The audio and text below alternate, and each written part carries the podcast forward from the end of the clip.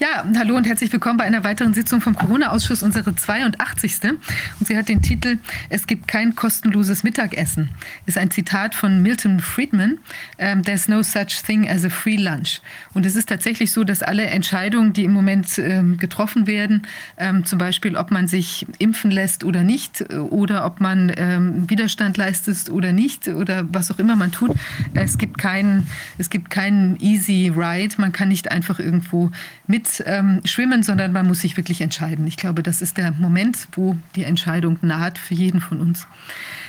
Ja, wir haben, äh, wir sind im Moment, äh, wir sind gerade ein bisschen am Umbauen weil wir die, äh, die Tonlage etwas verbessern wollen und auch äh, noch die, an der Gestaltung etwas arbeiten.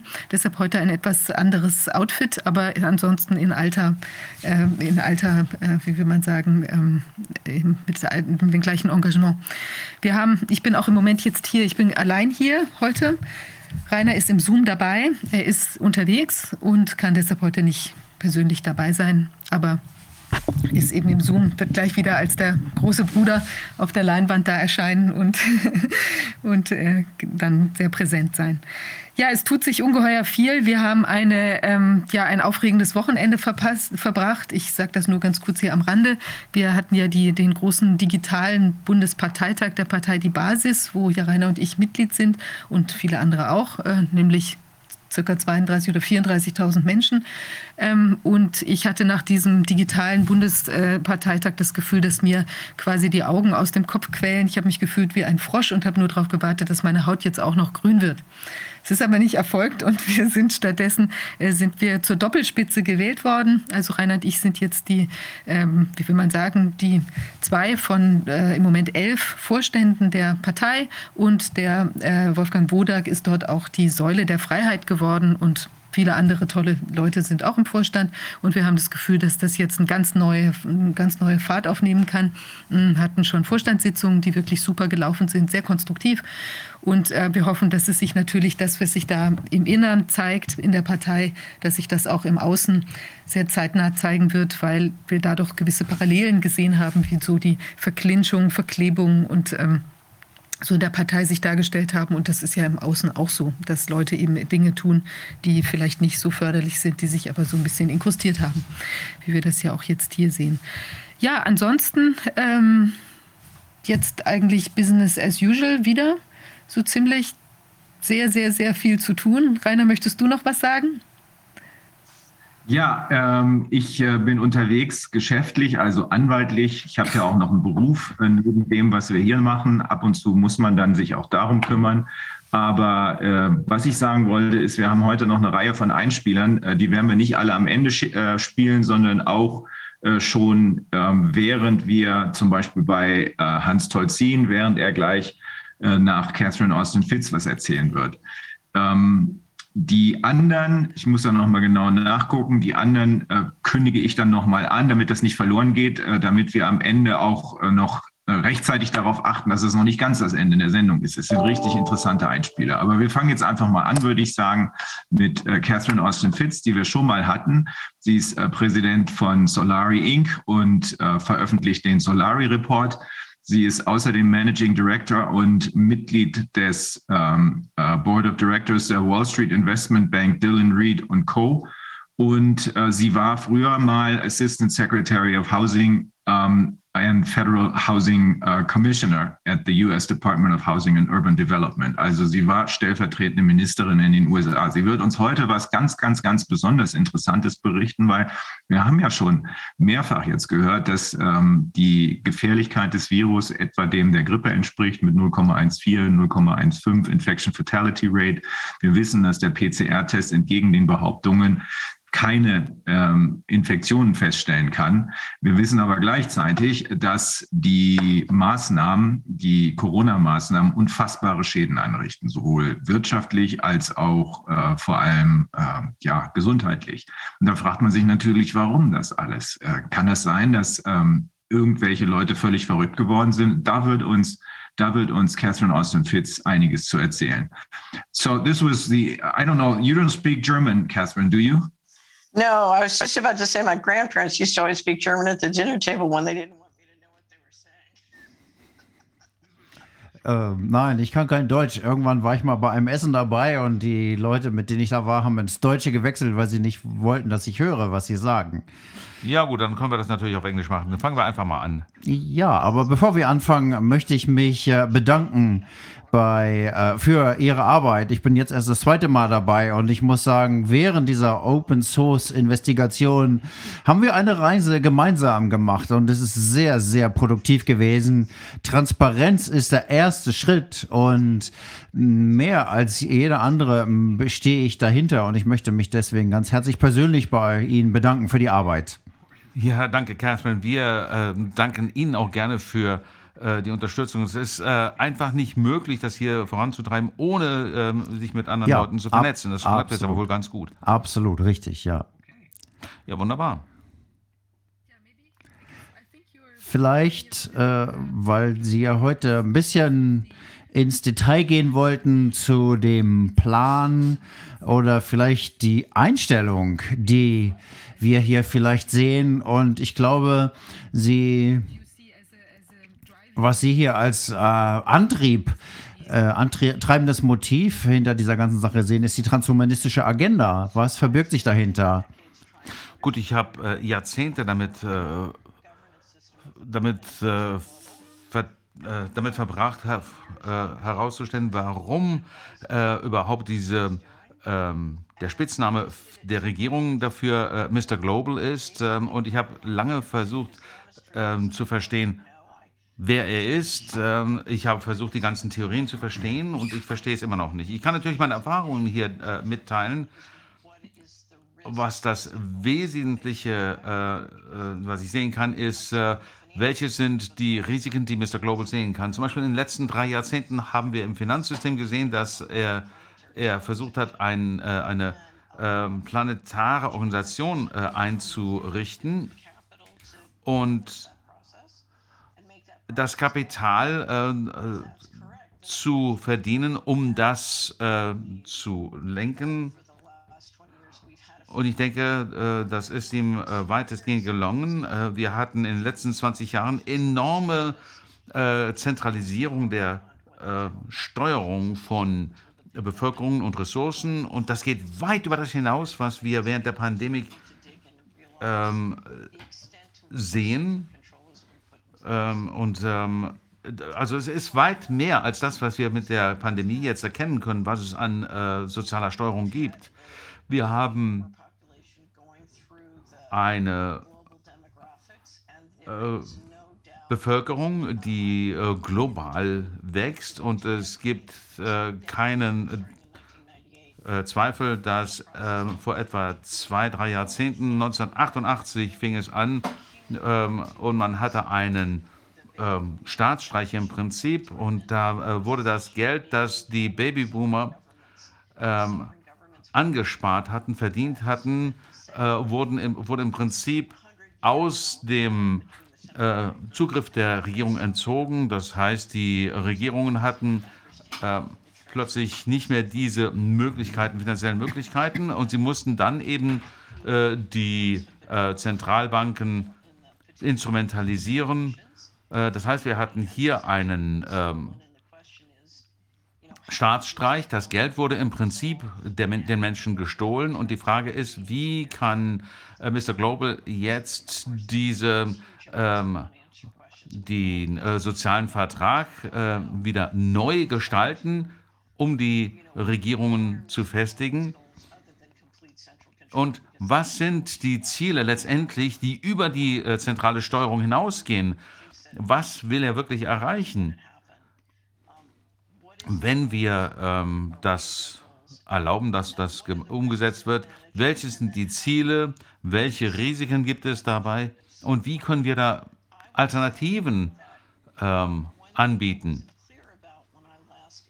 Und äh, was mir das letzte Mal noch nicht klar war, als ich das letzte Mal ein Interview gegeben habe hier, war das, was jetzt gerade, äh, war die Tatsache, dass das, was wir jetzt gerade sehen, ein Genozid ist. Seit Jahrzehnten sehen wir in den Vereinigten Staaten schon das, was wir als die große Vergiftung äh, bezeichnen. Es geht durch ähm, Vergiftung der äh, Bevölkerung, durch die äh, ähm, Unterdrückung des Immunsystems oder ähm, Erhöhung der, ähm, der, der Giftstoffe in der Umwelt. Und das äh, scheint, das, was jetzt passiert, scheint natürlich die äh, große Vergiftung zu beschleunigen, also die Impfkampagne. Und das ist wesentlich schlimmer als das, was äh, Covid-19 selber ähm, auslösen würde.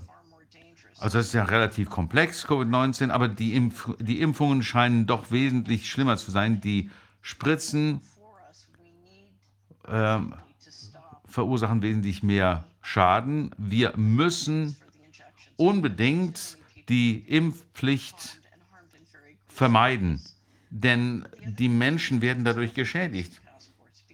Und die äh, äh, Impftaskforcen äh, müssen wir stoppen. Denn wenn die eingesetzt werden, dann werden wir diese Tyrannei noch beschleunigen. Das hat, äh, das ist noch viel schlimmer als das, was wir bisher hatten. Das ähm, Passsystem gibt es in, seit 20 Jahren. Im Westen hatten wir eine tiefe, investives, äh, in, in, ähm, ein, tief eingreifendes äh, System der sozialen Kontrolle. Und wenn man dieses äh, bislang noch verdeckte äh, Kreditsystem, äh, soziale Kreditsystem äh, offenlegt, dann werden ihnen die Augen aufgehen. Also diese äh, Impfpflicht, die würde die Menschen, die bereits geschädigt sind, noch weiter schädigen. Das ist ganz wichtig. Es gibt sehr viele Menschen, die ähm, gesundheitlich wirklich äh, bedroht sind. Und wenn Sie sich anschauen, wer finanziert diesen Genozid, das sind wir. Und deswegen habe ich gestern mit Pauli Tommy äh, zusammen ähm, eine 15-minütige TV-Sendung ähm, eingeführt, die sich finanzielle Rebellion nennt. Äh, denn wir müssen das äh, abschaffen. Diese Impfpässe äh, müssen beendet werden und wir können dem Ganzen einen Riegel vorschieben. Können Sie, wenn die Passe, Pässe äh, in Kraft treten, was, was erwarten Sie dann? Äh, auf lange Sicht komplette, kon totale Kontrolle oder was? Ja, genau. Totale Kontrolle über die Gesundheit. Wenn man sich diese Impfpässe anschaut, da gibt es äh, sieben oder mehr Booster und das ist wichtig, denn wir wissen nicht, was in diesen Spritzen drin ist. Wir haben hier eine geheime Regierung, die uns geheime Substanzen spitzt, spritzt in unsere Körper. Wir wissen einige Sachen über die Spritzen, die äh, Schäden verursachen, wie das Spike-Protein oder die Giftigkeit. Aber es gibt auch deutliche Hinweise darauf, dass es noch geheimere Zusätze gibt. Und äh, das äh, wird uns nicht gesagt. Wir dürfen nicht erfahren, was da drin ist. Und wenn es ein äh, herausragende, unbeantwortete Frage gibt, dann ist das, was ist in diesem Zeug drin? Und ich glaube, das ist nicht nur ähm, in einer Charge, sondern in verschiedenen Chargen. Was ist da drin und warum will Mr. Global, dass es da drin ist? Wenn wir über den Transhumanismus nachdenken, dann würde ich mal raten, dass die, in die, die Substanzen, die da drin sind, uns eine ganze Menge darüber verraten werden und dass es hier Testläufe gibt, wo das hinführen kann mit dem Transhumanismus. Und ich glaube, Mr. Global möchte ein Sklavensystem errichten, wo die Menschen mit den Maschinen verbunden sind und äh, nicht mit dem Göttlichen verbunden sind. Und dass wir mehr mit den Maschinen in Resonanz gehen als mit dem Leben selbst. Das ist meine Annahme. Aber es gibt noch sehr, sehr große unbeantwortete Fragen dazu. Eine weitere Frage ist, die wir transparent machen müssen, ist, was sind diese in, äh, Substanzen? Die äh, Japaner haben Edelstahlpartikel gefunden. Warum sollen das den Leuten eingeimpft werden? Das ist nicht klar. Ja, einiger unserer Wissenschaftler konnte diese Stahlpartikel auch nachweisen. Und er dachte, dass das vielleicht an dem äh, Herstellungsverfahren liegt, dass es äh, nachlässig gemacht wurde. Aber da ist er auch nicht sicher. Das ist also noch eine weitere unbeantwortete Frage. Okay, wenn es ein Forscher wäre, okay, aber ich habe mehrere, kenne mehrere, die das rausgefunden haben. Und wenn ich irgendwas gelernt habe, äh, wir haben da ja schon mal ähm, was drüber gemacht, über die Deep State Tactics. Und die effektivste Strategie, die ich da gesehen habe, ist, ähm, wir sind äh, nicht kompetent, wir haben einen Fehler gemacht. Ich weiß nicht, wie Inkompetenz eingesetzt wird. Effektiv, 20 Jahre lang läuft das schon so. Ähm, äh, das heißt immer, oh, das hat nicht geklappt, die Regierung ist unfähig. Und das andere, äh, die andere Strategie ist immer, es ist kompliziert, es ist sehr schwer zu erklären. Und zwischen Inkompetenz und Komplexität, das kann man wunderbar miteinander kombinieren. Zum Beispiel, ich habe äh, gerade einen Bericht über äh, Kennedys Buch auf, äh, über Fauci ähm, veröffentlicht und eine Reaktion, die bekomme ich, wie kann das alles überhaupt passieren, ohne dass wir es bemerken? Und wenn man mal zurückgeht und sich anguckt, wie die äh, AIDS-Epidemie, die Schweinegrippe, diese ganzen verschiedenen Dinge berichtet wurden, ich kann nicht sagen, wie viele davon versteckt worden sind, indem es hieß, ja, das war sehr kompliziert, wir haben das verkehrt gemacht. Das ist immer die Ausrede und das ist, läuft schon seit Jahren so.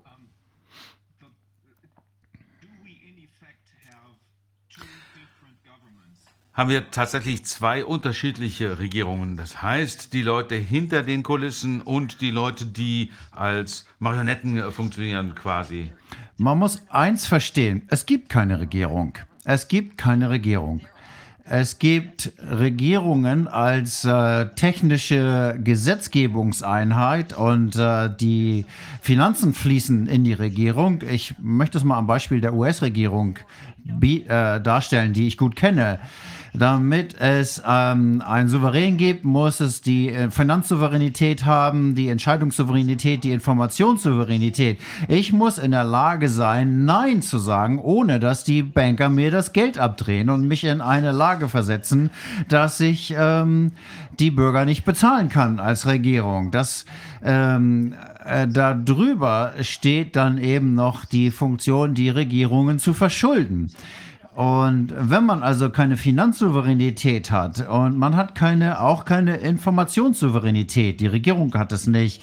Ich habe immer wieder Geld, äh, Information, nach Informationen gesucht, als ich in der Regierung war. Um gesetzmäßig zu regieren, brauchte ich, ähm, brauchte ich Informationen und äh, diese standen mir gesetzmäßig zu, aber ich bin nicht an diese Daten rangekommen.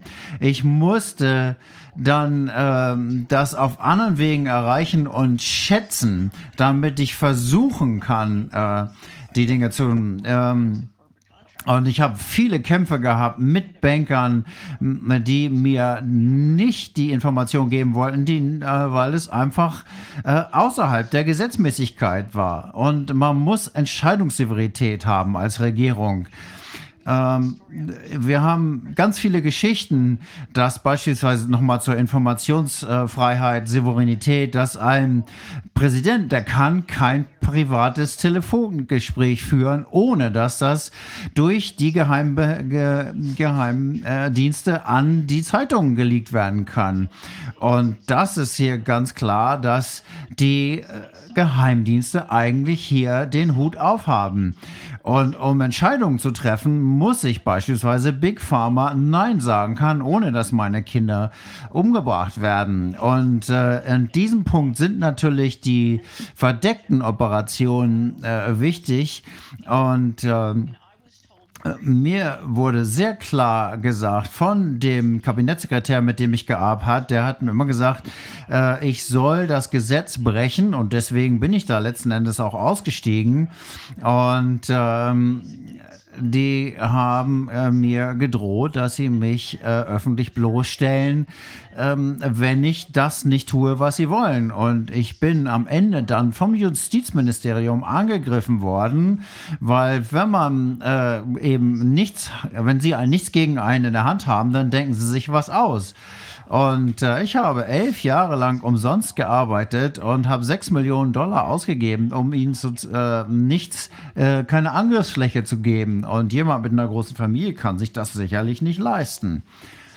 Also finanzielle äh, Unabhängigkeit, Entscheidungsunabhängigkeit und Informationsunabhängigkeit. Unabhängigkeit. Das sind die Dinge, die wir brauchen. Man kann sich das vorstellen wie beim amerikanischen Fußball. Und wir müssen den Ball in die Hände bekommen dass äh, wir müssen die die die Banken haben die die Steuerverwaltung ähm, übernommen und die Finanzverwaltung übernommen. Und ich möchte gleich noch darauf eingehen, wie die Impfpässe da reinpassen. Die, ähm, Bank, die Banken übernehmen die Finanzkontrolle des Staates und das müssen wir abstellen. Wir müssen den Regierungen diese Unabhängigkeit wieder zurückgeben und sie von den Banken wegnehmen um den Menschen die Möglichkeit zu geben, in einem demokratischen äh, Prozess zu sagen, wie die Sachen hier laufen sollen. Aber Sie haben den Transhumanismus angeschrieben. Wollen wir eine menschliche Gesellschaft haben oder wollen wir eine transhumane Gesellschaft haben, wo wir nicht souveräne ähm, Individuen sind unter einer göttlichen Herrschaft, ähm, wir einfach als äh, als äh, Herde gehalten werden und an die Maschinen angeschlossen werden. Sie haben ja gerade diese äh, finanzielle Konstellation erwähnt, zusammen mit dem ähm, Impfpass. Ich erinnere mich, vor ein paar Jahren gab es Aktivitäten, ich denke in Afrika, wo man auch den Impfpass äh, angeboten haben, der auch als Kreditkarte fungierte. Ich denke, das war wirklich ein Zahlungsmittel. Das ist also genau das, was äh, wohl kommen wird. Wenn Sie sich äh, das weltweit anschauen, dann äh, werden diese Systeme meistens nicht von der, vom Gesundheitsministerium ähm, eingerichtet, sondern vom Finanzministerium.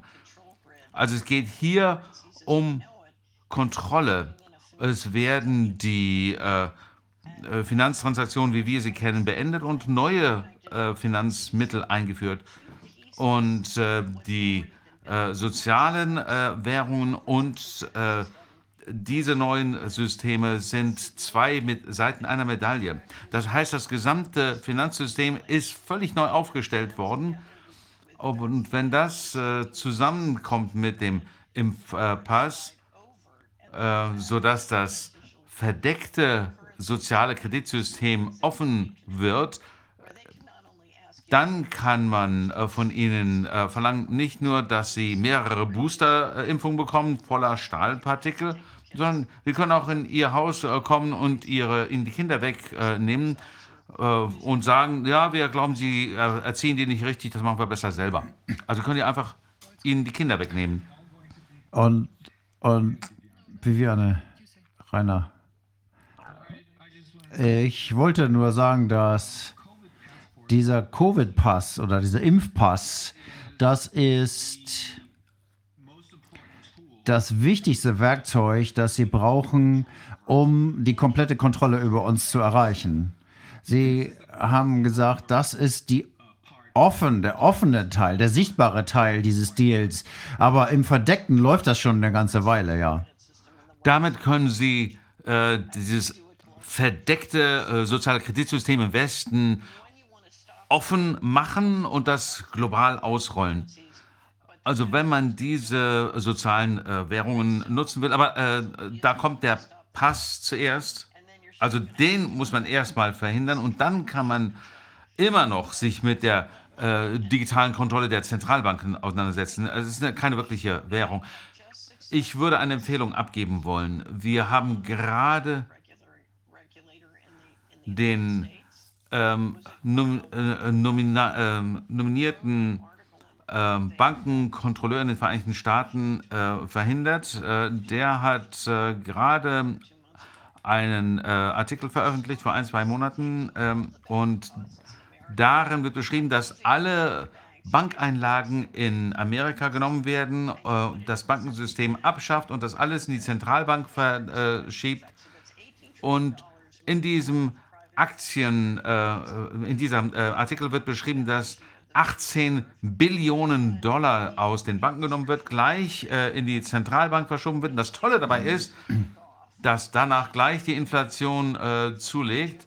Hm, Das ist ja schon passiert, wenn Sie sich mal den äh, deutschen Herstellerpreisindex anschauen, geht schon nach oben. Und äh, wenn die äh, Inflation zulegt, dann kann man einfach die äh, Bankkonten sperren. Und genau das ist äh, vorgeschlagen worden. Gott sei Dank haben wir den jetzt verhindern können. Aber wenn man erst einmal Impfpässe hat, dann äh, kann man, äh, wenn die auch noch eine Finanzkomponente haben, dann kann man die Menschen besteuern. Warum sage ich besteuern? Weil man ihren äh, Vermögen ihnen nehmen kann, ihre Kinder nehmen kann, man kann ihnen jegliche Dienstleistungen verweigern und wir reden hier, und ich sage das immer wieder, wir reden hier von einem System der Sklaverei. Aber ich glaube auch, dass man hört ja schon, dass es äh, so viel gibt wie diese Impfpässe, wie auch immer sie bezeichnet sein müssen mögen, dass die äh, gefälscht werden. Äh, das gibt schon Diskussionen dazu. Also müssen sie natürlich noch weiter gehen und diesen Pass irgendwie einem unter die Haut bringen damit man dann äh, so ähnlich wie Bio, äh, äh, biometrische Erkennungsmerkmale, dass der Pass dann etwas ist, was man mit der Impfung bekommen und damit nachweisen kann, damit seine Identität nachweisen kann, solche Dinge. Und das ist wirklich der nächste Schritt, das unter die Haut zu bringen, das im wahrsten Sinne des Wortes unter die Haut geht. Schritt 1 der Finanzrebellion muss sein, alle digitalen Finanzsysteme abzulehnen und auch alle digitalen Kommunikationssysteme. Die äh, digitale ähm, Revolution hat, große, äh, hat großes Potenzial, aber wenn man sich anschaut, wie es genutzt wird, dann ist das ein Instrument. Und wenn man eine Regierung hat, die nicht äh, ihr Bestes im Sinn hat, dann kann natürlich äh, digitale Kommunikation für äh, üble Dinge benutzt werden, statt für gute.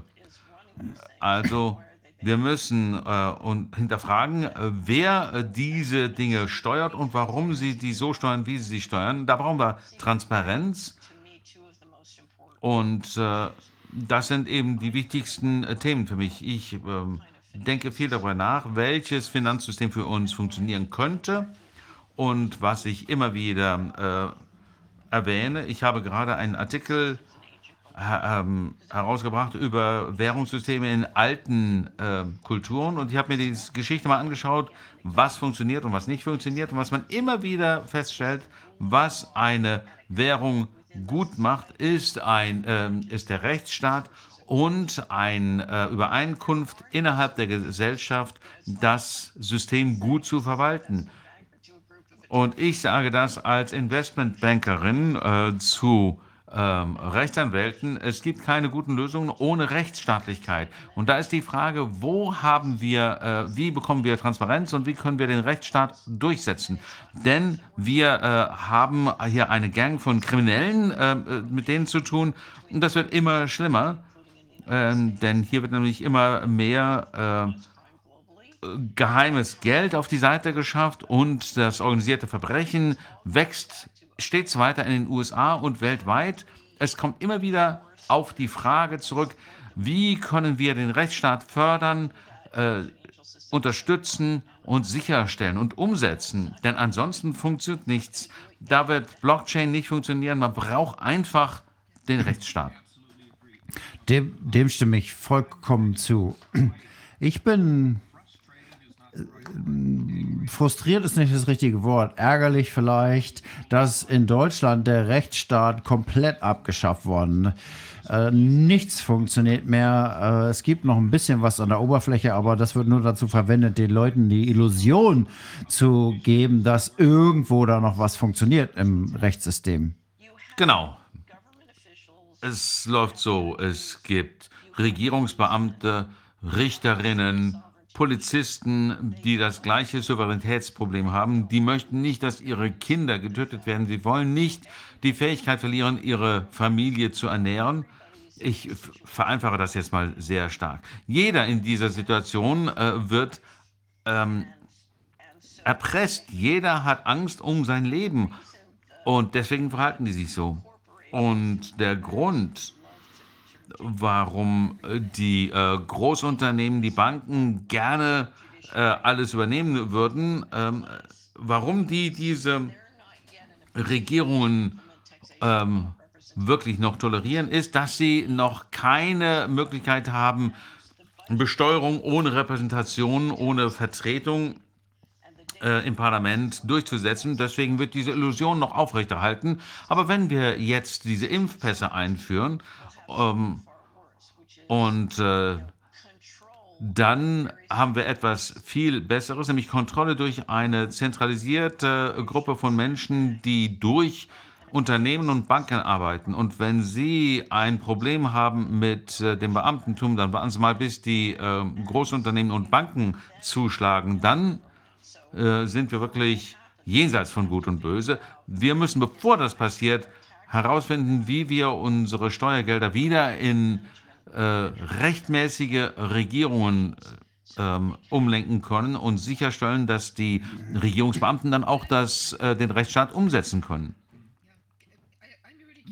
Ich frage mich, welche Einstellung dahinter steht, dieser transhumanistische Aspekt. Vielleicht können wir da noch etwas drüber reden und dann auf die Lösungen zurückkommen. Denn ich glaube, es ist sehr interessant, was Sie ausgeführt haben dazu. Vielleicht können wir da noch ein bisschen ins Detail gehen, denn ich denke, das ist ja eine Art Obsession, eine Besessenheit, die dahinter zu erkennen ist. Ich habe da ein, zwei Theorien dazu, die kann ich Ihnen kurz vorstellen. Ich denke, dass wenn Sie sich äh, den gesamten Planeten anschauen, äh, aus der Vogelperspektive quasi, und Sie äh, bringen Automatisierung ähm, und Sie glauben, äh, dass Sie jeden, jeden Arbeitsplatz, jeden Mitarbeiter durch Robotik und Automatisierung ersetzen können, das glauben Sie, dann haben Sie ein Problem. Wie kann ich die Roboter äh, in die ähm, Arbeitswelt integrieren? Und dann hat man plötzlich zwei äh, Belegschaften, eine äh, Roboterbelegschaft und eine menschliche äh, Belegschaft. Und da braucht man natürlich neue Regeln, um die ähm, Roboter zu steuern. Und dann braucht man noch ein weiteres System, um die weiteren Mitarbeiter, die menschlichen Mitarbeiter zu äh, weiter zu ähm, behalten. Wenn man die Roboter aber in dieses äh, System integrieren kann, dann ist das viel effizienter. Das dauert dann nicht Jahrzehnte. Ähm, denn dann hat man ein äh, Kontinuum zwischen Mensch, Cyborg und äh, Roboter.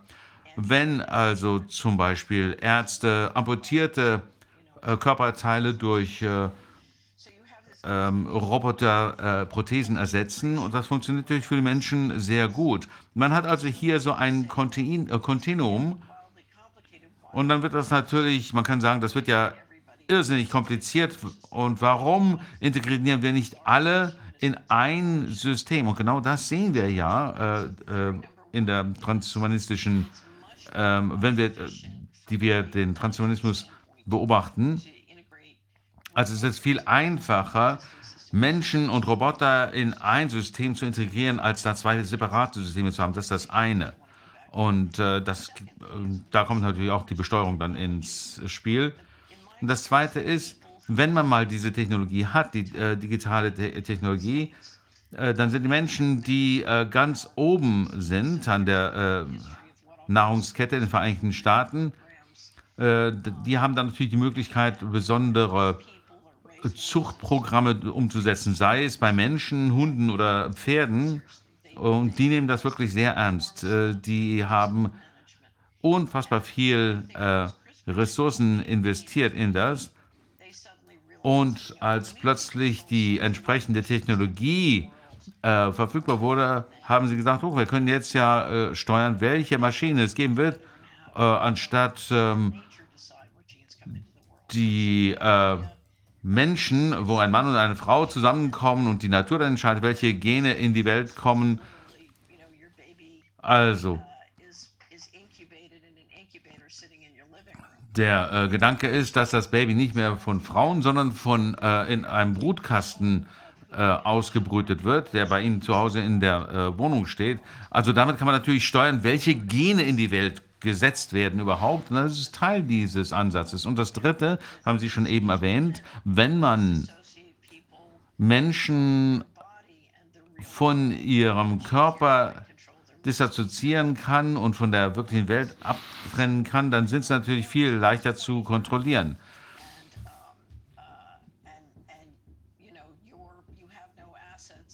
Also wenn Sie also selber, wenn Sie 20, 30 Jahre alt sind und Ihnen gehört nichts und Sie sind trotzdem glücklich, dann, dann was äh, das bedeutet also, dass wir mit den äh, Impfstoffen erstmal ihre ähm, Vermögenswerte uns aneignen können und, den dann, äh, und ihren Körper kontrollieren können.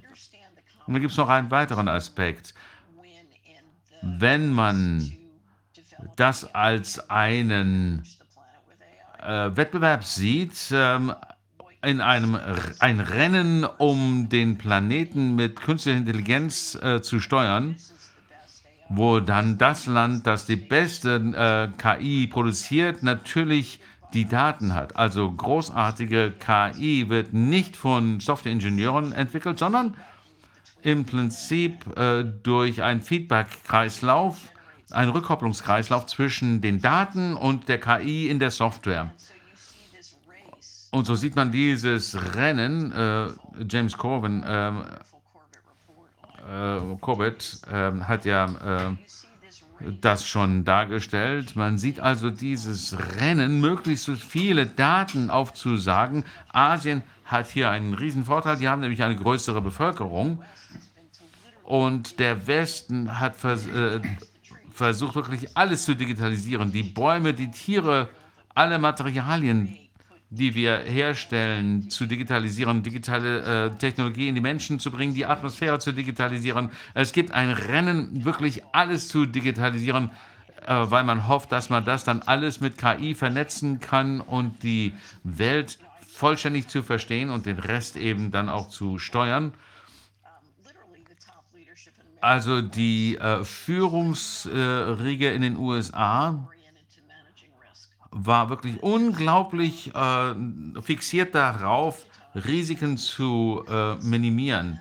Und wenn man alles digitalisiert und alle, die gesamte Realität, das gesamte Leben äh, darstellt, dann kann man natürlich alle Risiken verstehen, aber am Ende hat man eben Steuerungsinstrumente in der Hand und dann versucht man natürlich ähm, die eigene Führungsrolle zu ähm, schützen und dann macht man natürlich auch das System kaputt, nachdem man durch äh, eigene Leistung nach oben kommen kann.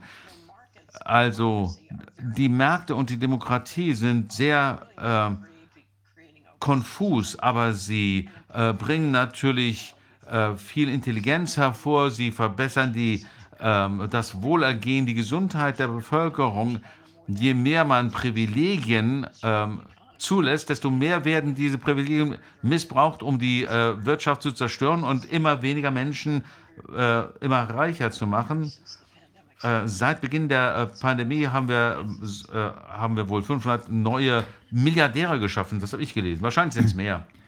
Ähm, ich habe hier noch ein Zitat von Jean Parker, dem Präsident von Facebook, der 2017 in einem Interview gesagt hat, weil ich ein Milliardär bin, kann ich bessere Gesundheit mir leisten.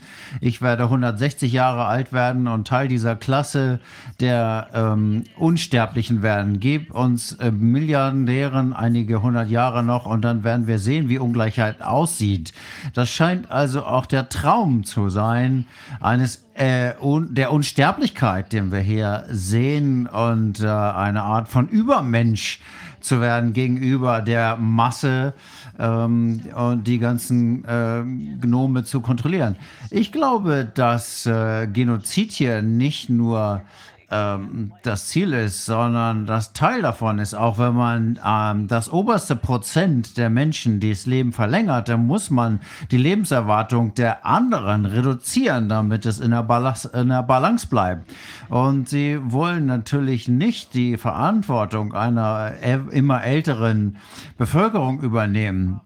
Und äh, sie arbeiten an dieser Technologie, ewig zu leben, um physisch die äh, Kontrolle über eine Bevölkerung zu haben, die in der Sklaverei sind, weil ähm, wenn sie bemerken, wie viel Geld ihnen gestohlen worden ist und man die Technologie hat, 140 Jahre alt zu werden, es gibt nichts Schlimmeres, als Menschen anzuschauen, die ihre Kinder nicht ähm, ernähren können und die Kinder zum Blutsperren bringen, damit ein, äh, ein, äh, einer der oberen Klasse dieses Blut nehmen kann, um sein eigenes Blut zu messen, zu verbessern. Ähm, und dann gibt es noch Unternehmen, die dieses ganze Geld aus dem System rausziehen und den Milliardären zuführen. Wenn das also, ähm, das ist ja schon fast ein, ein Ausbluten des Systems. Sie haben das schon ein paar Mal erwähnt, dass so viel Geld aus dem System herausgenommen wurde, sowohl in den USA, aber auch in, den, äh, in der EU. Und wenn ich mir das richtig äh, erinnern kann, dann war das Ende der 80er Jahre. In beiden Fällen äh, ging es um eine Summe von 60 oder 62 äh, Billionen Dollar oder Euro oder wie viel? Was folgendes passiert. Äh, es gab ein Budget, das 1985 übertreten wurde, im Oktober 85 und einer Präsidenten der größten ähm, Rentenversicherungen hat mir zu dem Zeitpunkt gesagt, dass sie, wer auch immer sie sind, das Land aufgegeben haben und das Geld rausziehen. Im nächsten Monat, äh, November 95, ähm, wurde Oxycontin zugelassen und äh, das ähm, Predatory Funding ist in die Höhe geschossen. Ähm, das heißt, die Politik hat irgendwo auf einen Knopf gedrückt und in eine Beschleunigung der großen Ver Beschleunigung der großen Vergiftung angeschoben. Das war ja auch 95 äh, und am 1. Oktober 97 sind große Geldmengen aus der US-Wirtschaft verschwunden. Äh, es sind 21 Trilliarden, aber offensichtlich noch viel mehr. Und ähm, ein fast unglaublicher eine, eine unabständige Menge Geld. Das ist äh, Ende der 90er hat es angefangen und ist politisch explosiv geworden. Ich habe da an einem großen Exposé mitgearbeitet, das äh, vier Tage nach dem 11. September veröffentlicht werden sollte und allen Politikern vorgelegt worden. Zu dem Zeit gab es vier Billionen, 43 Billionen Dollar, die fehlten. Und äh, die Untersucher in New York und Washington, denen äh, wurden äh, gesagt, dass es nicht nur eine riesige Vertuschungsaktion dazu gab, sondern eben auch die Beschleunigung dieser ähm, dieses Diebstahls, äh, die schneller äh, wurde. Und letzten Endes führte das dazu, der Regierung die Souveränität zu entziehen. Und 2015 wurde angekündigt, dass es eine neue Runde gibt von Geld, die fehlt. Und ich habe äh, Radiosendungen darüber gemacht, ähm, missingmoney.com. Da gibt es gute Dokumentationen dazu. 3,6 Milliarden Dollar fehlten. Ähm, und äh, Professor Dr. Miles Skidmore hat mich gehört und als Wirtschaftsprofessor hat sie gesagt, das muss mehr sein. Da, da stimmt was nicht, dass es überschreitet das Bundes, den Bundeshaushalt um vieles. Ähm, da war, glaube ich, dass äh, der Verteidigungshaushalt äh, waren öffentlich 600 bis 700 Milio Milliarden nur. Und ähm, mir wurde da bestätigt, dass es richtig ist. Und sie hat gefragt, kann ich was tun? Ja, habe ich gesagt, ich habe da noch nie eine komplette Übersicht erstellt aller ähm, Finanzflüsse in dieser Zeit. Äh, da kann ich Hilfe gebrauchen. Und äh, wir haben dann dokumentiert, wo die 21 Billionen Dollar geblieben sind. Und im Oktober 2018 hat die Bundesregierung, der Senat und das Weiße Haus zusammengearbeitet und eine Politik verabschiedet. Das ist alles dort beschrieben, missingmoney.com. Und da gab es eine Veröffentlichung dazu, Nummer 56 und das ist nicht in Gesetze umgesetzt worden und schon gar nicht als Verfassungszusatz ähm, erklärt worden. Da stand, wurde klar, dass die Regierung die Möglichkeit hat, schwarze Kassen zu führen. Und das heißt, das Finanzsystem auf Bundesebene ist komplett 100 Prozent außer Kontrolle. Die können machen, was sie wollen. Sie können das Geld ausgeben, wo sie wollen. Und ich glaube, und ich würde meinen Arm dafür verwetten, dass die Pandemie nicht möglich gewesen wäre, wenn es das nicht geben würde. Ähm, es war interessant zu sehen, dass direkt nach dem ähm, nach dem äh, Ausrufen der, Anämie, der Pandemie die Impfstoffe da waren und das Management niemand, kein Investor hätte da einen, einen Dollar investiert, äh, geschweige von 500 Millionen, Milliarden. Wo kam also dieses ganze Geld her?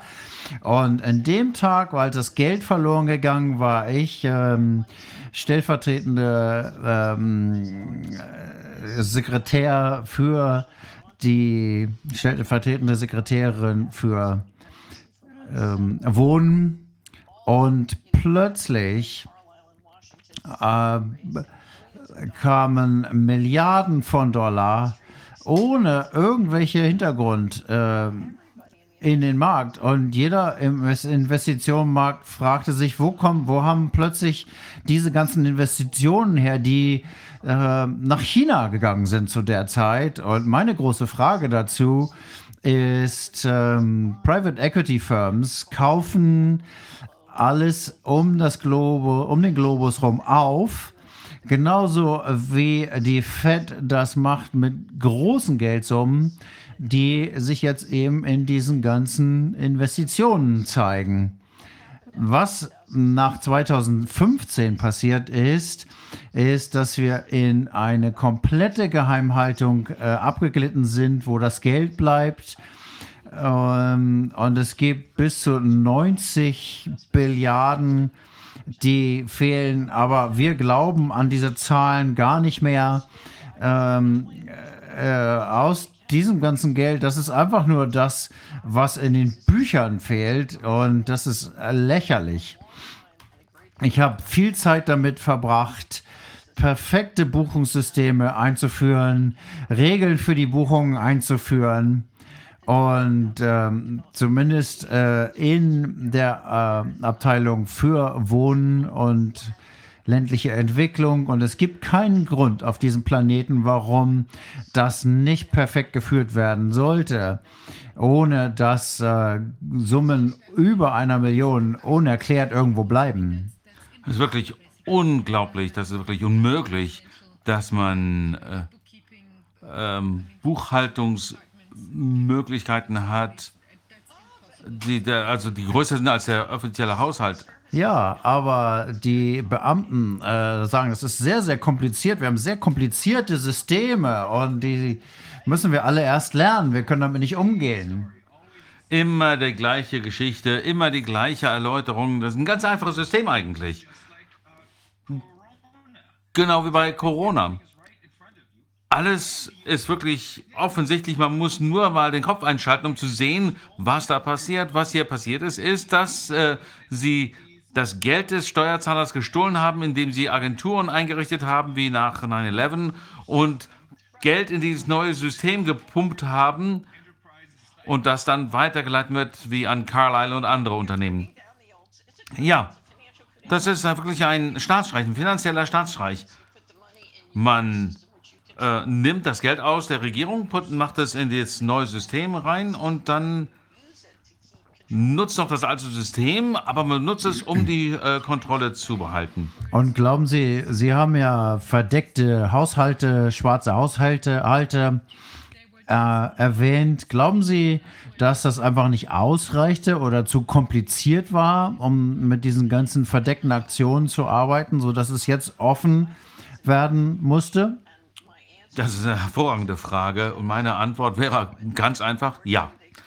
Am Ende des äh, Zweiten Weltkrieges äh, gab es den äh, 47, ähm, 49 äh, Gesetz und äh, das wurde dann auch in, in Deutschland äh, veröffentlicht. Also es gab dieses Gesetz 47, 7, äh, 49. Wir haben das System in ein äh, verdecktes, ein äh, geheimes, äh, in einen geheimen Fonds, den konnte man benutzen. Und 1981, als äh, die Bushs die Regierung übernommen haben, die waren da wirklich Meister drin. Äh, da, das sind äh, sehr geheime Funktionen, die da eingerichtet wurden. Dann gab es also den ähm, die äh, Zentralbank, die dann öffentlich und verdeckt unfassbar viel Geld in Privatunternehmen pumpen kann und damit werden dann werden immer mehr Gesetze äh, reingebracht und ähm, Verordnungen, die es möglich machen, all diese Gehälter geheim zu halten und ähm, unfassbare Dinge zu machen.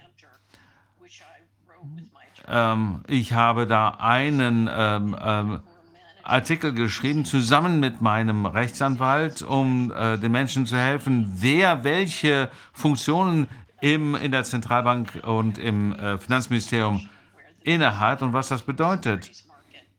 Und dann weiß man eben, dass der größte Teil des amerikanischen Wertpapiersystems gar nicht transparent ist, denn die äh, Gesetze zur nationalen Sicherheit haben es möglich gemacht, dass all diese Geheimhalterei möglich wurde, sodass ein äh, Investor überhaupt nicht verstehen kann, wie viel äh, Kredit ähm, es gibt hinter einer bestimmten äh, Investition, weil das alles aus dem ähm, offiziellen Finanzministerium herausgenommen wurde, in ein äh, anderes System gepumpt wurde.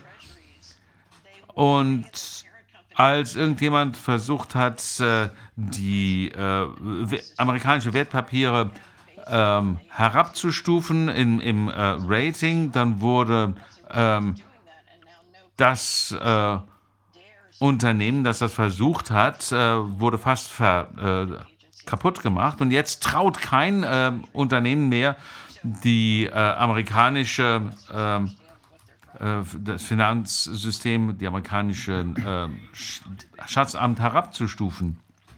Wie haben die das eingefädelt, das Geld hier in Europa zumindest von den Steuern in ihre Einheiten zu übertragen? Ging das über die NATO? Hat die da eine Rolle gespielt? Das einzige Geld, das ich in äh, Europa habe verschwinden sehen, äh, und ich habe wirklich genau geguckt, äh, war bei der NATO. Da gab es einen ähm, Buchprüfer, der ähm, da entsprechende Manipulationen festgestellt hat in den Büchern. Und da wird man wahrscheinlich viel finden können, wenn man da genauer schaut.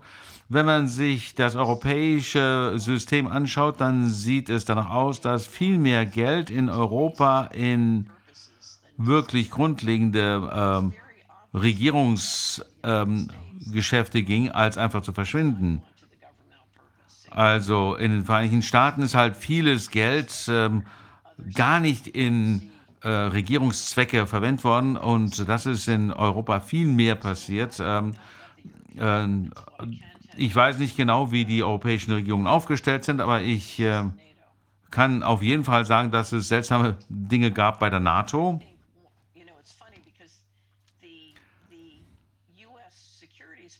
Ist schon komisch, denn die ähm, Wertpapiermärkte in den Vereinigten Staaten haben äh, wesentlich mehr an Wert zugelegt als die europäischen Märkte. Und das liegt wahrscheinlich an diesen Machenschaften.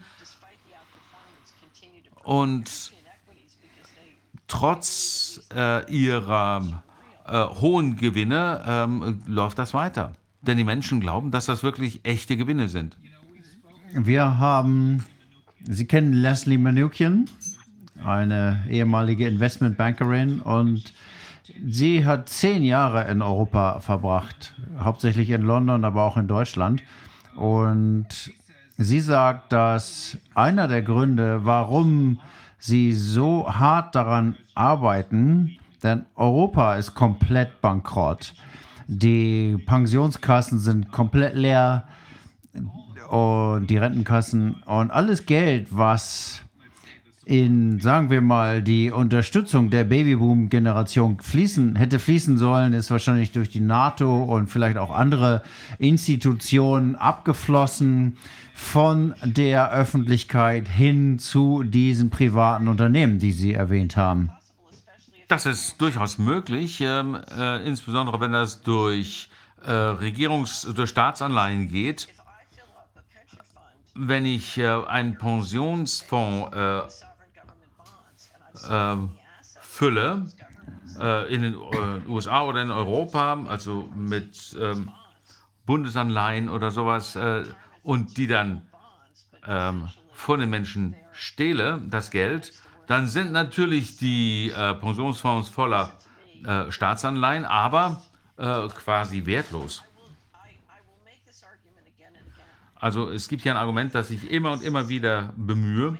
Wenn Sie ein System haben, wenn man das, die äh, Kontrolle zentralisiert, dann zerstört man die Vitalität und Produktivität der Wirtschaft. Und dann, hat man einen negativen ähm, äh, Return on Investment in der Wirtschaft. Wir haben relationale äh, Datenbanken aufgebaut, die äh, die Wirtschaft äh, unterminieren. Wir haben simuliert, wie viel ähm, Wert man, äh, Mehrwert man schaffen kann mit der modernen ähm, Technik, wenn man die richtige äh, Systeme aufbaut, wenn es ein Win-Win-System gibt zwischen äh, Wirtschaft und äh, Finanzsystem. Wenn man da wirklich Win-Win äh, einrichtet, wie viel kann man dann erreichen? Der, äh, die, äh, der Wohlstand, den man da herstellen kann, ist wirklich fantastisch, aber man darf eben keine ähm, Perversion der Regierung haben, wie wir das jetzt haben. Also es sieht so aus, als wären alle bankrott, solange man hier diesen äh, negative ähm, Kapitalrendite hat in der Wirtschaft. Ähm, dann ist das so. Aber wenn man die Kapitalrendite in der Wirtschaft ins Positive kehrt, dann kann unfassbar viel äh, Wohlstand geschaffen werden. Natürlich wird Geld gestohlen. Ähm, die Frage ist dann natürlich, kann man das zurückbekommen oder muss man neues, äh, neuen Wohlstand schaffen? Ähm, das ist äh, natürlich die Frage. Aber äh, der Gedanke, dass äh, die Situation hoffnungslos ist, weil wir eine negative Kapitalrendite haben, wenn wir wirklich eine positive Kapitalrendite haben könnten, äh, gibt uns natürlich die falsche Vorstellung. Alle äh, verhalten sich falsch, weil es keine Lösungen zu geben scheint. Aber wenn jeder versucht, ähm, sich positiv zu verhalten, dann kann das gut äh, funktionieren. Müssen wir den Gürtel enger schnallen? Auf jeden Fall. Jeder äh, möchte ja gerne sagen, weil die an der Spitze sind ja äh, alle schlimm. Aber als Amerikanerin kann ich sagen, ich habe die Tiefe der äh, Korruption untersucht von ganz unten und das schlimme Verhalten und das, die Abhängigkeit von äh, die klare Botschaft der äh, Bevölkerung, der Wahlbürger in Amerika äh, ist ja, macht weiter mit dem Krieg, macht weiter mit diesem äh, ganzen, mit der ganzen Schummelei ähm, ist alles gut. Die Menschen sagen, okay, macht weiter mit der Scharade, äh, gib mir nur eine Story, dass ich, an die ich glauben kann, es geht mir ja ganz gut. Also die Korruption ist nicht nur am, an der Spitze der Gesellschaft, sondern durch die ganze Gesellschaft geht das. Aber inzwischen ja sehr, sehr sichtbar. Wenn es nicht um Korruption gehen würde, in den niedrigeren Rängen sozusagen, dann würde das ja alles gar nicht möglich sein, oder?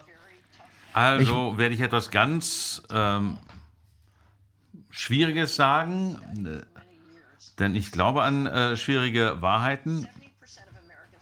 ich habe vor vielen Jahren studiert. Wie können 76 Prozent unserer ähm, Menschen äh, sagen, sie wären äh, Christen und dann äh, gibt es so viel organisiertes Verbrechen. Und äh, jeder denkt, jeder redet sich ein, dass er gut ist und ähm, äh, dann kann ich natürlich ähm, immer mein Geld in äh, Unternehmen investieren, die äh, sich schlecht verhalten und so weiter. Man kann sich also jeder einreden, das bin ich nicht, das sind die anderen, das ist Mr. Global. Äh, ich sage es wirklich ungern, aber wenn man Menschen in Gaskammern äh, bringen möchte, dann, dann muss man wirklich einen Genozid organisieren. Und das, aber wenn man den Menschen äh, Impfungen verabreicht, mit denen man sie auch vergiftet, damit kann man auch Genozid äh, begehen. Und äh, wir haben halt entsprechend Ärzte, äh, Mediziner und so weiter, die genau das machen. Sie bringen die Leute eigentlich in die Gaskammer. Das ist nur eine Geschichte, die sie den Menschen erzählen, um ihnen das etwas vorzuspielen. Ähm, die Geschichte ist natürlich, dass die Impfung gut ist. Aber das wird ja richtig pervertiert in der Kommunikation. Als, das wird als Solidaritätsakt dargestellt und äh, diesen Knopf drücken sie natürlich bei den Leuten. Ja, ja.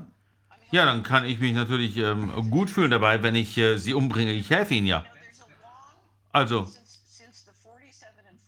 seit äh, dem äh, Gesetz 4749 gibt es eine lange ähm, Entwicklung dieser Geschichte. Äh, George Keane sagte Ende des äh, Zweiten Weltkrieges und äh, ich kenne mich halt mit Amerika-Gesellschaft am besten aus.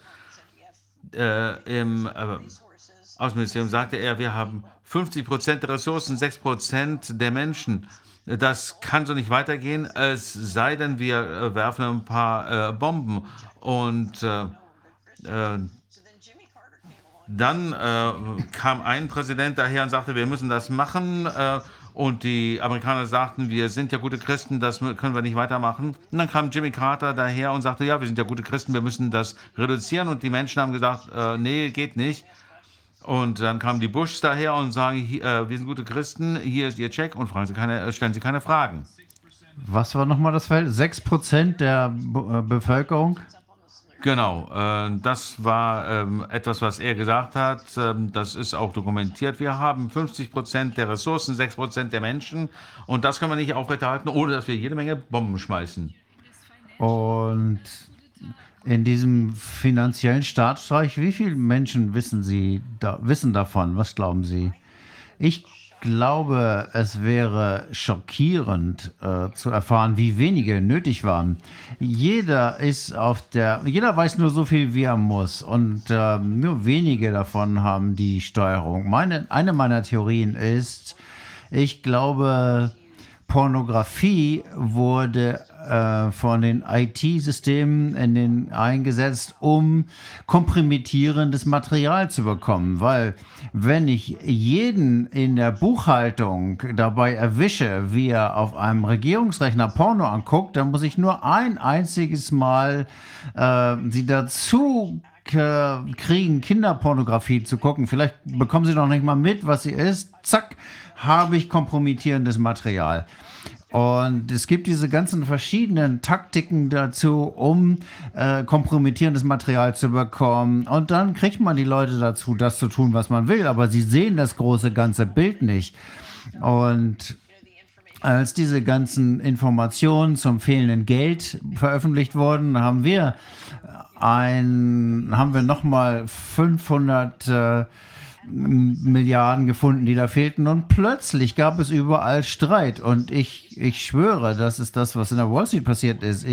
Die Menschen haben geholfen, eine, eine, Billion, eine Billion Dollar zu fehlen und sie haben zu, zu stehlen. Und haben bemerkt, dass sie dazu beigetragen haben, aber ihren Anteil nicht abbekommen haben. Und dann ging das Gestreite los. Und äh, darauf konzentrieren wir uns in der Transparenz und konzentrieren uns darauf die Frage, was können wir tun, um klarzumachen, dass das Geld zu diesen Streitereien führt. Denn das Schöne an dieser Gelegenheit ist, wenn man sich anguckt, wer dahinter steckt, die hängen von ähm, Macht und Gier ab. Sie haben keine Kultur, die sie zusammenhält.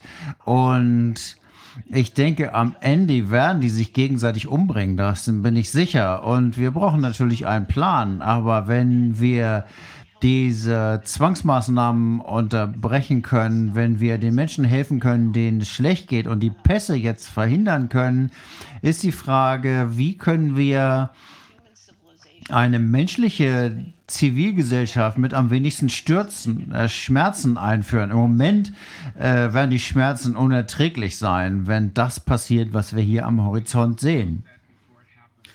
Wir müssen das wirklich ähm, beenden, bevor es passiert. In einigen Ländern passiert es ja schon, aber in anderen eben nicht.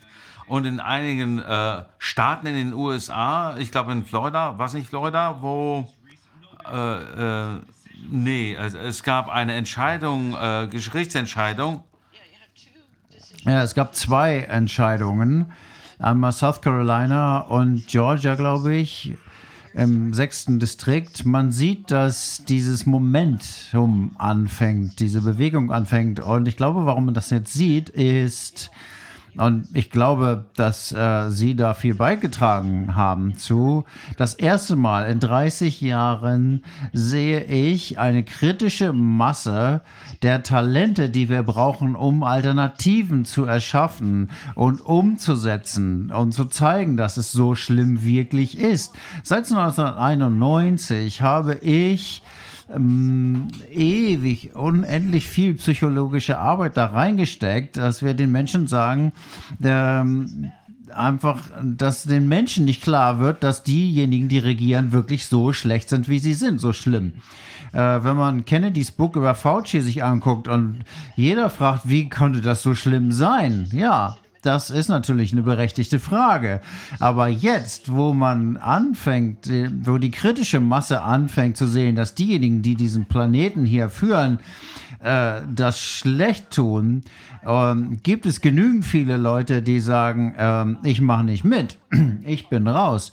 Und ähm, ich für mich kann nur sagen, ich will da nicht bei sein, auf keinen Fall ich sterbe lieber in dem Team, in dem ich jetzt bin, als in dem anderen Team zu stehen. Ich zu spielen. Ich glaube zwar, wir werden gewinnen, aber ähm, ich würde es äh, auf keinen Fall in dem anderen Team sein. Das ist äh, wirklich schlimm.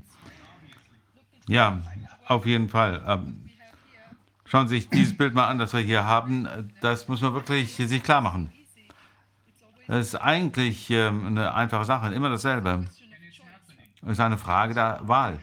Und es passiert, wir sehen es. Ja, ich habe noch, ich muss noch eine Geschichte erzählen. Letzten Monat bin ich zweimal, konnte ich zweimal nicht in einem Restaurant essen können, weil ich keinen QR-Code hatte. Und als das passierte, hatte, ich war davon ausgegangen, dass ich frustriert bin, wenn mir das zustößt. Und beide Male hatte ich aber einen Zauber äh, ich habe das Gefühl, es passiert eine Spaltung und ich gehe jetzt in diese zauberhafte Welt. Ich bin raus aus dem System.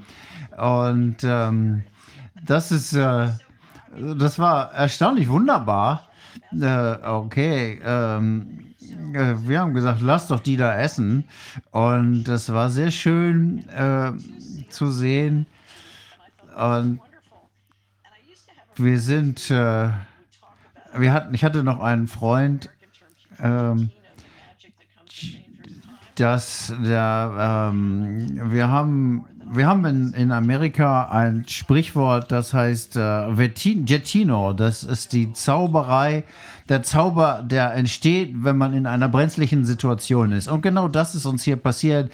Das ist so dieser Moment, als Kennedy gesprochen haben, hat beispielsweise, wenn man mit Tausenden von Menschen sich verbindet und ich weiß, dass äh, ihr da sehr aktiv seid, wie sich das anfühlt, wenn es plötzlich loslegt und losgeht, das ist eine Magie und die funktioniert noch und das ist unsere Gelegenheit.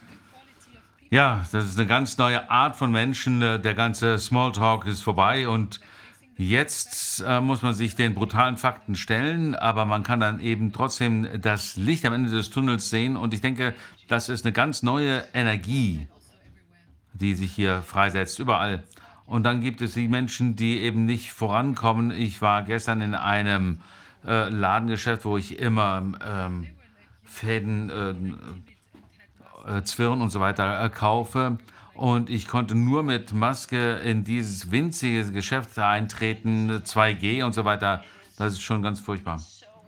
Es ist so wichtig, dass wir den Menschen helfen, die jetzt Impfschäden haben. Ich glaube, wir müssen alles tun, was wir können, um ihnen die Hand zu reichen und dass wir Ärzte und Krankenschwester haben, jetzt wo das, äh, wo der Impfzwang kommt. Sie müssen, äh, die müssen allen helfen können und sie müssen Vergebung spüren. Wir müssen so vielen Menschen helfen, wie wir können, so dass sie eben auch noch in den Genuss kommen, in unser Team zu dürfen, zu können. Und ähm, ich bin, habe sehr, sehr viel äh, Mitgefühl für mit diesen Menschen. Und ähm, die, die in dem Mainstream-Medium-Narrativ gefangen sind, je mehr Menschen wir dazu kriegen, ihren Fernseher auszuschalten und in die Natur zu gehen und äh, ans Meer zu gehen und das zu sehen, das ist das, was hilft. Aber ich denke, das ist auch nicht mehr so im äh, Versteckten. Gestern hat mir jemand aus Israel erzählt, dass selbst im Mainstream-Fernsehen in Israel jetzt die äh, Impfschäden besprochen werden. Sie kennen ja diesen Dokumentarfilm von ähm, Abital. Abital Levy ist, glaube ich, sein Name. Der, der, wo diese ganzen mit den Neb Nebenwirkungen gesprochen haben? Ja, das kam jetzt auch im Fernsehen und jetzt wird es wirklich äh, im Fernsehen diskutiert und es wird immer offensichtlich, äh, offensichtlicher. Und äh, die Hoffnung ist natürlich, dass gerade die Israelis, die äh, äh, besonders darauf erpicht sind, ihren Kindern äh, allen äh, Schaden von ihnen abzuwenden, dass sie langsam äh, diese Schwelle überschreiten. Und auch denen wird es immer deutlicher. Ähm, und sie erkennen natürlich auch, dass sie in diese, dass sie ausgetrickst wurden, dass sie in diesen ähm, Impfzyklus, äh, diesen never, äh, nie enden wollenden Zyklus hineingeschubst wurden, wo es ja einen Booster gibt, dann noch einen und so weiter. Mr. Globals Taktik ist äh, Teilen und Herrschen. Und äh, es geht dann gegen die, die Geimpften, gegen die Ungeimpften. Das ist jetzt genau, da zielt es jetzt hin. Und äh, deswegen ist es wichtig, dass diejenigen, die gegen die Zwangimpfung sind, alles tun, um den geschädigten Geimpften zu helfen. Damit können wir Ja, diese ja. Spaltung überwinden. Deswegen haben wir vor ein paar Wochen und Monaten äh, sogar schon äh, sind, haben wir den, äh, auf die Idee gekommen, ein äh, Krankenhaus zu kaufen, eins, das geschlossen wurde. Äh, das Problem ist, dass es viel zu kompliziert, das äh, zu machen. Man braucht all diese äh, Genehmigungen, die bekommen wir halt nicht. Wir werden ein, zwei oder noch mehr Krankenhäuser kaufen, aber das wird zu lange dauern, um den Menschen zu helfen, die jetzt schon zu dem Schluss gekommen sind, dass vielleicht ihre Krankheiten etwas mit den Impfungen zu tun haben. Aber das ist der einzige Weg. ähm, ich hoffe einfach, dass die sogenannten Impfen, Impfstoffe, die sogenannten mRNA, äh, mRNA-Impfstoffe, die nicht nur wegen des Spike-Proteins so gefährlich sind, sondern weil sie ihr Immunsystem äh, wirklich abschalten. Ähm, ich denke, es gibt immer noch Hoffnung und was wir jetzt versuchen ist, wir setzen ein, wir äh, schaffen ein Netzwerk von Hausärzten, die in der Lage sind, den Menschen vor Ort zu helfen, direkt zu Hause.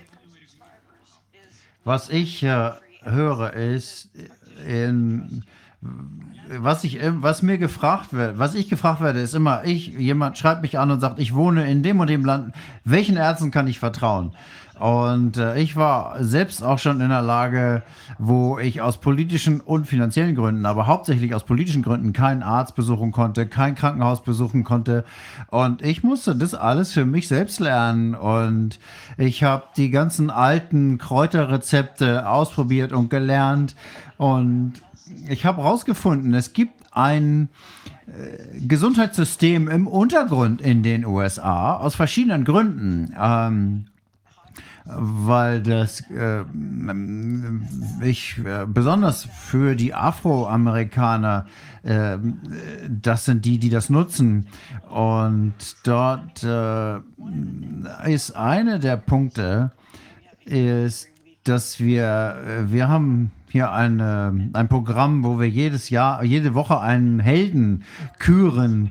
Wir hatten unsere Helden der Gesundheit, unsere Helden der, ähm, äh, der Pandemie. Einer meiner großen Helden Sie ist Wim Hof. Kennen Sie. Wim Hof? Ja, Wim Hof ist ein, ein holländischer Athlet, der sehr viel mit äh, Atemübungen und ähm, Eiswasser arbeitet. Er hat äh, viele wissenschaftliche Untersuchungen über sich ergehen lassen. Er hat jetzt ein neues Buch geschrieben, was wir, äh, wir sagen, wir haben 100 Ausgaben, 100 Ausgaben davon gekauft und wir geben das den Menschen als Weihnachtsgeschenk und äh, nutzen das auch, um Spenden einzusammeln. Und ähm, wir laden die Leute ein, uns zu schreiben und von ihren Nebenwirkungen, von den Impfungen zu berichten.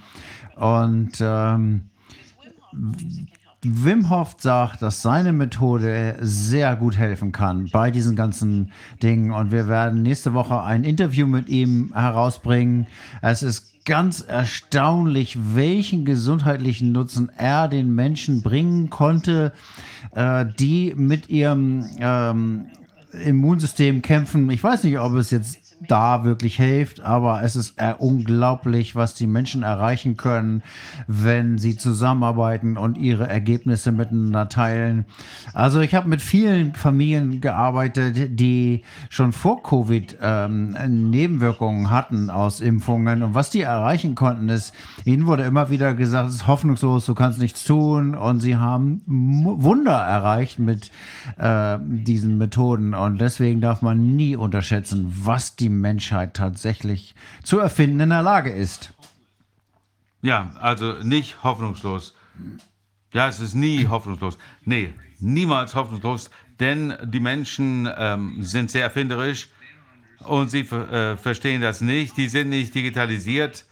Ich Ja, ich denke, die verstehen das. Äh, Sie machen sich wirklich äh, sehr viel Sorgen über die äh, Kontrolle.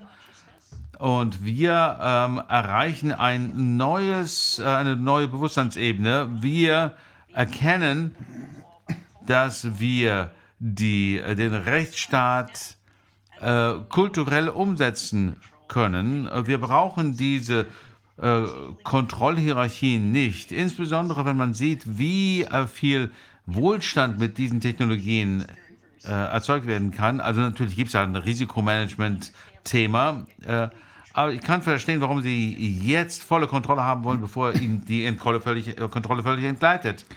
Ich glaube, das ist ein wichtiger Zeitpunkt hier in Deutschland. Ich habe gerade ein Interview gesehen oder eine Rede, die jemand bei einer Demo gehalten hat. Ähm, das war ein doppelt geimpfter, der jetzt die Ungeimpften ansprach äh, bei der Demonstration, hat gesagt, ich kann, ich habe hier das Gefühl, ich bin bei echten Menschen und ich hasse diese Situation, in der wir hier, die wir der Demokratie aussehen. Ich sehe das als Faschismus und äh, alle haben sich natürlich gefreut, dass er das Wort für die Ungeimpften ergriffen hat. Und das ist ja auch ein Zeichen der Solidarität. Nicht nur, weil sie bemerkt haben, dass sie betrogen worden sind, ähm, nur weil sie das Gefühl haben, dass es eigentlich nicht das, wie Demokratie geht für Menschen. Ja, vergessen Sie nicht. Äh, Zunächst einmal äh, soll natürlich die ähm, äh, Vermögenswerte nicht nur der ähm, Ungeimpften, sondern auch der Geimpften ähm, eingezogen werden. Und es wird auch keine Unterscheidung mehr gemacht werden zwischen geimpft und nicht geimpft, weil die, die Geimpften sind ja bald die neuen Ungeimpften, weil sie ihre Booster nicht haben. Wenn sie die nicht kriegen, dann sind sie wieder da, wo sie am Anfang standen. Also das ist etwas, was die sehr, sehr nervös macht. Und ich glaube, das Wichtigste ist Transparenz.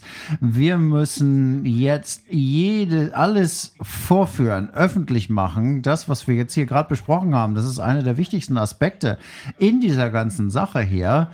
Bitte. Ja, äh, Transparenz, aber auch aktiv werden. Ja, aktiv werden kann man erst, wenn man versteht, was hier los ist. Ja gut, also zunächst mal muss man es wissen. Ich kann nicht nach Brooklyn fahren ohne eine gute Karte, logisch.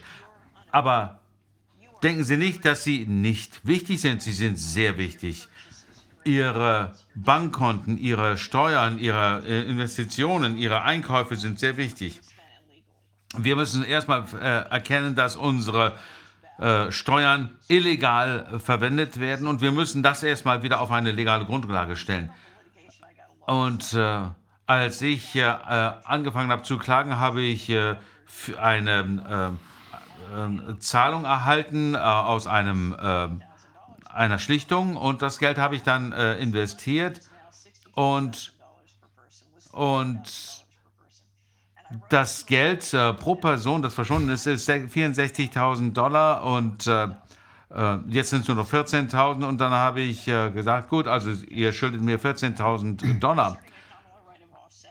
Und ich habe gesagt, ich möchte meine 40.000 gegen Ihre 14.000 äh, stellen. Ähm, das möchte ich gerne verrechnen. Wenn Sie damit ein Problem haben, das habe ich dem Finanzminister geschrieben, äh, dem Finanzamt, dann äh, redet mit meinem äh, äh, Anwalt und dann sehen wir weiter. Die Schuld wurde dann äh, gestrichen und ich habe nie weiter was davon gehört.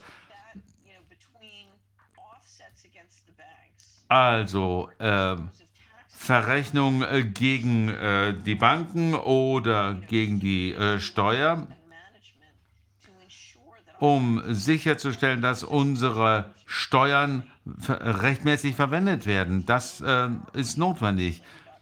Äh, schauen Sie sich mal äh, money dot- äh, money.salary.com. Da sehen Sie, wie wir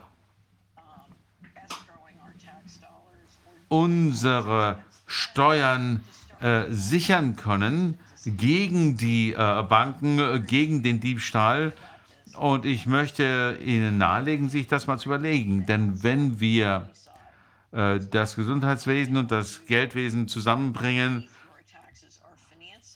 dann bedeutet das letztendlich, dass wir dieses kriminelle Verhalten selbst finanzieren. Also wir müssen uns das genau anschauen. Also zum Beispiel, ich sage immer den Eltern, die, äh, deren Kinder Impfschäden haben, äh, denen sage ich, redet nicht mit den äh, Schulbehörden und äh, äh, redet über die Wissenschaft. Nein, schaut, ihr, äh, schaut euch ihre Bücher an und äh, dann werdet ihr da Unregelmäßigkeiten finden und verlangt das Geld zurück. Die Bundesbehörden dürfen ja nicht illegal unser Geld verwalten. Also wir müssen damit äh, arbeiten. Wenn wir die Menschen finanzieren, die uns töten, die uns vergiften, dann gibt es keine Lösungen, bevor wir finanziell die Sache angehen. Absolut. Wir müssen dafür sorgen, dass sie die Steuern nicht mehr einkassieren. Wir haben schon darüber nachgedacht, insbesondere mit unserem wichtigsten Rechtsberater, Professor Martin Schwarz, der da ganz gute Ideen zu hatte schon. Ich kann Ihnen einen äh, Link zu diesem Artikel schicken, äh, ourmoney.solary.com und äh, da gibt es einen Link, dass Sie zum amerikanischen äh, Steuersystem bringen. Das ist aber eine legale äh, Untersuchung, die wirklich für alle G20-Länder äh, relevant sein wird. Ja, das werde ich mir gerne angucken. Wunderbar, Catherine. Ja, es ist immer toll, mit euch zu reden. Ich kann gar nicht sagen, wie sehr ich das zu schätzen weiß. Wir haben all diese, dieses Talent, äh, das jetzt mitmacht. Äh, einer der äh, Leute, die äh, ähm, mich letztes Jahr äh, äh, angesprochen haben zu Weihnachten, hat gesagt, ja, überall tauchen plötzlich Freunde auf, und zwar echte Freunde. Ja, also vielen Dank für die Gelegenheit, hier heute zu sprechen und ich hoffe, dass ihr noch einen guten Tag habt. Vielen Dank, vielen Dank. Aber wir werden noch weiter sprechen. Ja, also nächsten Sommer vielleicht. Ähm, wenn ihr dann rüberkommen könnt, dann macht, macht das mal. Gerne, gerne, das machen wir bestimmt.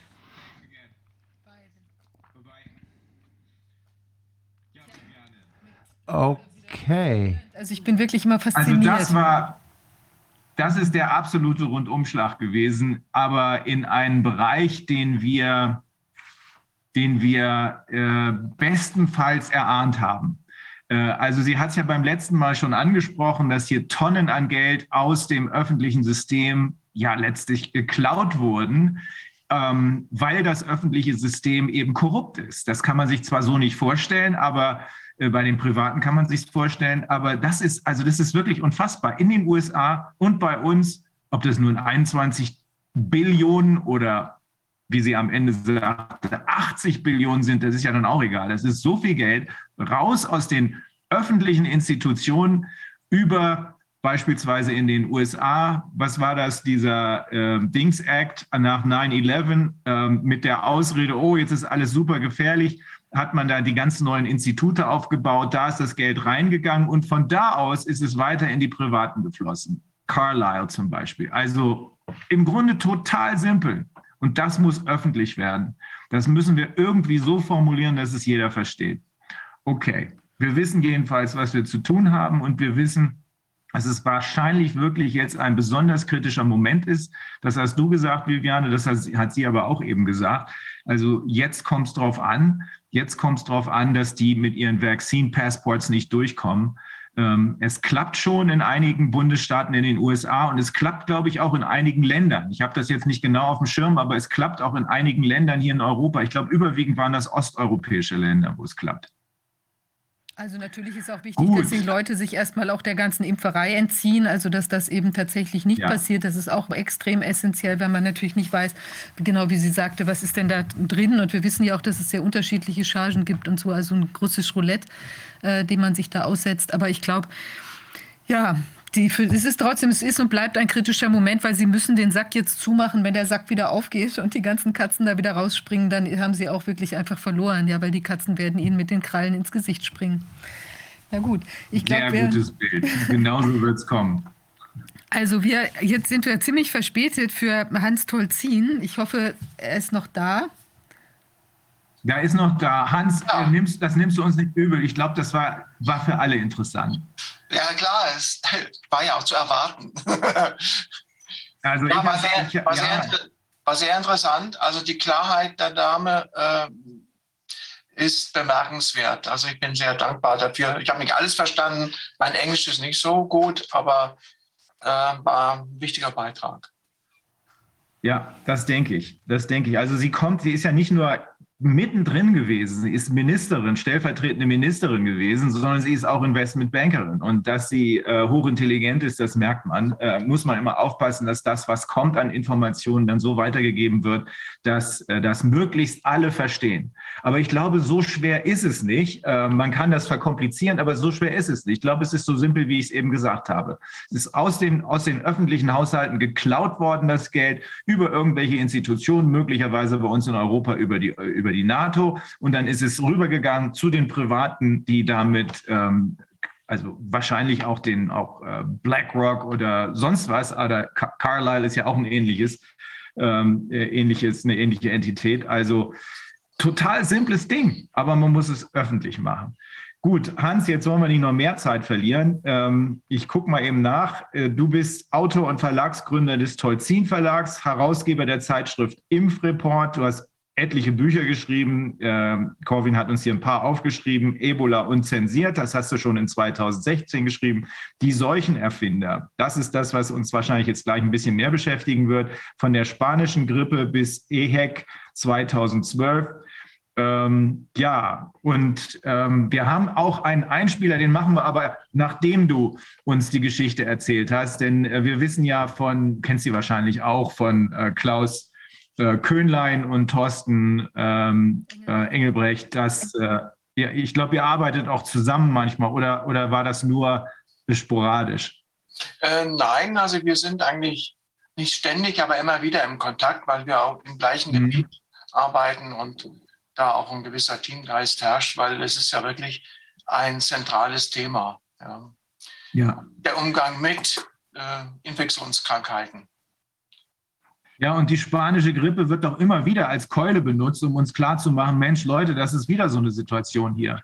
Und in Wahrheit, so haben uns das jedenfalls Klaus und Thorsten erzählt, in Wahrheit äh, war die spanische Grippe schon äh, oder war die Grippe äh, unter Kontrolle und ähm, oder, oder beziehungsweise es ist erst durch die Impfungen, die auch damals, wenn das so ist, die auch damals eingesetzt wurden, überhaupt zur Katastrophe gekommen. Ist das so richtig?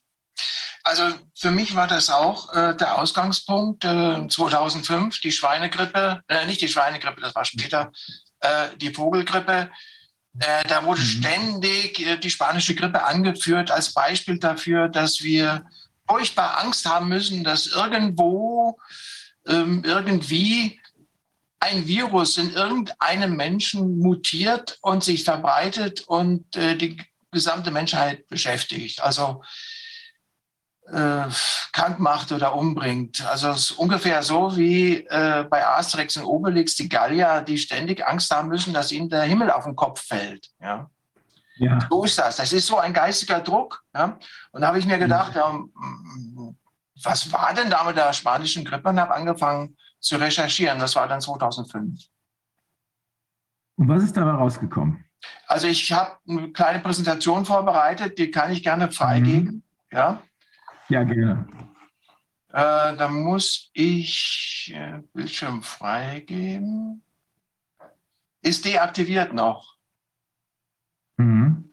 Der Host hat die Freigabe des Teilnehmerbildschirms deaktiviert. Muss, das muss die Regie machen. Regie.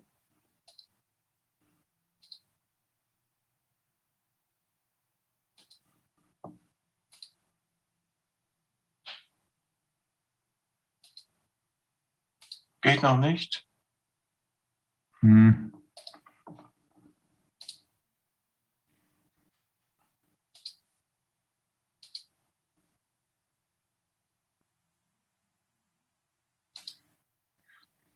Mhm. Funktioniert nicht. Also Ja, das jetzt passiert was. irgendwas. Ja.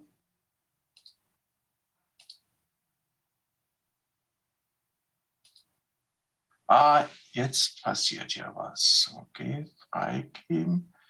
Ton freigeben. Freigeben. Okay. So, also spanische Grippe ist das Thema. Was war da wirklich los? Ich muss dazu sagen, das Mhm. sehe ich jetzt nicht als Forschungsarbeit. Also ich bin selbsternannter Journalist. Es ist eine Indiziensammlung und wenn man das wirklich äh, wissenschaftlich aufarbeiten will oder auch juristisch aufarbeiten will, kann man das als Basis nehmen. Ja? Mhm.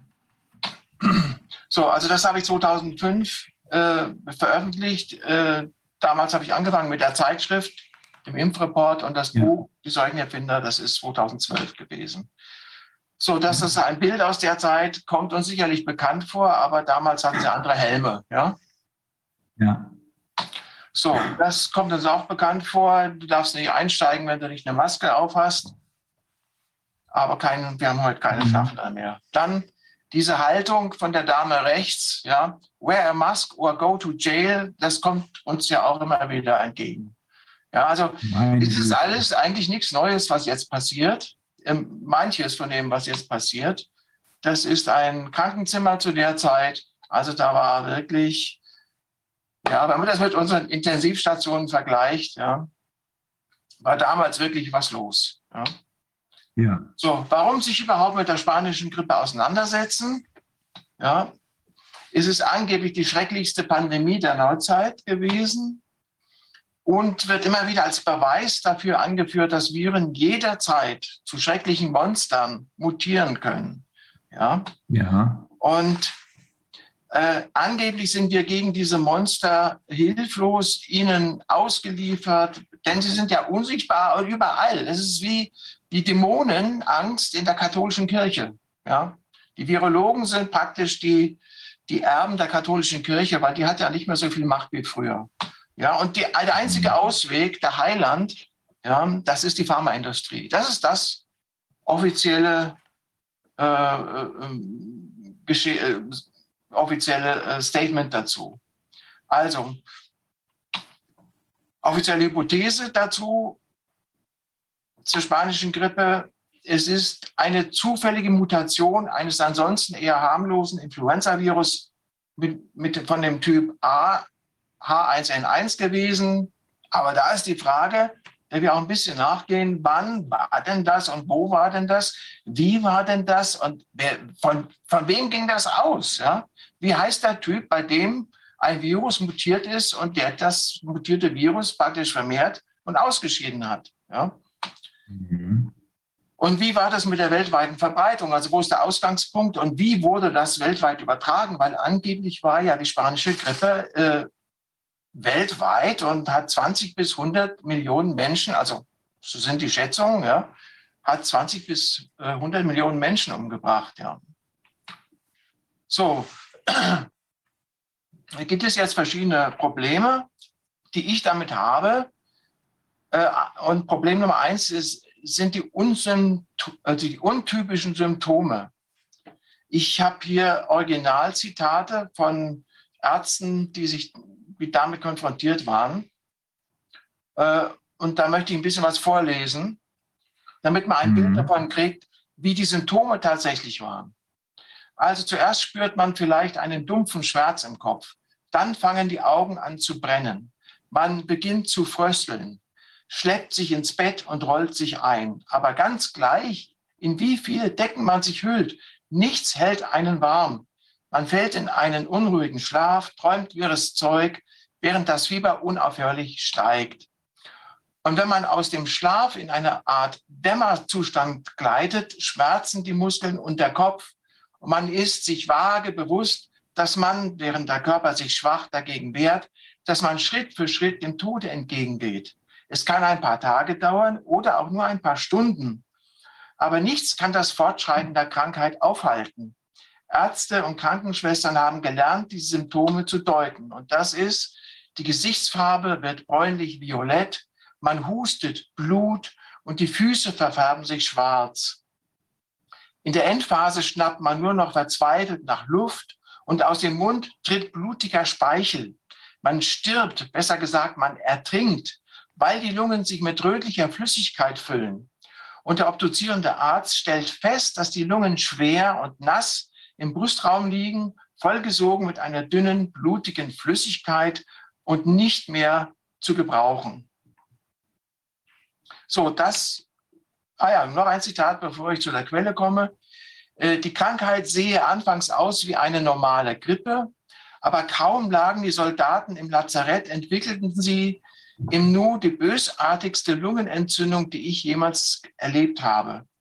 Zwei Stunden nach Einlieferung erschienen auf ihren Wangenknochen mahagonifarbene Flecken und wenige Stunden später breitet sich die Zyanose, das ist diese Gesichtsverfärbung wegen Sauerstoffmangel im Blut, breitet sich die Zyanose langsam von den Ohren über das gesamte Gesicht aus, bis man den farbigen kaum noch vom weißen unterscheiden kann.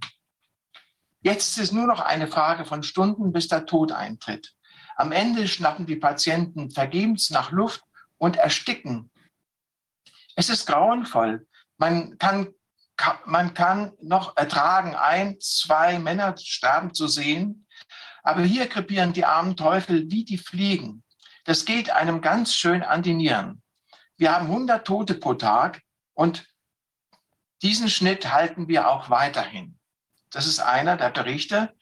Und als sehr ergiebig hat sich diese Quelle erwiesen. Das ist äh, Gina äh, Colata, das ist eine Medizinjournalistin äh, aus den USA. Die, das, rechts ist das Originalbuch und links die deutsche Übersetzung. Und sie ist keine Querdenkerin. Gell? Also sie ist keine Kritikerin der Virushypothese oder so, aber sie hat ganz viele Zitate und Quellen in ihrem Buch, äh, die Widersprüche äh, enthalten. Und das macht das Buch so interessant. Also insofern muss man ihr dankbar sein, dass sie äh, das so aufgearbeitet hat. Ähm, noch ein Zitat, weiteres Zitat dazu. Als die Krankheit zum ersten Mal diagnostiziert wurde, zögerten die Ärzte, sie als Grippe zu bezeichnen. Sie glaubten, es mit einem völlig neuen Leiden zu tun zu haben. Einige sprachen von einer Bronchiallungenentzündung, andere von einer seuchenartigen Atemwegserkrankung. Manche Ärzte hielten sie für Cholera oder Typhus, für Dengue-Fieber oder Botulismus. Andere nannten sie eine nicht näher zu bestimmende Epidemie. Wer sie als Influenza bezeichnete, setzte den Begriff in Anführungszeichen. Als Dr. Welch, also noch ein anderes Zitat, als Dr. Welch den Brustkorb geöffnet, die blaue geschwollene Lunge herausgenommen und aufgeschnitten hatte, die nur noch an wenigen Stellen festgeblieben war, da wandte er sich an uns und sagte, das muss irgendeine neue Infektion sein, sagte welche, eine Art Pest. Also das war, das waren die, die Fälle, vor allem in den Kasernen in den USA, weil ich habe mich bei meinen Recherchen äh, auf die USA konzentriert, weil ich Englisch kann und weil einige Zeitungen ähm, 2005 schon einen Großteil ihrer Archive digitalisiert hatten. Und ich habe dann auch in alten, äh, also in alten Zeitungsausschnitten äh, recherchiert, um herauszufinden, was damals wirklich zumindest in den Zeitungen gebracht wurde.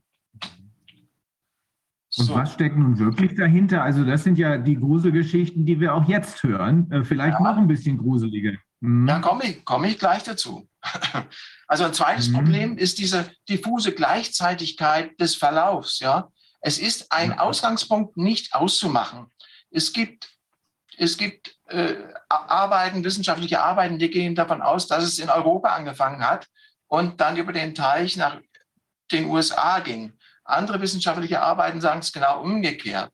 Ja, dann habe ich diese äh, diese Statistik hier gefunden, die zeigt den Höhepunkt der Pandemie, also die, die Todesfälle, den Höhepunkt der Todesfälle in New York, Paris, London Mhm. und Berlin. Und wir sehen, Mhm. das hält sich alles im Rahmen von 14 Tagen.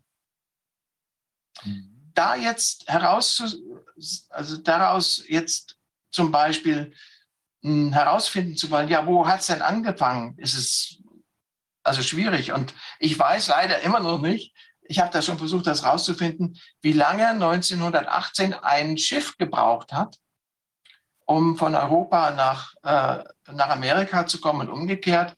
Aber 14 Tage ist schon sehr eng. Ja. Dann, und auch wenn man weiter nach rechts guckt, also das ist ja der 25. Oktober, sieht man meinen Pfeil auch oder sieht man den nicht? Hm. Doch, doch, sieht man. Mein Pfeil sieht, okay. Also Mhm. 25. Oktober und 8. November, äh, wenn man so die Höhepunkte dann praktisch nochmal markiert. Und aber wenn man weiter nach, nach links geht, wo, wo es anfängt anzusteigen, kann man auch sehen, es ist weder, es ist nicht klar ersichtlich, wo es angefangen hat und wo es sich dann Ja. vielleicht von Amerika nach Europa äh, ähm, übertragen hat oder umgekehrt. Mhm. Ja. So, dann habe ich das heute Morgen noch äh, äh, ähm, zufällig gesehen. Hier haben wir ja den 9. November.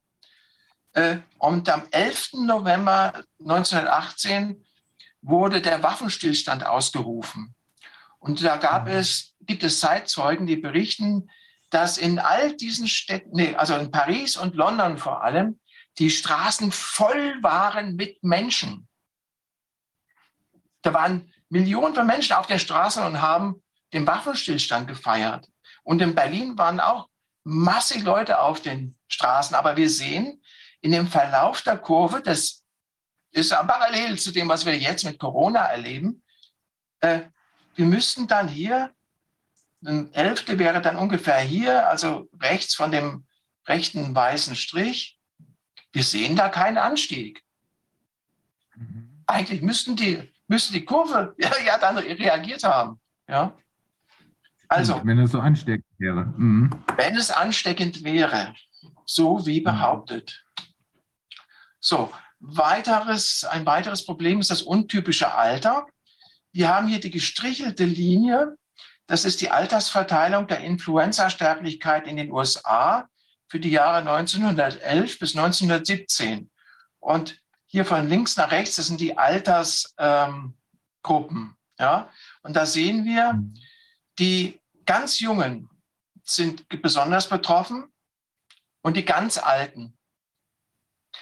Aber bei der spanischen Grippe haben wir einen Knick hier in der Mitte. Das sind die 25 bis 34-Jährigen ungefähr.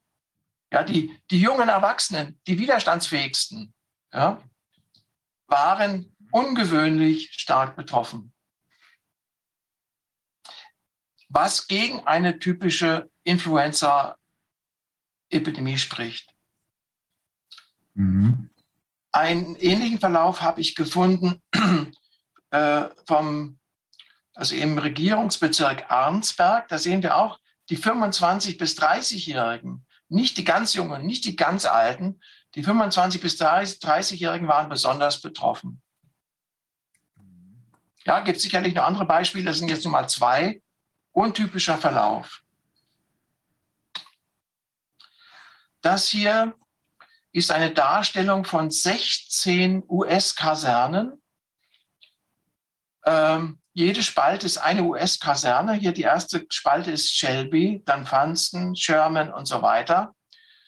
Äh, und die Symptome, die dort registriert wurden. Also zum Beispiel bei allen 16 Kasernen ist zu sehen, dass die Erkrankung plötzlich aus dem Nichts kommt. Ja? Und wir haben vorher die Beschreibungen gehört. Äh, innerhalb von Stunden sind die gestorben, die, die Betroffenen. Ja? Äh, dann das zweite, die zweite Zeile ist ähm, Erschöpfung, ja, fast alle registrierten äh, Erschöpfung, dann Fieber und so weiter. Äh, worauf ich damit hindeuten will, ist eben die besondere Betroffenheit von Soldaten, US-Soldaten in ihren Kasernen. Ja. So, nochmal ein typisches Bild, Krankenzimmer zu der Zeit. So, und jetzt das äh, mit den misslungenen Ansteckungsversuchen, das hat ja äh, der Thorsten Engelbrecht ja auch schon zitiert. Ich Ja. möchte es nochmal zitieren, weil das einfach der absolute Hammer ist. Ja? Mhm. Das war ein Ansteckungsversuch in Boston im November 1918.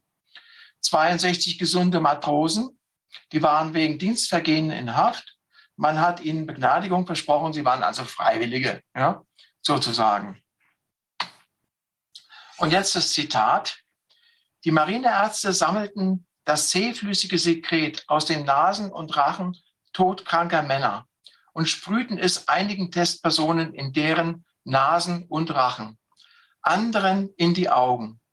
Bei einem Experiment schabten sie den Schleim von der Nasenscheidewand eines Patienten und rieben ihn dann direkt an die Nasenscheidewand einer Testperson. In dem Versuch, die Vorgänge zu simulieren, die normalerweise ablaufen, so sollten die Experimente ja im Prinzip aussehen. Ja? Äh, Mhm. Wenn Menschen sich mit Grippe anstecken, nahmen die Ärzte zehn der Testpersonen mit ins Lazarett, um sie grippekranken Soldaten auszusetzen. Die Kranken lagen eingerollt und mit fieberheißen Gesichtern auf ihren schmalen Betten und glitten, ab, äh, glitten abwechselnd vom Schlaf ins Delirium. Die zehn gesunden Männer erhielten die Anweisung, sich jeweils einem Patienten zu nähern, sich über ihn zu beugen, seinen übel riechenden Atem einzuatmen und fünf Minuten lang mit ihm zu plaudern, um sicherzugehen, dass der Gesunde der Krankheit auch vollständig ausgesetzt war, musste der Kranke kräftig ausatmen, wobei der Gesunde den Atem des Kranken inhalierte. Schließlich musste, heftig, ne? Schließlich Ja. musste der Grippekranke dem Freiwilligen noch fünf Minuten lang ins Gesicht husten. Jede gesunde Testperson vollzog diese Prozedur bei zehn verschiedenen Grippepatienten, deren Krankheitsbeginn nicht länger zurückliegen durfte als drei Tage. So wollte man gewährleisten, dass das Virus oder was immer die Grippe verursacht hatte, sich noch im Sekret aus Nase oder Lunge befand. Aber kein einziger Mann, gesunder Mann wurde krank. Ja? Zur, zu aller Überraschung, ah ja, kein einziger wurde krank. Und die Quelle, äh, das hat man dann in San Francisco nochmal wiederholt mit 50 Matrosen. Und da das Ergebnis auch, zu aller Überraschung, wurde keine einzige Testperson krank. Die Wissenschaftler waren verblüfft. Wenn diese gesunden Freiwilligen sich nicht ansteckten, obwohl die Ärzte alles daran setzten, um sie krank zu machen, was war dann der Auslöser der Krankheit? Wie infizierten die Menschen sich denn dann mit der Grippe? Ja, fragt die Gina Colata zutreffend, ja, ist die Frage. Die große Frage. So, dann gab es aber äh, im Folgejahr auch Ansteckungsversuche in Japan. Äh, da waren bis zu 30 Millionen laut der Publikation, äh, die ich da habe, ähm, erkrankt und 170.000 waren davon gestorben, also auch ziemlich heftig. Dort hatten sich für einen Versuch 52 Ärzte und Krankenschwestern gemeldet, freiwillig. Allerdings lief das ein bisschen anders.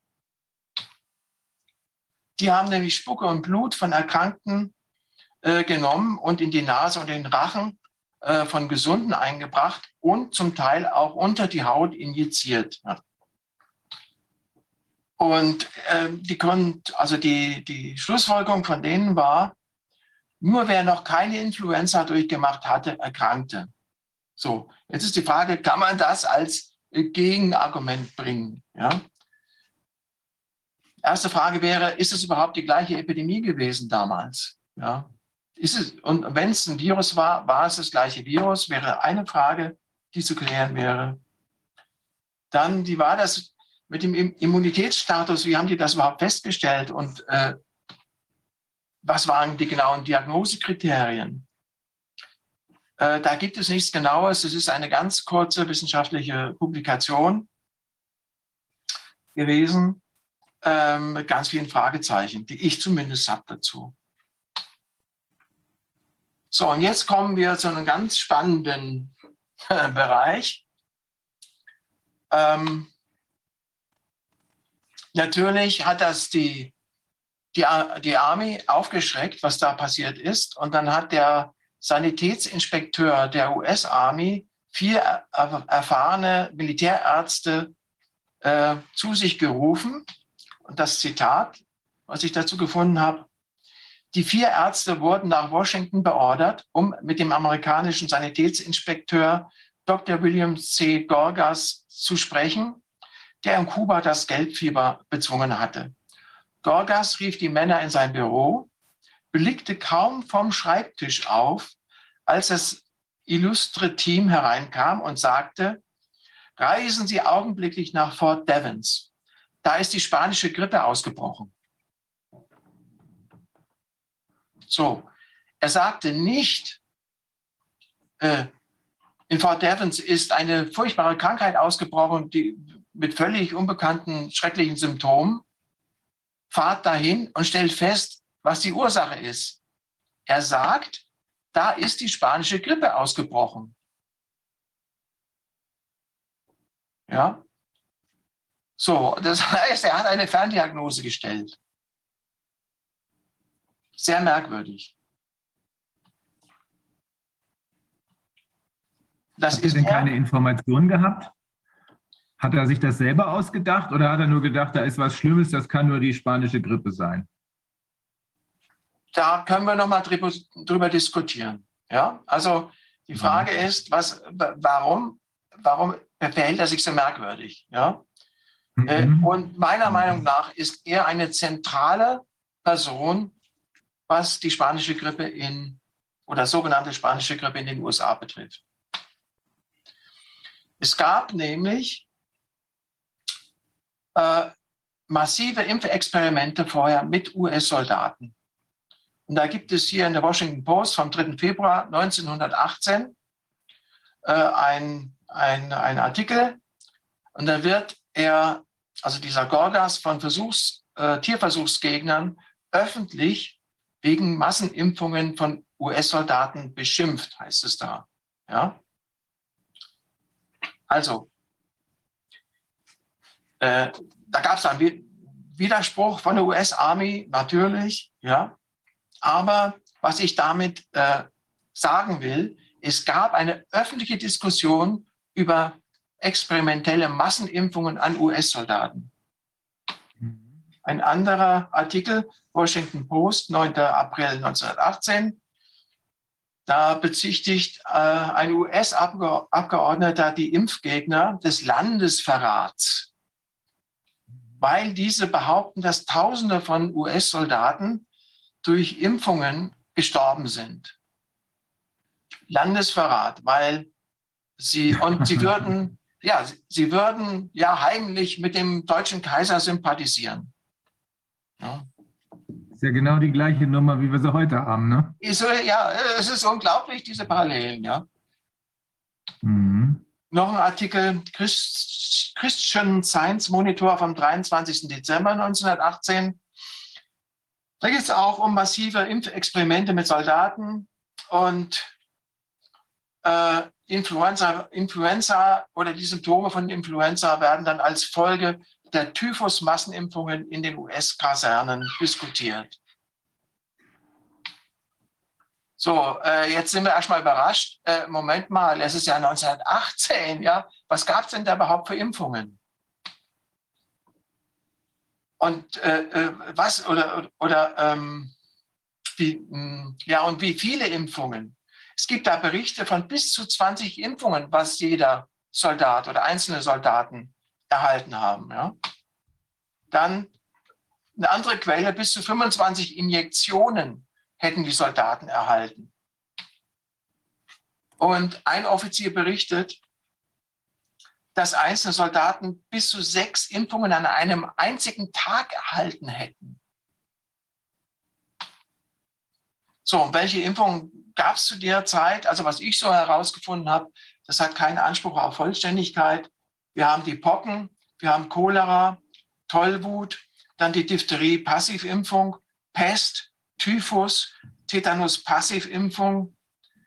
Äh, 1911 wird Typhus eine Pflichtimpfung in der US-Armee. War ich auch überrascht. Ja.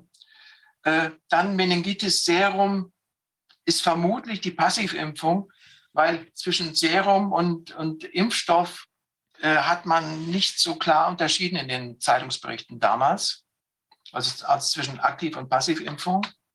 Keuchhusten, Tetanus, Pneumonie, Meningitis, Ruhe, Diphtherie, Fünftagesfieber. Dann gab es 1918 eine Meningitis-Impfstudie im Umfeld von Armeelagern, um, um herauszufinden, ob man eine hypothetische Übertragung von, von Krankheiten äh, vom, von der Kaserne in das Zivilumfeld oder umgekehrt, ob man das unterbinden kann. Dann 1918 auch nochmal Influenza-Impfungen, um die spanische Grippe zu stoppen. Und äh, dann hat man aus spanische Grippe, aus der spanischen Grippe, aus den Proben, aus den Erkrankten, hat man versucht, Impfstoffe zu machen und dann hat dann wie wild äh, experimentiert mit Impfungen. Ja. Es ist aus unserer heutigen Sicht nicht mehr ganz durch Corona, aber doch unglaublich. Ja. Hier haben wir eine Liste aus dem Jahr 1911. Eine Liste einer Impfstation, was dort alles an Impfstoffen verfügbar war. Und das ist eine Liste von 39 verschiedenen Produkten. 1911, also sieben Jahre vorher. Also damals ging da, da ging der Punk ab, was das Impfen anging. Das, das ist uns gar nicht bewusst. Ja, war auch mir nicht bewusst. Junge, Junge, Junge. So, ein weiteres Problem, was auch die Gina Colata feststellt und sich da auch auf äh, äh, andere Fachleute bezieht, ja, eigentlich waren die damalig, damaligen Militärärzte, die da eingesetzt waren, ja unmittelbar betroffen und das war ja weiterhin bis heute ein Rätsel, aber die publizierten kaum darüber. Ja? Dabei ist doch für jeden, der, der in seinem Fachgebiet irgendwie äh, was kann oder was erlebt oder, oder ähm, neue Erkenntnisse hat, ja, der wird das sofort publizieren. Karriere, für die Karriere ist das wichtig. Ja. Nun ist das so bei den Militärärzten, die sind weisungsgebunden, ja. Und der Chef von ihnen ist wer gewesen? Der Herr Gorgas. Mhm. Also wenn ich da jetzt weiter recherchieren wollte, mit tief einsteigen wollte, würde ich mich zum Beispiel dafür interessieren, was dieser Herr Gorgas mit David Rockefeller zu tun hatte. Ja, ist auch so eine Schlüsselfigur. Das Schweigen betrifft aber auch eben normale Ärzte und Medien, nicht nur die Militärärzte.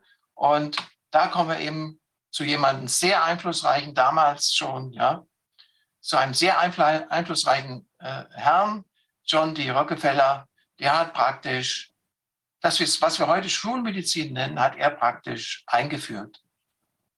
Also in, in, dieser Massi in einer Massivität zumindest, wie es vorher nicht gab gab in den USA.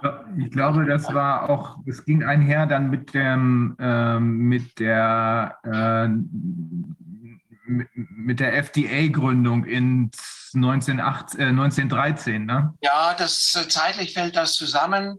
Ähm, äh, seine Stiftung und äh, die Carnegie Stiftung, die haben, glaube ich, 500 Millionen Dollar damals an Preisgeldern vergeben oder an Zuschüssen vergeben an an medizinische Schulen, die sich der Pharmazie verschrieben haben, statt der Naturheilkunde. Und mhm. das hat einen ganz großen Impact gehabt, also Einfluss gehabt auf die weitere Entwicklung, weil zu der Zeit war die Naturheilkunde in Europa und in den USA, die war gewaltig auf dem Vormarsch. Ja. Weil, war ja auch erfolgreich gewesen über die Jahrhunderte, ne? Ja, natürlich. Ja. Das war ja eigentlich auch das Einzige, was es damals gab. Die Leute, das, es gab ja eigentlich nichts anderes als die Naturheilkunde oder, oder jedenfalls äh, überliefert. Nein, die, nein, es gab schon die Quacksalber vorher, die irgendwas zusammengemischt haben mhm. und den Leuten da mhm. irgendwas verkauft haben. Und der sein Aber Vater. Dazu gehörte doch, Genau, das, das wollte ich gerade sagen. Sein Vater gehörte da auch dazu, der unter dem falschen Namen mit einem falschen Doktortitel dann irgendwann meinte, aus Erdöl Medizin machen zu können. Da weiß ich keine Details. Ich weiß nur, dass er auch, ich glaube, auf Wikipedia ne, als Quacksalber unterwegs war. Ja. ja. Ich glaube, der nannte sich Dr. Livingston und verkaufte genau, so ein Schlangenöl, so was angeblich Krebs besiegen sollte. Genau. Ja. Ich meine, das muss man sich mal überlegen. Die haben die haben die Quacksalber, das, da kommt ja auch der Name her, die haben quecksilberhaltige äh, äh Mischungen verabreicht. Und, und wenn, du, wenn du Quecksilber auf die Haut reibst, dann wird ja, dann hast du ja eine Vergiftung, dann wird die, die körpereigenen Reaktionen auf Stress, die werden erstmal runtergefahren. Das heißt, dann geht dann erstmal die, das Symptom weg, ja, kommt dann aber stärker wieder. Aber du hast dann erstmal ein Erfolgserlebnis. Ja. So, wo kommen wir jetzt hin? Jetzt, wo kommen wir hin? Zu einem, zu einem Erfahrungsbericht von Eleonora McBean. Die hat das als Kind miterlebt, damals.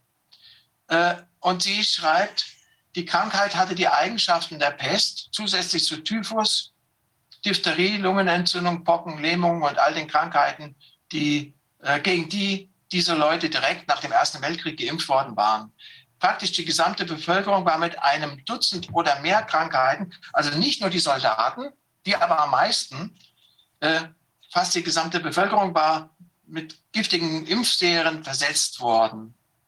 Es war eine Tragödie, die all diese arztgemachten Krankheiten gleichzeitig auszubrechen, äh, als all diese arztgemachten Krankheiten gleichzeitig auszubrechen begannen. Die Pandemie zog sich zwei Jahre lang hin, am Leben erhalten durch die Verabreichung von weiteren giftigen Medikamenten, mit denen Ärzte versuchten, die Symptome zu unterdrücken. Soweit ich herausfinden konnte, erkrankten nur Geimpfte. Diejenigen, die die, die, die Injektionen abgelehnt hatten, entgingen der Grippe. Meine Familie hatte alle Schutzimpfungen abgelehnt, also blieben wir die ganze Zeit wohl auf. Auf dem Höhepunkt der Epidemie wurden alle Geschäfte sowie die Schulen, Firmen und sogar das Krankenhaus geschlossen. Auch die Ärzte und Pflegekräfte waren geimpft worden und lagen mit der Grippe da nieder. Niemand war auf den Straßen. Es war wie eine Geisterstadt. Wir, die keine Impfungen erhalten hatten, schienen die äh, einzige Familie zu sein, die nicht die Gri Grippe bekam. So gingen meine Eltern auch von Haus zu Haus, um sich um die Kranken zu kümmern, so gut sie es konnten, denn es war zu der Zeit unmöglich, einen Doktor zu holen. Also wir sind gleich fertig. Ich komme gleich zur Zusammenfassung. Wenn Mikroben, sagt sie, wenn Mikroben, Bakterien, Viren oder Bazillen Krankheiten verursachen können, hatten sie mehr als, genügend, mehr als genug Gelegenheiten, meine Eltern zu attackieren, da sie viele Stunden pro Tag in den Räumen der Kranken verbrachten. Aber sie bekamen keine Grippe und sie brachten auch keine Mikroben nach Hause, die, unsere, die uns Kinder überfielen oder sonst irgendetwas verursachten. Niemand aus unserer Familie hatte die Grippe, nicht einmal ein Schneuzen. Dabei war es Winter und es lag tiefer Schnee. Dann schreibt sie noch am Schluss, während den Schulmedizinern in ihren Krankenhäusern ein Drittel ihrer Grippefälle verstarben, erzielten die naturheilkundlichen Krankenhäuser Heilungsraten von fast 100 Prozent. Oh. Mach nochmal zurück, das muss ich nochmal sehen. Die Zahlen habe ich nicht ganz drauf gehabt. Okay. Drei. Oh, Junge, Junge, Junge.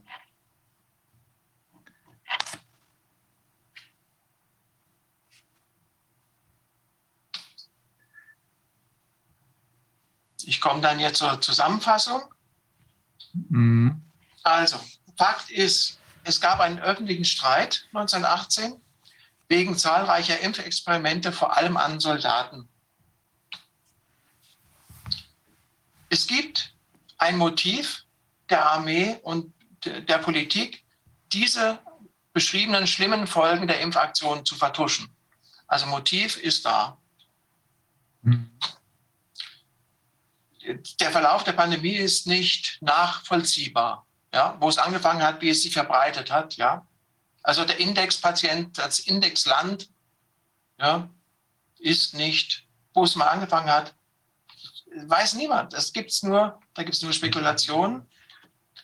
Die Ansteckungsversuche sind spektakulär misslungen, muss man sagen.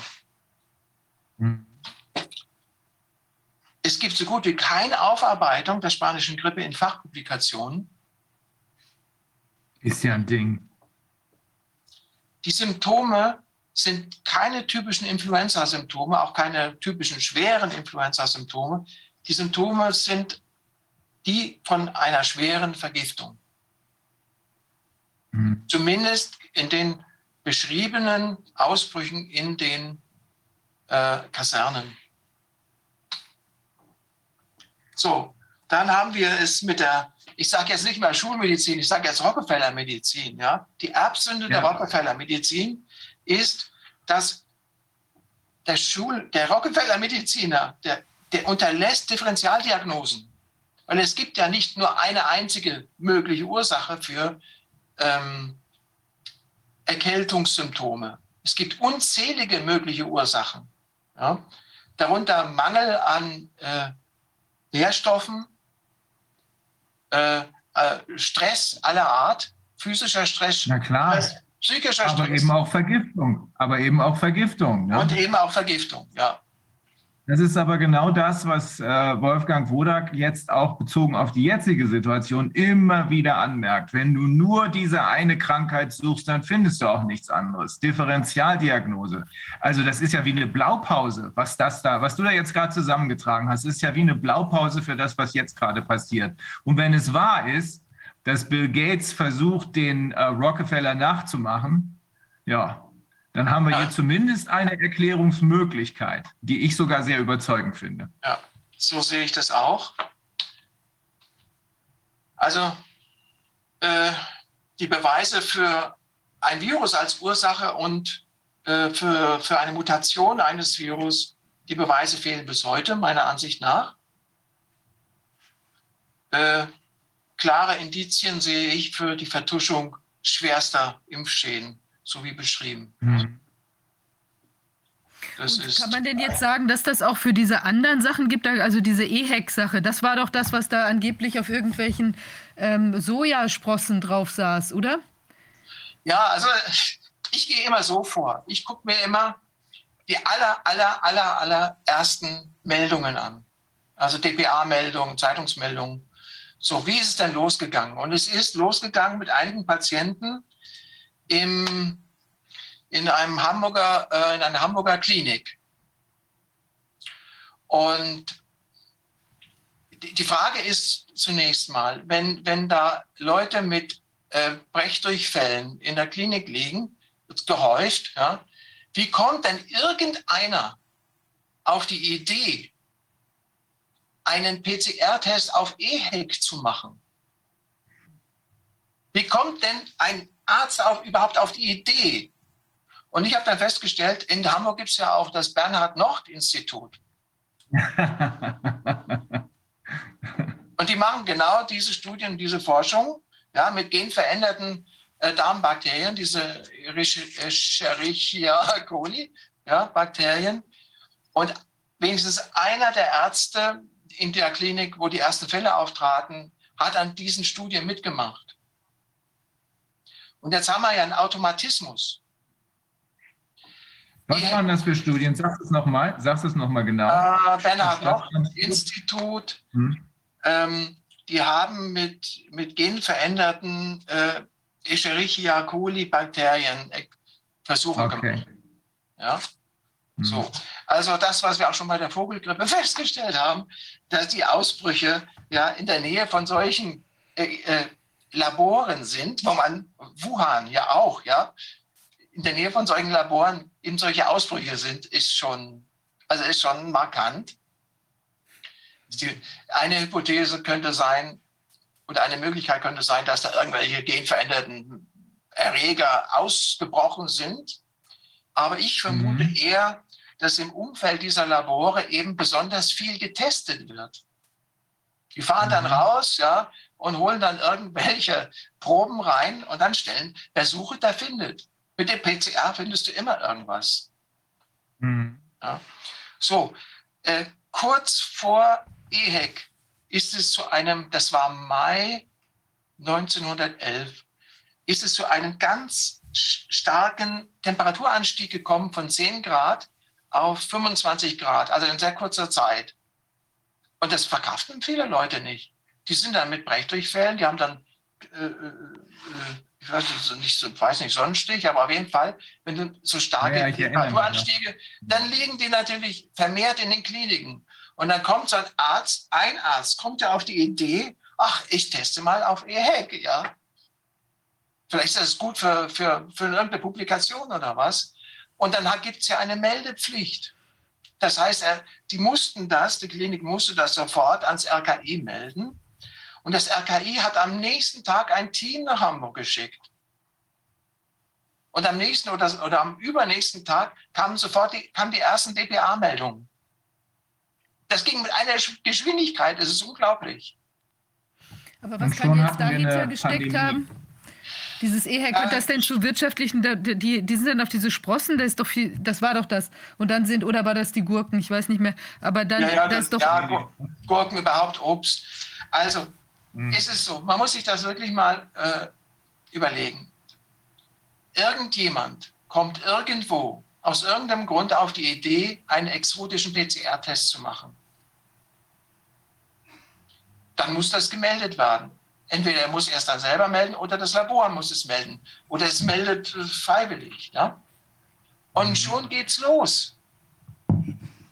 Und schon, dieses, dieses Wann ganze, der Mechanismus, ja, durch diese Meldepflicht, weil, weil, weil das RKI wird selbstverständlich, weil, weil die wollen ja keine Fehler machen und da ist ein ganz starker Fokus der Politik drauf, ja, und der Medien, wollen keine Fehler machen, ja, und da, sich nichts vorwerfen lassen, sie hätten irgendwas vernachlässigt oder, oder, oder übersehen. Ja, lieber einmal Alarm zu viel als zu wenig. Aber Lieber wann, Alarm. wann war das noch? 19, 2011. Wer war damals noch an, also ich weiß, dass äh, Drosten auch mal am Bernhard-Nocht-Institut war, aber Ja. um die Zeit nicht mehr. Da war er, oder war er noch da? Nein, ich glaube zu dieser Zeit nicht mehr. Mhm. Bin Okay. mir aber jetzt auch nicht sicher. Mhm. Okay. Tja, also Ja, zumindest hast du. Ja, die Panikmache, also die Panikmache mit, mit Hilfe des Argumentes, äh, es, es gab eine furchtbare spanische Grippe, das ist mindestens unnötig und eventuell kriminell. Ja? Ja, aber inzwischen sind sie ja auf den Geschmack gekommen. Danach kam ja dann die Schweinegrippe. Das funktionierte bestens mit Panik. Und das, was wir jetzt haben, ist ohne Panik überhaupt nicht mehr denkbar. Also wenn Paul Schreier recht hat mit seinen Recherchen, Mhm. 1999 waren ja die ersten Sandkastenspiele, dann ist das alles kein Zufall. Natürlich nicht. Das äh, stimmt mit dem überein, was wir von Jim Bush gehört haben. Der hat uns äh, nahezu eins zu eins das, was hier abläuft, geschildert am Beispiel des, ich glaube, 2001, kurz vor 9-11 äh, stattgefundenen äh, Planspiels Dark Winter. Ne? Also das passt alles zusammen. Die Indizienkette wird immer gewichtiger. Ähm, natürlich sind das keine Vollbeweise, aber äh, ich meine, allein die Tatsache, dass sie bei der spanischen Grippe nie eine echte wissenschaftliche Untersuchung durchgeführt haben, durch die anerkannten wissenschaftlichen Institutionen, sondern eigentlich nur immer Verschleierung hatten. Allein die Tatsache, dass es um diese Zeit, was die meisten von uns gar nicht für möglich halten heute, äh, schon Impfkampagnen gab und, ähm, und, äh, und zwar auf, auf, auf äh, eigentlich kaum noch vorstellbare Art und Weise, obwohl in den USA inzwischen ja auch schon die kleinen Kinder mit äh, zigfachen Impfungen bedacht werden. Aber dass das damals schon möglich war und durchgeführt wurde, das legt doch, wenn ich das jetzt in, ich sage immer schön, in der Gesamtschau sehe, das, was heute passiert, das, was bei der Schweinegrippe passiert, was du uns jetzt gerade über die spanische Grippe erzählt hast, das legt doch nahe, dass da das gleiche Spiel abgegangen ist. Äh, da, man fragt sich nur, ob die damals schon eine bestimmte Intention hatten, so wie wir sie jetzt erkennen können, nämlich die, äh, die Wirtschaft zu zerstören und äh, Bevölkerungsreduktion, oder ob die damals einfach nur rumexperimentiert haben, um zu sehen, was man mit diesen Impfungen anrichten kann. Ich würde mal vermuten, dass die Bevölkerungsreduktion auch damals schon eine Rolle gespielt hat. Aber es ist eine Vermutung. Ich weiß es nicht, ich weiß es nicht. Ähm, ich weiß, ist auch die Frage, inwieweit das jetzt wirklich relevant ist. Wichtig ist zu wissen, Ja. also Wahrheit und Lüge und Manipulation unterscheiden Mhm. zu können, äh, um die, seine eigene persönliche Entscheidung treffen zu können. Ja. Das ist zunächst mal wichtig. Und, ob, und die Aufarbeitung, die juristische Aufarbeitung, da bin ich froh, dass ich nicht damit besch beschäftigt bin. Ja, die können wir, also das hat Catherine Austin Fitz eben auch völlig korrekt gesagt, damit können wir erst beginnen, wenn wir der Öffentlichkeit all diese Fakten verstehbar nahegebracht haben. Ähm, einiges wird uns dadurch erleichtert, so tragisch und dramatisch das klingt, einiges wird uns dadurch erleichtert, dass äh, der dass der Bodycount eben steigt, also dass die äh, Todesfälle nicht mehr unter den Teppich gekehrt werden können und dass auch alle anderen Nebenfolgen nicht mehr unter den Teppich gekehrt werden können. Das fällt auf und das öffnet dann den Blick und führt dazu, dass man Fragen stellt und vielleicht am Ende sogar so weit kommt, wie wir es jetzt gerade sind, ähm, mit dem, was Catherine Austin Fitz und was du jetzt gesagt haben. Aber das ist wichtig, damit die richtigen Entscheidungen getroffen werden. Und die richtigen Entscheidungen sind nicht darüber nachzudenken, wie das in manchen Mainstream-Medien jetzt von den etwas kritischeren, ich sage jetzt mal keine Namen, äh, die versuchen, den Spagat hinzukriegen zwischen Mainstream und dem, was sie eigentlich wissen. Ähm, diese, äh, diese, das ist, das ist falsch, darüber nachzudenken, äh, ob das hier äh, leichte oder grobe Fehler der Politik waren. Über den Punkt sind wir längst hinaus. Jetzt ist der entscheidende Schritt derjenige zu erkennen, dass es um Leben und Tod geht und dass unsere Regierung eben nicht, so wie es Catherine Austin Fitz gerade gesagt das ist nicht unsere Regierung. Das sind Marionetten für die Leute, die ihre Ziele durchsetzen wollen. Ja, gut, Hans, das war Das war interessant, äh, gerade auch in, in Ergänzung zu dem, was äh, Thorsten Engelbrecht und Klaus Köhnlein uns erzählt haben. Das ist jetzt noch mal eine richtig runde äh, ein richtig runder Überblick, ganzheitlicher Überblick über die spanische Grippe, die vermutlich ja auch wieder nur ein Impfskandal gewesen ist und gar nichts mit Grippe zu tun hat. Gerade auch dieser Erfahrungsbericht aus 77, den du da geschildert hast, legt das ja sehr nah. Eine ganze Familie, die nicht geimpft war, die gar nichts hatte, die Ansteckungsversuche legen das sehr nah, dass es hier in Wahrheit äh, Impfversuche waren, die katastrophal fehlgelaufen sind oder aber tatsächlich das erreicht haben, was sie sollten, nämlich die Menschheit schwer zu beschädigen. Vielleicht war es auch nur eine Übung, das ist äh, Spekulation. Ja, Hans, soweit, ne? Ja, also ich möchte mich auch bei euch bedanken äh, für, eure, für euer Durchhaltevermögen. Das ist ja unglaublich, was ihr leistet. Und vor allem, dass ihr auch keine Tabus kennt. Bin ich sehr dankbar dafür. Ja. Alles angucken, Ja. alles angucken und Ja, das Gute ins, man muss alles wissen. Hans, das ist immer meine Meinung gewesen. Auch die harten Sachen muss man sehen. Sonst macht man, sonst trifft man die falschen Entscheidungen. Okay. Hans, nochmal Dankeschön. Gerne. Wir hängen jetzt ein bisschen sehr hinterher, aber ich, es ist interessant und das, deswegen machen wir jetzt weiter. Fragen nochmal, ob äh, Dr. Chetty da ist. Ist okay, äh, Hans, dann wünsche ich dir erstmal ein schönes Wochenende. Ja, danke. Euch auch. Tausend Dank. Okay. Dankeschön. Rainer- Bis dann. Ne? Rainer, du hattest noch irgendeinen Einspieler angesprochen, aber den machen wir dann zum Schluss. den oder? Einspieler sollten wir über, ja, den sollten wir ruhig jetzt spielen, äh, wenn die Regie den äh, so schnell rauskriegt. Ich hatte das vorhin mit äh, Corbin besprochen. Das ist der Einspieler über die spanische Grippe.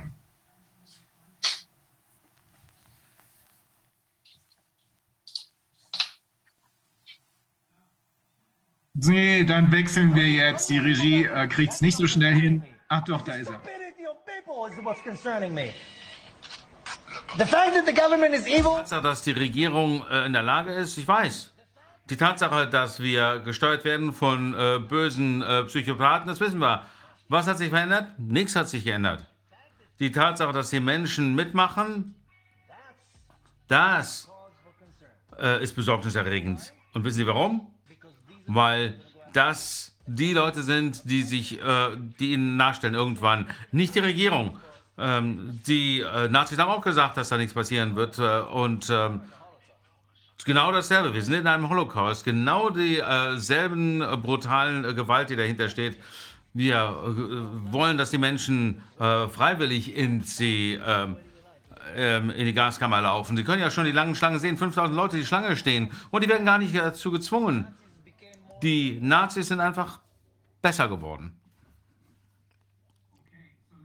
Okay. Das war jetzt nicht die spanische Grippe, aber es gibt einem trotzdem einen Einblick in das, was andere darüber denken, was hier läuft. Ziemlich deutlich. Dr. Shakara Chetty, tut mir leid, dass ich Sie habe warten lassen so lange. Äh, Ich hoffe, dass viel von dem, was Sie gehört haben äh, in dem äh, Interview mit Kerstin Arthur Twitt, was, war interessant. Aber ich freue mich, dass Sie immer noch dabei sind. Wie geht's Ihnen? Ja, mir geht's gut. Danke, danke. Alles gut. Das war wirklich sehr schön, sich anzuhören, was äh, Sie alles gesagt haben. Ich verstehe jetzt äh, Deutsch nicht, aber ich habe das Wesentliche doch mitgekriegt. Die Zusammenfassung war, das ist schon merkwürdig, dass die spanische Grippe, die sogenannte, dass niemand aus der Wissenschaftsgemeinde sich das jemals genauer angeguckt hat. Er, die ganzen Tatsachen, die er hat, mit denen er arbeiten kann, kommen aus andere, von anderen investigativen Journalisten und den Zeitungen. Und es scheint so, als ob nichts in die Richtung einer Grippe deutet. Wahrscheinlich war es keine Grippe. Auf der anderen Seite zeigt aber alles in die Richtung, dass es ein massives Impfexperiment gewesen ist, das dort durchgeführt worden ist. Und der Öffentlichkeit ist das überhaupt nicht bewusst. Das ist so in der Zusammenfassung das, was er uns gesagt hat. Es sieht so aus, als ob das der Vorläufer von dem war, was wir heute sehen. Ja, das sieht wirklich sehr ähnlich aus. Ich äh, denke, dass wir eine, vor einer Pandemie der Impfnebenschäden stehen. Ähm, da müssen wir uns jetzt mal drüber unterhalten.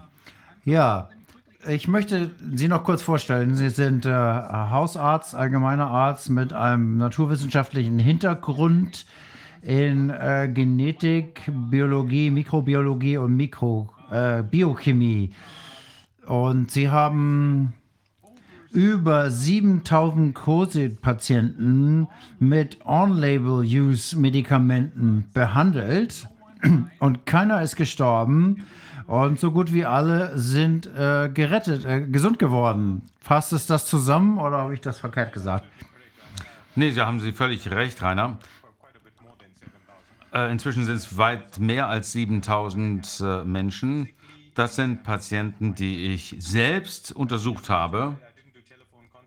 Ich habe also keine äh, Telefonbehandlung äh, durchgeführt. Die habe ich, also das habe ich zwar auch gemacht, aber die habe ich nicht äh, mit einbezogen in diese äh, Anzahl. Ich habe 7000 wirklich selbst untersucht.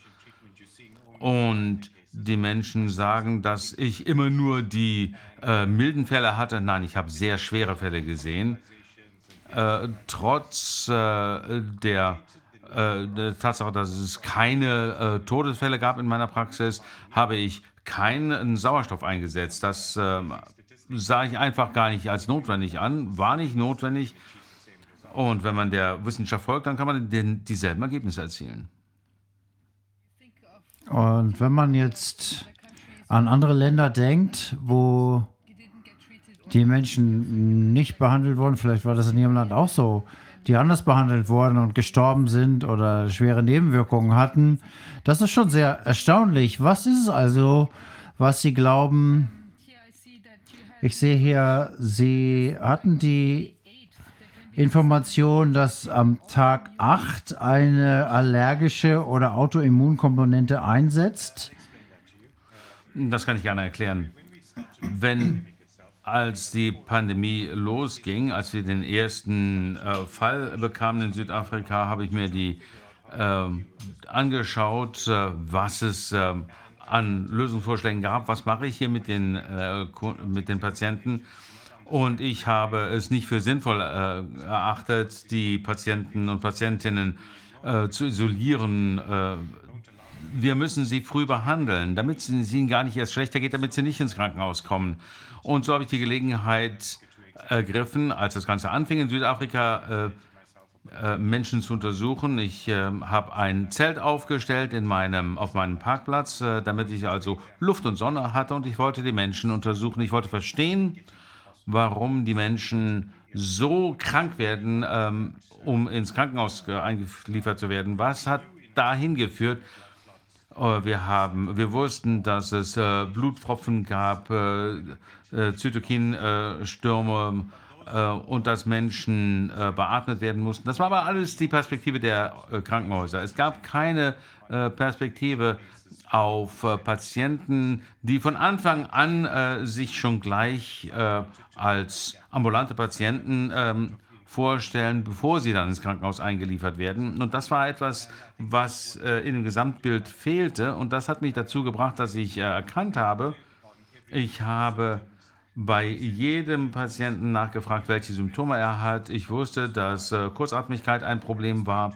Und ich habe allen Patienten und Patientinnen erklärt, dass wenn sie dieses Symptom, äh, Symptom äh, bekommen, dass sie sofort zu mir kommen müssen damit ich sie untersuchen kann und das klinische Bild äh, ähm, ermitteln kann mit dieser Kurzatmigkeit. Und da ist etwas Seltsames passiert. Alle äh, Patienten, die äh, ich mit Covid behandelt habe, hatten ursprünglich ähm, Grippesymptome und das schien äh, sich von einer Grippe gar nicht groß zu unterscheiden. Äh, es gab ja sehr viel bekannte Informationen. Ich weiß also, wie ich mich vor äh, so etwas schützen kann. Ich weiß, wie es zu dieser Krankheit kommt und wie, äh, was ich machen muss, um einen Atemwegsvirus zu bekämpfen.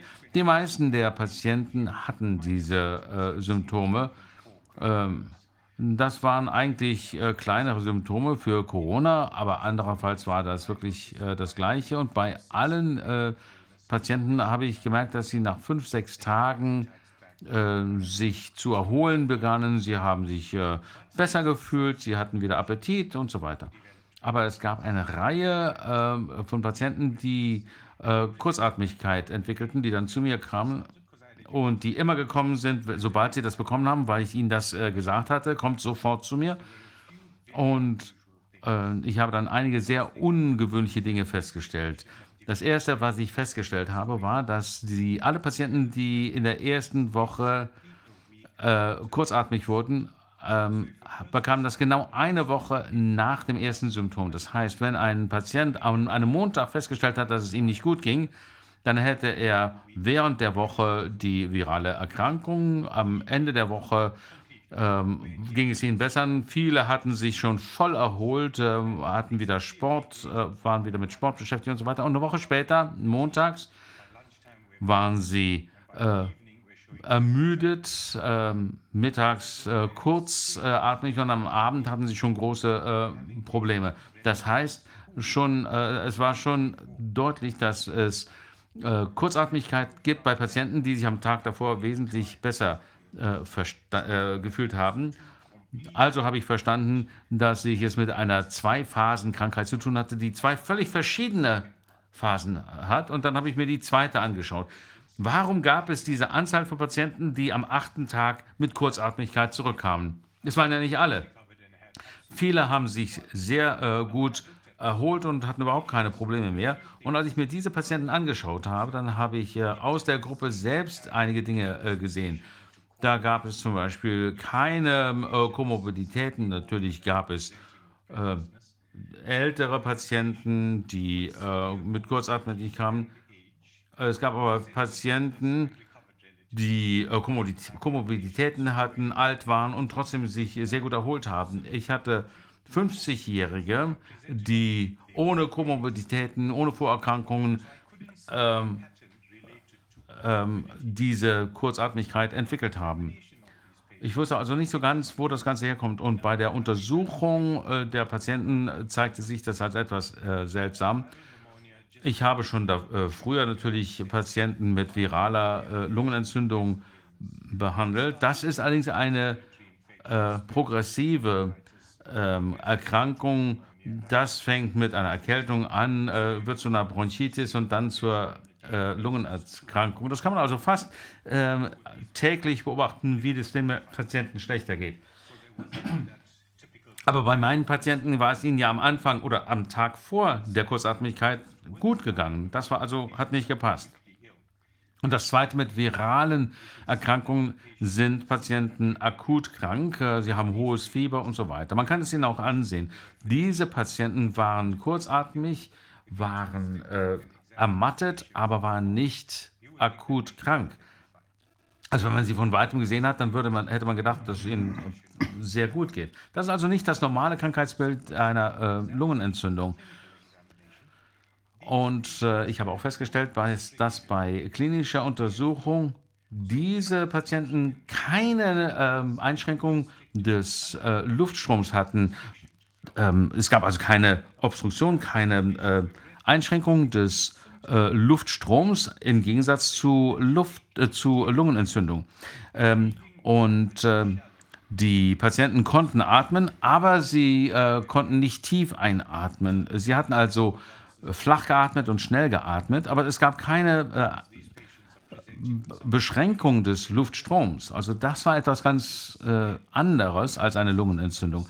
Nach der Verteilung zu urteilen der, der ähm, Fälle, die ich gesehen habe, gab es keinen äh, Zusammenhang mit äh, Vorerkrankungen, also Bluthochdruck, ähm, Herzerkrankungen und so weiter das schien überhaupt keinen Grund, äh, keine Auswirkung zu haben auf die ähm, ähm, Erholung. Also ich unterteile das in zwei Phasen. Also die erste Woche, wo man ähm, diese virale äh, Phase hat und dann die zweite Phase, die mit dem achten Tag einsetzt, wo es eine äh, ähm, Entzündungsreaktion gibt. Also musste ich mir überlegen, was hat dazu äh, geführt, dass die äh, Menschen, dass denen jetzt plötzlich schlechter ging, ohne dass es irgendeinen Zusammenhang zu Vorerkrankungen gab.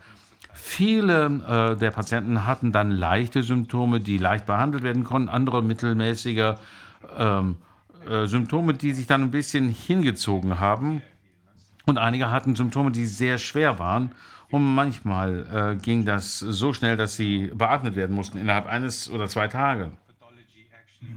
Und wenn man sich die Pathologie anschaut, die, das Krankheitsbild und äh, sich fragt, wel, was passt hierzu, dann war das Einzige, was mir äh, sinnvoll erschien, eine allergische Reaktion als Reaktion auf ein äh, Allergen, also eine Überempfindlichkeitsreaktion, die irgendwie am achten Tag der Erkrankung ausgelöst wird.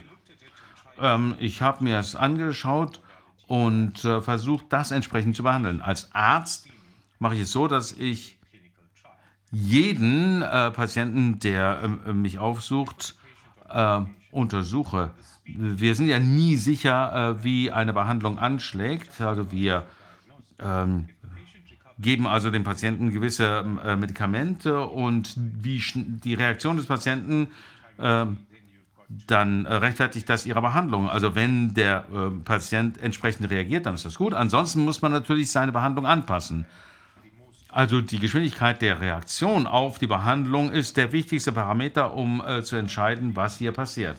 Ganz am Anfang der Pandemie wurden Steroide äh, eingesetzt ähm, und wir wissen natürlich, welche Probleme es bei der äh, zu frühen Verabreichung von Steroiden ähm, einhergeht, äh, vor allem am Anfang einer Infektion. Man kann nicht das Immunsystem unterdrücken. Ähm, aber es gibt natürlich einen Punkt, wo die Steroide dann entsprechend äh, lebenswichtig werden. Und das muss sich irgendwo dann auch feststellen, wann das war.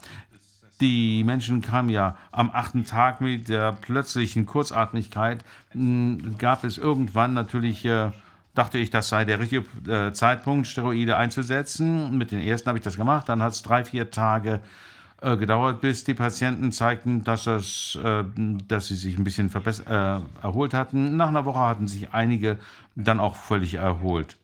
Nachdem ich mir das angeschaut hatte, äh, wusste ich, wie schnell es dauerte, sich zu erholen, nämlich zwei, drei Tage mit Beigabe von äh, Steroiden. Und da ich dachte, äh, dass es ein Fall von Übersensibilität sei, äh, habe ich äh, die äh, Patienten so behandelt. Und dann kam eine Patientin mit Diabetes, ähm, die am ähm, achten Tag kam mit einer Sauerstoffsättigung von 80 Prozent und ähm, ganz wenig. Ja, und sie kam eben nach acht Tagen wieder. Auch wieder das typische äh, Bild der plötzlichen Verschlechterung am achten Tag. Und äh, auch hier dachte ich, das wird zwei, drei Tage dauern, dass die Steroide äh, sie heilen. Aber hier hatte sie, äh, aber wenn sie eine Überempfindlichkeitsreaktion hat, dann äh, würde vielleicht ein Antihistamin äh, helfen. Also habe ich ja Promethazin äh, gegeben in einer Dose, die man normalerweise für Kinder einsetzt. Ein äh, Notmedikament, das von der Weltgesundheitsorganisation ähm, zugelassen ist. Das sollte jeder Arzt wirklich immer bereit, parat haben. Ähm, das habe ich also gegeben und ihr gesagt, komm am nächsten Tag wieder. Und ich habe das mit allen äh, Patienten gemacht. Am nächsten Tag ging es ihr äh, perfekt. Äh, sie hatte wieder 100% Sauerstoffsättigung. Und wenn man eine allergische Reaktion behandelt, dann wird sie unterdrückt, bis die Muskeln sich äh, erholen. Und wenn man ähm, zu bis die äh, Mastzellen äh, sich erholen. Und ähm, dann kommt das irgendwann wieder. Also sie kam nach drei Tagen wieder und äh, sie äh, hat sich, ähm, hat dann ähm, weitere Antihistamine bekommen und sich dann völlig ähm, erholt.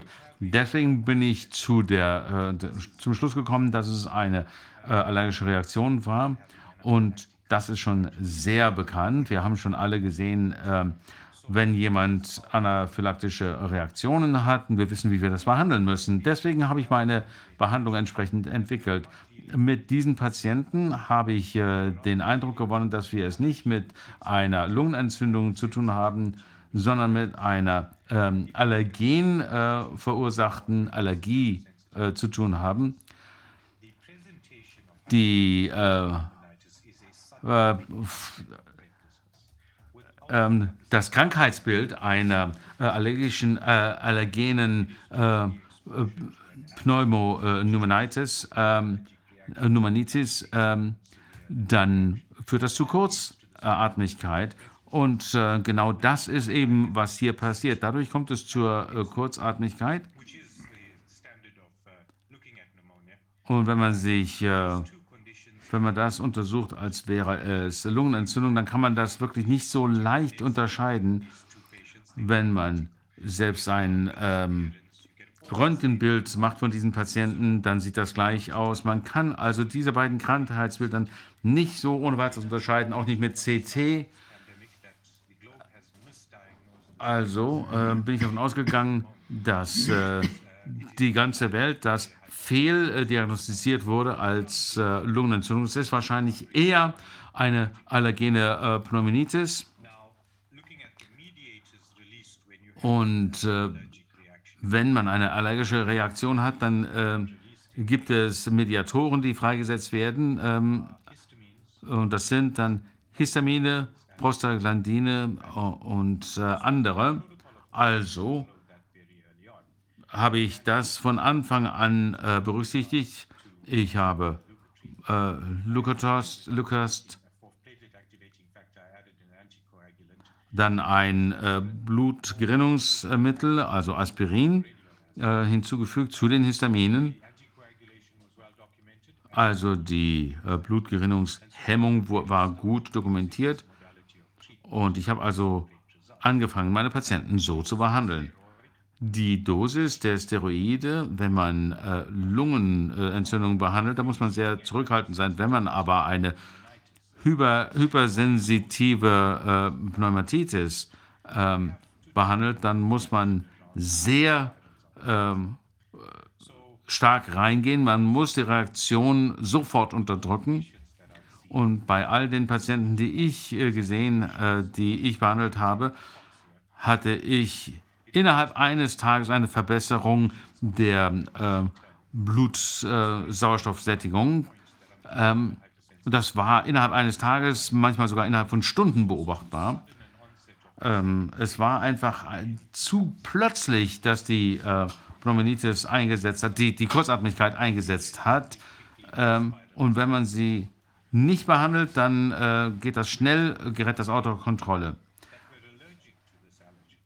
Also gibt es einzelne Personen, die auf diese Allergen allergisch reagieren und das führt zu schweren Reaktionen, wie jede allergische Reaktion und es hängt von der genetischen ähm, Veranlagung ab, äh, wie man auf dieses Allergen reagiert. Diejenigen, die äh, schwache äh, Kurzatmigkeit hatten am achten Tag und die äh, hatten da wirklich nur vorübergehende Symptome und einige Patienten haben sich da sehr schnell von selbst erholt.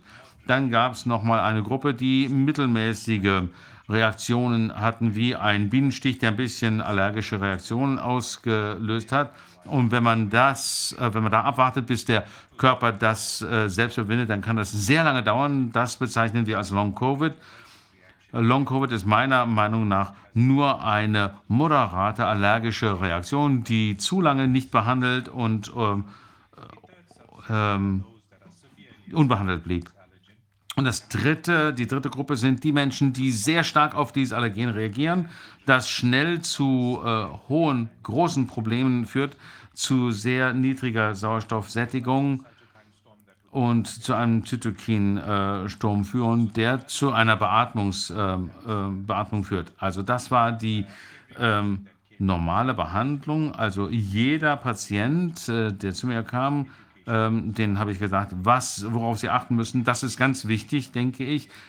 Alle äh, Patienten, die am achten Tag kamen, ähm, wurden sofort einer aggressiven Behandlung unterworfen.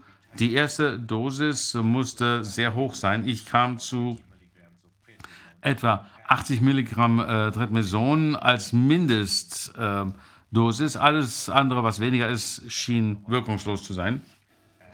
Deswegen, seit ich das mache, hatte ich keine äh, Todesfälle mehr, keine äh, Krankenhauseinweisungen, niemand muss mehr beatmet werden. Denn jeder, äh, der mit dieser Kurzatmigkeit bei mir äh, ankommt, der hat sich bis zum nächsten Tag erholt. In der zweiten Welle hatte ich jetzt die Gelegenheit, äh, Long-Covid-Patienten aus der ersten Welle zu untersuchen, die nicht mit meiner Methode behandelt worden waren. Die Behandlung, äh, die ich ähm, in der ersten Welle entwickelt habe, ähm, hat bei keinem zu Long-Covid oder anderen Komplikationen äh, aufgrund von Covid geführt haben. Wenn man also das Ganze richtig äh, behandelt, dann hat man diese Probleme nicht. Wenn ich Patienten mit Long-Covid äh, behandle, ab Beginn der zweiten Woche, dann ähm, habe ich versucht, das äh, entsprechend äh, zu beobachten. Ich musste am achten Tag äh, zeigen, dass Histamin freigesetzt worden war oder Triptis, äh, das sind die normalen äh, Marker einer allergischen Reaktion, oder Immunoglobulin B, das ist das Immunoglobin, das äh, bei der Reaktion auf Allergien ähm, involviert ist. Das ist aber ein teurer Test. Histamin muss ein Urin, ähm, eine, braucht eine Urinprobe und äh, die dauert 24 Stunden.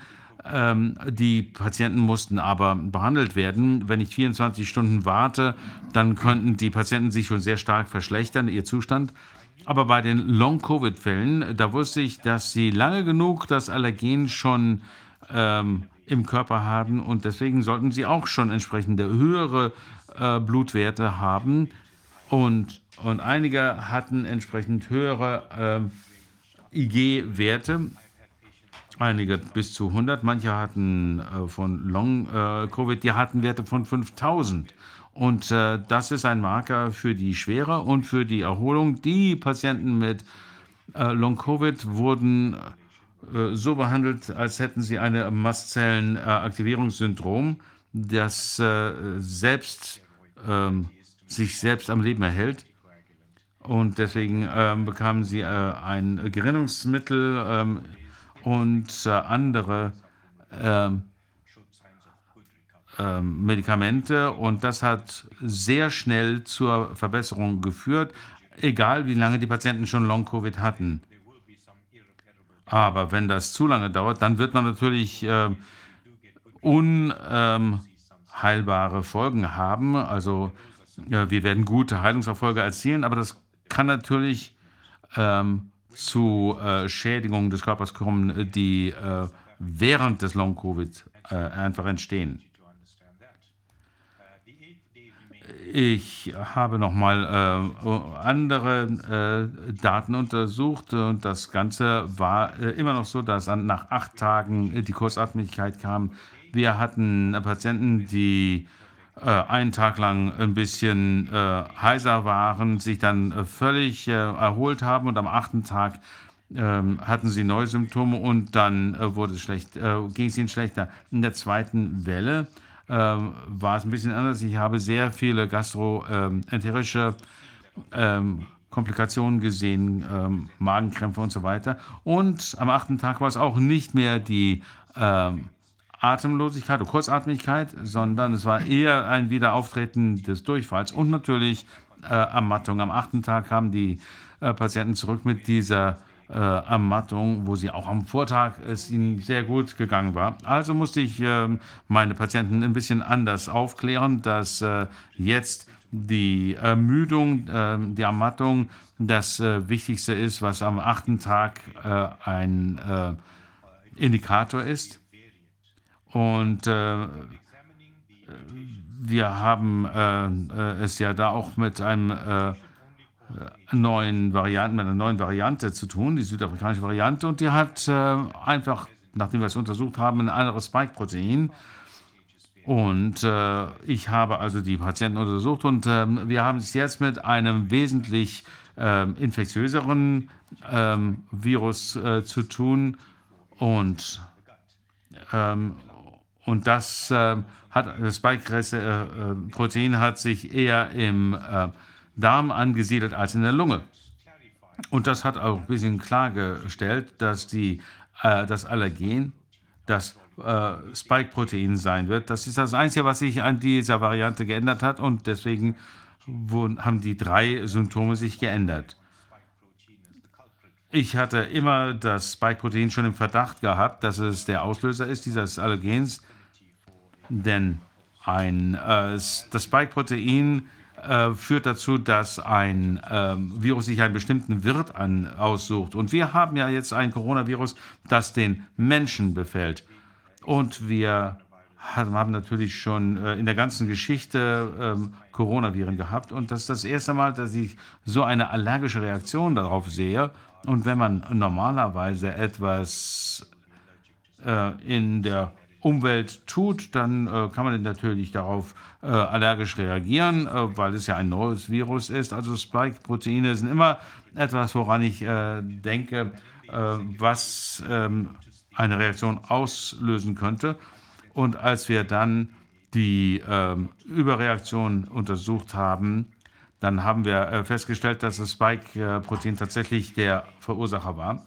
Und die Behandlung äh, blieb genau gleich in der zweiten Welle. Wir haben die erste Phase als normale virale ähm, Erkrankung behandelt und äh, Ziel war, die Patienten bis zum achten Tag zur völligen Erholung äh, zu bringen, also symptomatische Behandlung für die meisten. In äh, beiden Wellen war es bei denen, die hohe Virenlast hatten, hatten äh, hohe Temperaturen, äh, sahen sehr krank äh, aus und den, den habe ich noch Hydrochloroplen ver, verabreicht und diese Patienten waren innerhalb von zwei, drei Tagen geheilt. Das war aber für wenige Patienten reserviert, die sehr hohe Virallasten zu haben schienen. Die anderen wurden sehr konservativ behandelt und ich habe dann darauf gewartet, wie sich das entwickelt. Und die vierte Welle ähm, äh, führt noch immer nicht zu einer anderen Behandlung. Alle Patienten sollen werden aufgeklärt. Sie müssen die verschiedenen Symptome verstehen. Sie müssen auch äh, wissen, dass sie genau äh, sich am achten Tag beobachten und dann auch sofort zu mir kommen, wenn es eine allergische Reaktion gibt. Denn die kann ja sehr schnell äh, äh sein. Und wenn man da sehr schnell entscheidend eingreift, dann ist das sehr äh, wichtig. Ähm, das heißt, wenn das kommt, dann müssen die Patienten wieder zu mir kommen. Und in der dritten Welle äh, wo das auftrat, haben wir genau das gleiche Bild wieder gesehen. Ähm, wir haben leichte Veränderungen in den ursprünglichen ausgänglichen Krankenbildern, Krankheitsbildern gesehen, in der ähm, Reaktion, die am achten Tag ausgelöst wurde. Und natürlich die Symptome hatten sich geändert durch die Hypersensitivität, aber die Zeitspannen blieben die ganze Zeit unverändert. Unabhängig von der Variante, Viren neigen dazu, ein sehr festes Muster zu entwickeln, wenn sie den menschlichen Körper infizieren, in ihrem Replikationszyklus, anders als Bakterien. Ähm, Viren laufen in so und so viel Tagen durch so und so viele Zyklen und werden dann von einer Autoimmunantwort äh, bekämpft. Das ist, äh, fängt an mit dem äh, Fieber, mit Bläschenbildung, wie bei den Windpocken beispielsweise. Da gibt es einen festen Zeitablauf und man kann dann anhand der System Symptome genau feststellen, wo, wie weit ist die Erkrankung halt fortgeschritten und genau das wollte ich jetzt hier auch bei dem aktuellen Virus machen.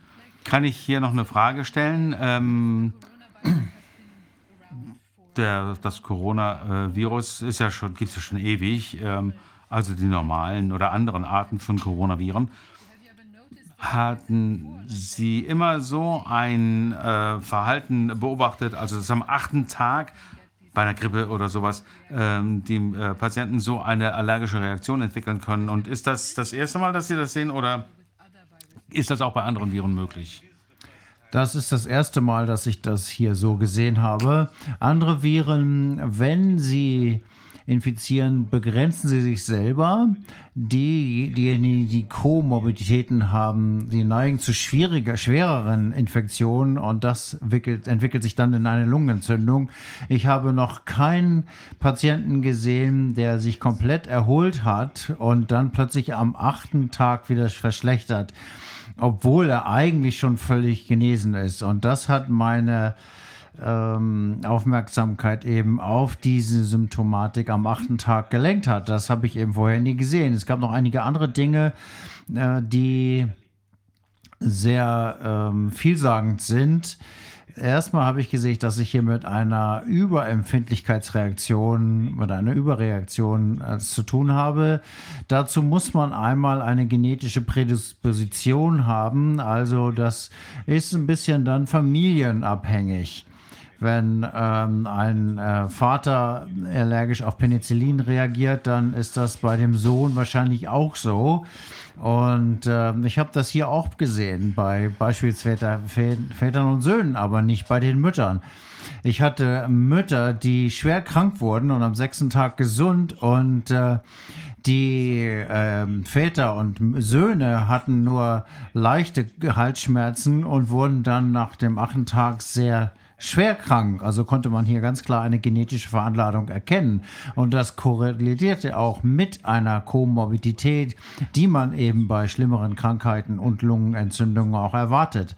Und in der ersten Welle wurde weltweit berichtet, dass Menschen über 55 offensichtlich ein wesentlich höheres Risiko haben, vom Corona schwer zu erkranken oder zu versterben. Aber diese gesamte Gefahr dieses äh, Virus liegt in der zweiten Welle. Niemand stirbt in den ersten fünf Tage, es, Tagen. Es sind die mit den schweren allergischen Reaktionen nach dem achten Tag, die haben ein hohes Sterberisiko.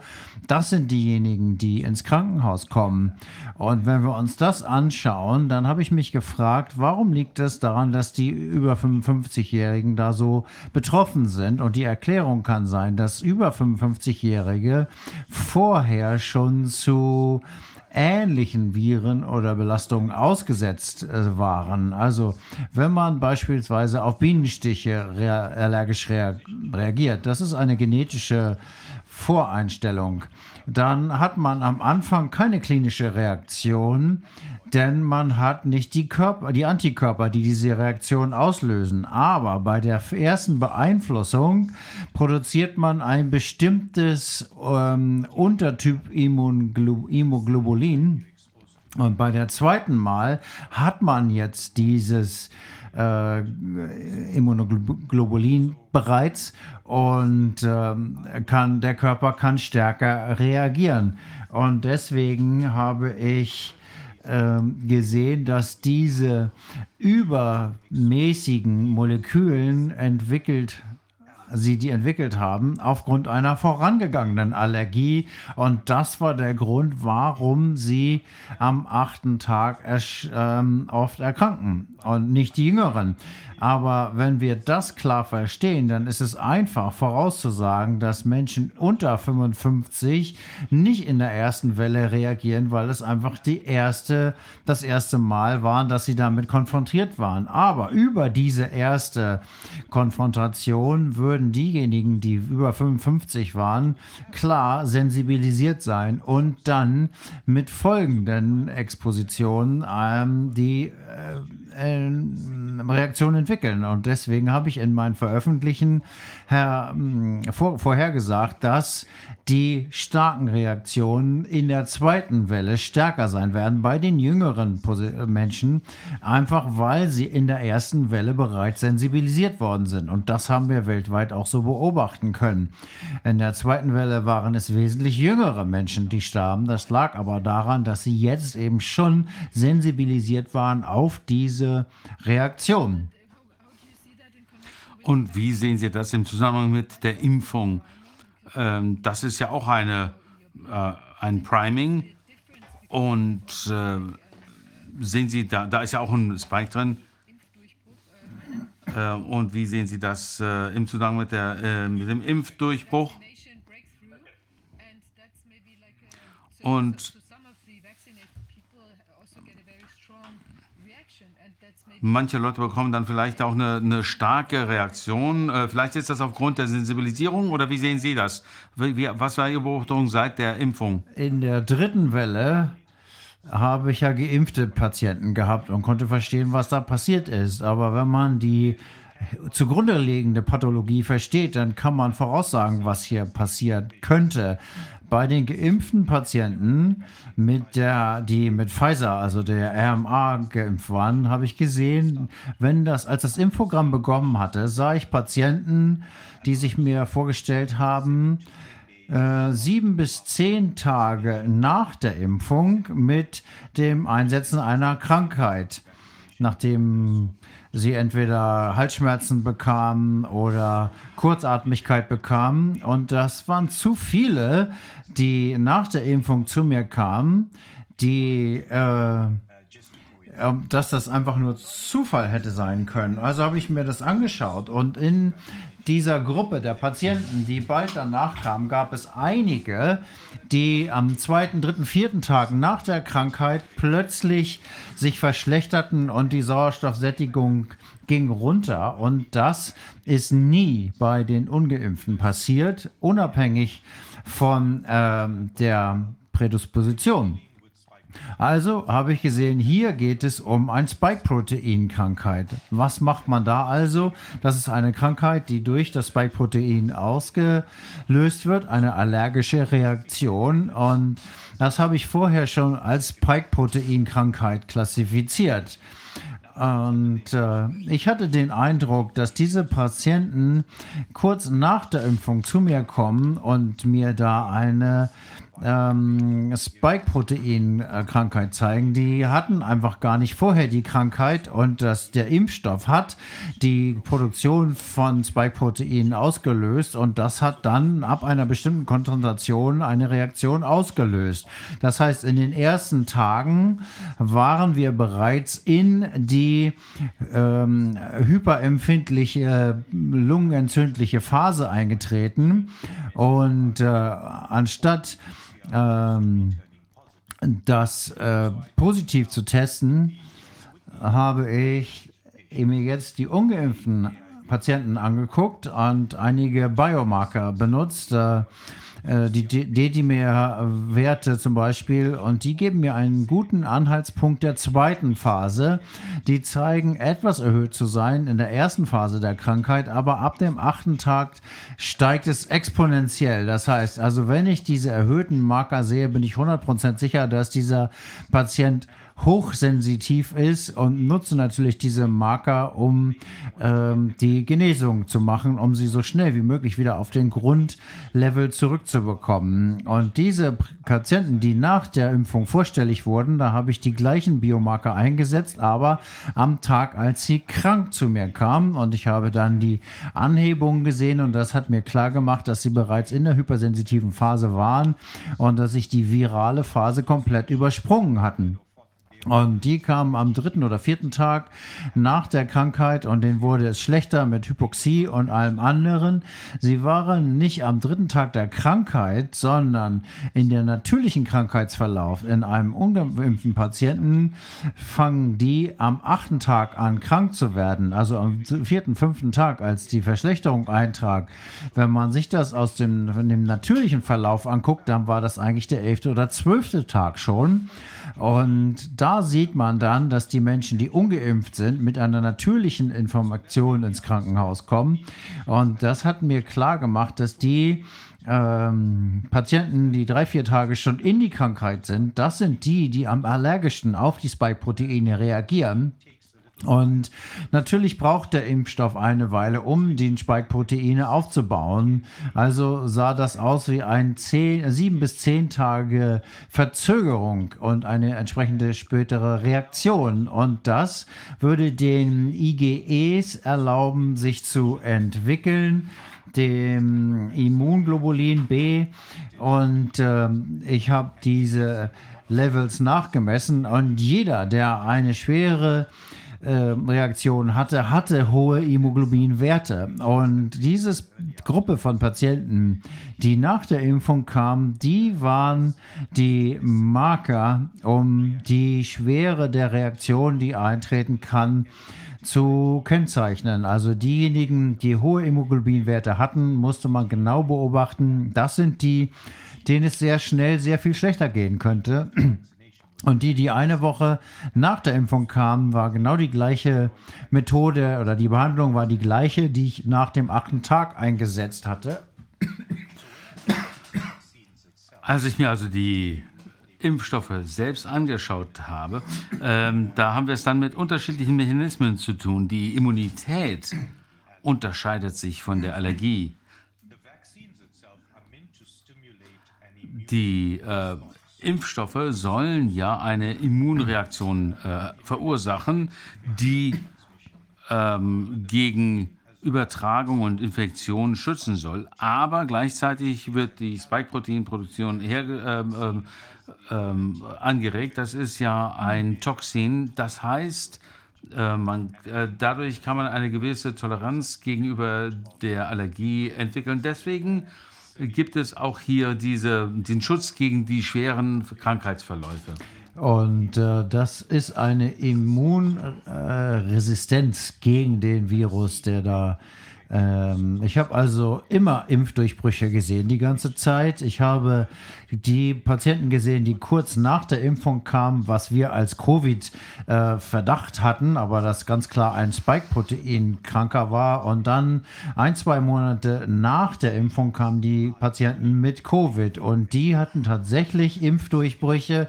Wir haben ihnen genug Zeit nach der Impfung gegeben, um ihre Immunantwort auf die Viren zu entwickeln. Und wenn sie dann Infektionen hatten, dann war das ein Impfdurchbruch. Und diejenigen, die innerhalb eines Monats nach der Impfung kommen, hatten die typische Entwicklung der Krankheit. Sie hatten die ersten sieben Tage der Viruserkrankung. Am achten Tag geht es ihnen dann schlechter. Typischerweise so, wie wir es bei ungeimpften Patienten sagen, sehen. Deswegen glaube ich, dass die Impfstoffe uns keine Immunnutzen bringen. Ähm, ich habe äh, äh, bereits einige Patienten gesehen, die äh, voll äh, geimpft sind und jetzt äh, mit den neuen Infektionen kommen. Also die äh, Impfstoffe schützen weder vor Übertragung noch vor ähm, Krankheit, haben also komplett versagt. Aber wenn wir hier die klinischen Bilder sehen, dann sehen wir hier, dass die äh, Impfstoffe die äh, schweren Verläufe oder Tode verhindern. Und äh, das hängt mit einer Desensibilisierung zu, so, zusammen. Das heißt, wenn der Patient einem Spike-Protein ausgeliefert wird und es dann einer niedrigen Dose hat, dann wird man toleranter, sodass, wenn sie dann an das Allergen ausgeliefert sind durch ein Virus, entwickeln sie nicht die gleiche Schwere der Hypersensibilität. Und da liegt letzten Endes der Nutzung dass die Symptome nicht so stark ausfallen, weil es eine Desensibilisierung gegeben hat. Und das hat überhaupt nichts mit irgendeiner Immunstärkung äh, zu tun oder einer äh, Übertragungsverhinderung. Das heißt, wir haben jetzt zwei, drei, vier Monate nach der Impfung gesehen, dass Menschen plötzlich wieder sehr schwank krank werden. Und das heißt, dass sie nicht mehr dem Spike-Protein ausgesetzt sind. Die Desensibilisierung ist äh, abgelaufen und deswegen haben sie jetzt eine schwere Reaktion, wenn sie dem Virus wieder ausgesetzt sind. Ja, Entschuldigung, wir kennen uns noch nicht. Ich heiße Wolfgang Wodak. Ich habe eine Frage. Ist es nicht sehr wichtig, wie, ob man äh, äh, das Spike-Protein inhaliert oder es initiiert? Also wenn es ja äh, initiiert wird, dann ist das ja wirklich äh, eine ganz große Chance, weil nicht aspiriert wird bei der Injektion, äh, dass man da zufällig eine intravenöse Injektion bekommt äh, was ja auch mit anderen äh, Proteinen passiert, dass man dann sehr starke äh, Allergie, Allergiereaktionen hat. Ähm, also wie sehen Sie das? Ich glaube, das, was wir als Nebenwirkungen der Impfung sehen, muss entsprechend eingeordnet werden.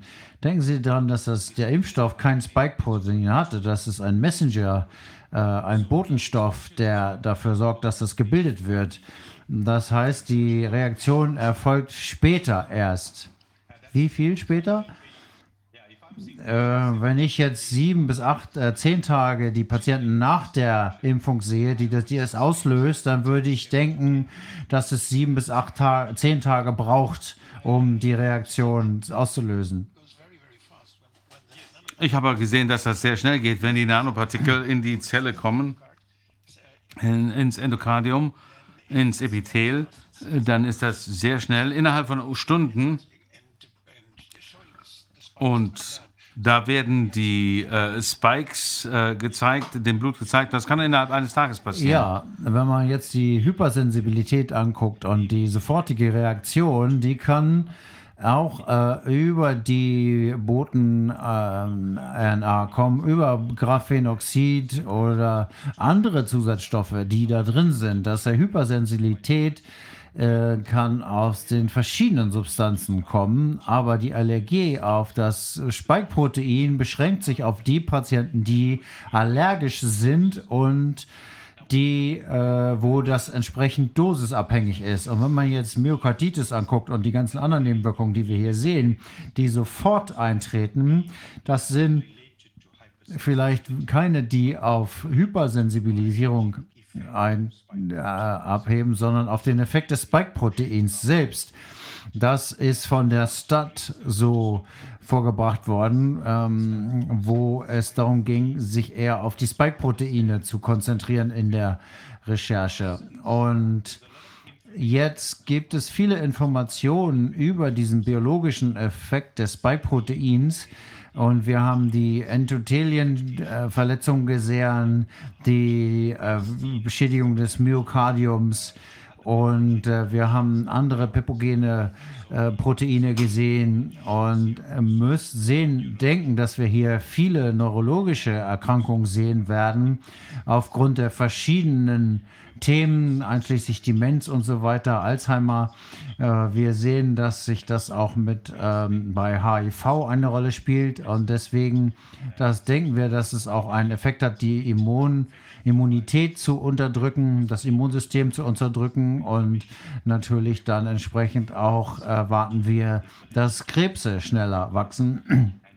Und in dem, mit dem Enzym kann es tatsächlich die äh, DNA beeinflussen. Und das hat eine langfristige Auswirkung, die Unfähigkeit der Zellen sich zu erneuern. Und diejenigen, die überleben, werden dann wahrscheinlich krebsartiges Wachstum entwickeln. Wir wissen auch, dass das Spike-Protein ein Membranprotein ist und dass es deswegen auf der Zelle zu sehen ist, die es produziert. Diese Zelle wird äh, dem Rest des Körpers als Fremdkörper angezeigt und das löst wiederum die äh, Immunantwort aus und äh, das äh, hängt dann wieder von dem Gewebe ab, ab, wie sich das verteilt. Das heißt, es gibt eine breite Palette giftiger Effekte hier und jeder dieser Effekte kann zu jeder Zeit sich auswirken. Das heißt, aus der Perspektive der Hypersensibilität, ja, es gibt sofortige Reaktionen, ähm, aber wenn es äh, sofortige Reaktionen sind, dann ist es eher so, dass die äh, Beimischungen hier eine Rolle spielen, denn ich habe das, ähm, diese allergische Reaktion immer erst nach sieben bis zehn Tagen beobachtet und deswegen glaube ich, dass es so lange braucht, bis genügend viel Spike-Proteine gebildet worden sind. Ähm, wenn ich das noch mal ein bisschen in einen Kontext stellen darf, wie ich diese Pandemie sehe, wenn man sich andere Chemikalien anguckt, wie Penicillin beispielsweise, die biologische Aktivität im Körper ist ein Antibiotikum. Um diesen biologischen Effekt zu bekommen, muss man einen ähm, muss man eine gewisse Menge davon verwenden. Wenn jetzt das Virus aber beispielsweise jedem, äh, wenn wir jetzt jedem eine Einzeldose Penicillin geben würde und dann ähm, das untersuchen würden, dann würden wir äh, nicht sehen, dass es funktioniert. Aber alle diejenigen, die auf pa äh, Penicillin reagieren, oh, die würden ohne Behandlung stecken, äh, sterben. Und das ist genau das, was wir hier haben. Diejenigen, die äh, krank geworden sind, sind isoliert worden und äh, weil sie nicht weiter untersucht worden sind, sind sie gestorben. Und wenn man die ähm, Impfung nimmt, dann wird man länger und möglicherweise mit einer höheren Dosis diesem ausgesetzt als und deswegen müssen wir jetzt die biologischen Auswirkungen des ähm, Proteins auf den menschlichen Körper untersuchen. Und ich freue mich, dass Forscher äh, damit bereits angefangen haben zu sehen, was das Spike-Protein macht. Und wenn wir uns das VERS-System angucken und Long-Covid, dann sind das die beiden Berichtssysteme, ähm, wo wir Patienten haben, die einer längeren Spike-Protein-Auswirkung ausgesetzt sind. Vielleicht werden wir das nicht in absoluten Zahlen erfassen können, wegen der Untermeldung. Aber wir können uns sehen, wie die Pathologie sich ausbreitet. Und wenn man sich die ganzen Berichte da anschaut auf dem VERS-System, dann kann es sein, dass die als aktive Substanz genau das eben die, äh, die Verbreitung der Pathologie ist. Wir sehen die Endothelien, die äh, zerstört sind. Wir sehen die Blutverklumpungen. Wir sehen die Myokarditis. Wir sehen die Schlaganfälle. Wir sehen den Anstieg in Alzheimer und Demenz. Demenz. Wir sehen ähm, latente Viren. Wir sehen die Unterdrückung von äh, Krebszellen, die aufgehört wird ähm, und äh, die Autoimmunantworten. Ähm, also schon sehr auffällige Krankheiten sind jetzt die Norm geworden. Und der biologische Effekt ist offensichtlich das, was wir hier zu erwarten haben. Wenn man äh, guckt, ob die das ist eigentlich die Pathologie, die man sich angucken muss. Und das wird von der biologischen Aktivität der Spike-Proteine gesteuert. Äh, und das ist das, was sich entwickelt. Das heißt, ähm, wir müssen sehr vorsichtig sein hier, wenn wir von Nebenwirkungen sprechen. Natürlich ist es immer wichtig, sich alles genau anzugucken. Aber wenn wir nicht wissen, was in den Impfstoffen drin ist, und je, dann ist jeder Nebeneffekt eine äh, Impfnebenwirkung Wirkung, bis es anders nachgewiesen wird und nicht andersrum. Ähm, darf ich mal noch nachfragen, wenn Sie Menschen sehen, die einmal äh, geimpft wurden, zweimal vielleicht sogar schon den Booster bekommen haben äh, und äh, dann sollten die Leute, die schon mal allergisch reagiert haben, dann sollten die dann noch mal eine noch stärkere oder eine weitere allergische Reaktion haben. Sehen Sie das immer wieder? Ähm, was würden Sie äh, als Perspektive für diese Menschen sagen? Das ist etwas, was ich sehr merkwürdig finde. Im Allgemeinen, diejenigen, die eine schwere Reaktion hatten mit Covid selbst, die neigen dazu, auch eine schwere Reaktion auf den Impfstoff zu haben. Die erste Dosis ist eine milde Reaktion und das zweite ist schwerer. Aber es hat Patienten gegeben, die schwere Infektionen hatten, die keine schweren Infektionen hatten, haben sich äh, auch schwer auf den Impfstoff äh, reagiert. Aber es gibt auch Inkonsistenzen in den Impfstoffen selbst. Die Dosen sind nicht alle gleich. Wir ähm, haben hier wahrscheinlich liegt das an der Inkonsistenz der Impfstoffe äh, mehr als an der Inkonsistenz des, der Antwort auf die Krankheit selbst. Und ich glaube auch, dass die erste Dosis eine milde Dosis ist. Und äh, man weiß natürlich nicht, was die Patienten da kriegen. Die zweite Dosis scheint bei allen eine schwere Reaktion hervorzurufen. Ich habe äh, welche gehabt, die viele äh, Herzanfälle äh, und Schlaganfälle gesehen. Äh, scheinbar ist es so, dass die Medizingemeinschaft das nicht akzeptiert. Ich habe äh, Patienten gehabt, die mir gesagt haben, das kann nicht der Impfstoff sein, weil es erst danach kam. Und ich glaube, die Informationen, die wir hier äh, hatten, ist, äh, wir brauchen gute Daten, weil wir uns nicht alles angucken und wir können nicht jeden Fall äh, äh nehmen und das alles unter den Teppich kehren. Ich habe noch eine andere Frage. Ich habe gehört, dass äh, Hepatitis B einen ähnlichen äh, Spike hat wie das Coronavirus. Und äh, ich habe gehört, dass es da ähnliche äh, Proteine gibt. Die Hälfte des Spikes äh, sollen ähnlich sein. kann es sein, dass Menschen, die noch nicht gegen Hepatitis B äh, geimpft worden sind, anders reagieren als diejenigen, die noch nicht geimpft sind? Ich glaube, mit dem Spike-Protein und die un- immununterdrückende Funktion ist wo das Problem. Es gibt viele latente Viren, die wir in unserem Körper haben, die von dem Immunsystem unterdrückt werden. Und das ist normal. Aber wenn man jetzt das Immunsystem unterdrückt, dann zeigen sich diese latenten Viren. Im Moment sehen wir einen Ausbruch von Dengue. Das ist schon sehr merkwürdig, insbesondere nach einer Massenimpfung. Das heißt, wir sehen hier viele latente Viren und äh, ich bin gerade dabei, meine HIV-Patienten anzugucken, um äh, zu sehen, welche Virenlasten das sind, um zu sehen, ähm, bei welchen Patienten hier eine Verschlechterung auftaucht. Und äh, viele von ihnen sind sehr, sehr gut untersucht und äh, trotzdem äh, viele Patienten, die ich habe, die HIV-positiv sind, sind sehr zurückhaltend gegenüber der Impfung und viele haben die Impfung verweigert. Und die paar, die sich haben impfen lassen, da halten wir jetzt gerade den Atem an, um zu sehen, wie sich das auswirkt. Wie sieht es mit der Omikron-Variante aus? Wir haben von vielen äh, Leuten gehört, sowohl in Deutschland als auch sonst wo, aus anderen Ländern, die schon lange in Südafrika leben. Und einer von ihnen, ich glaube, am Ende unserer Sitzung zeigen wir ein kurzes Video. Einer ist von einem Krankenhaus zum nächsten getingelt, um herauszufinden, ob die Krankenhäuser wirklich mit äh, Opfern dieser neuen Omikron-Variante überrannt sind, insbesondere von Kindern. Und jedes einzelne dieser Krankenhäuser äh, war fast völlig leer. Wie kann das sein? Rainer, ich glaube, das ist Angstmacher. Ich habe viele von den Omikron-Varianten gesehen. Ich habe hunderte von Kindern gesehen in dieser Pandemie. Ich hatte nicht ein einziges Kind, was die zweite Phase erlebt hat. Und das ist das, wo die Sterblichkeit auftritt. Ähm, äh, und bei Kindern sieht man das überhaupt nicht. Die Immunsysteme sind noch nicht reif genug, damit die Kinder diese Hypersensibilität entwickeln.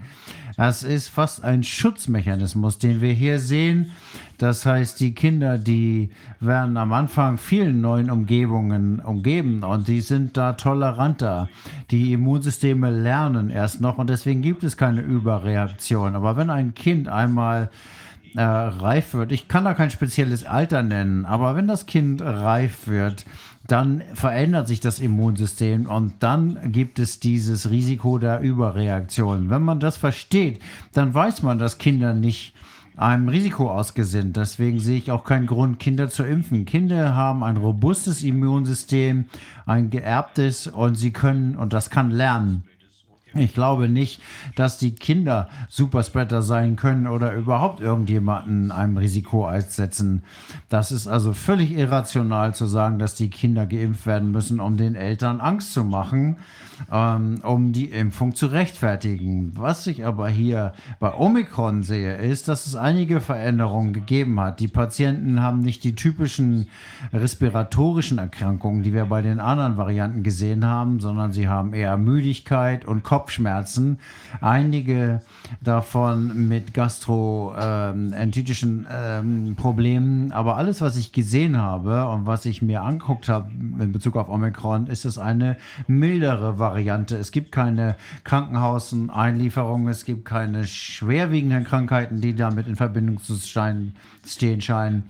Und das ist eine sehr milde ähm, äh, Verlauf, die mit guter Medikation auch leicht unterbunden werden kann und behandelt werden kann. Das ist das, was wir auch in einer Pandemie erwarten würden, genau wie bei der spanischen Grippe. Viren haben keinen Grund, ihren Wirt umzubringen. Wenn ähm, der ähm, die Pandemie sich entwickelt, dann ist die Erwartung, dass die äh, Viren ansteckender werden im Verlauf einer Grippe, aber eben nicht so schwere Erkrankungen auslauf, auswirken. Das ist der normale Verlauf, Verlauf. Und als Omikron auftrat, war das zu erwarten.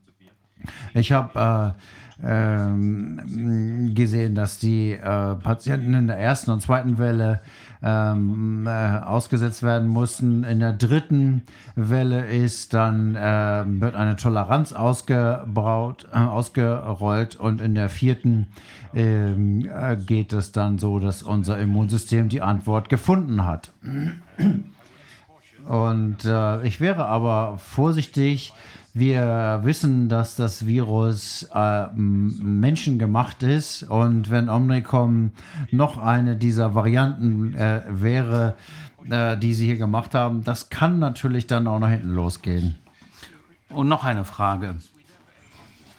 Es gibt natürlich Früchte, das, äh, die wir in Europa früher nie gegessen haben, Kiwis und so äh, Obstsorten.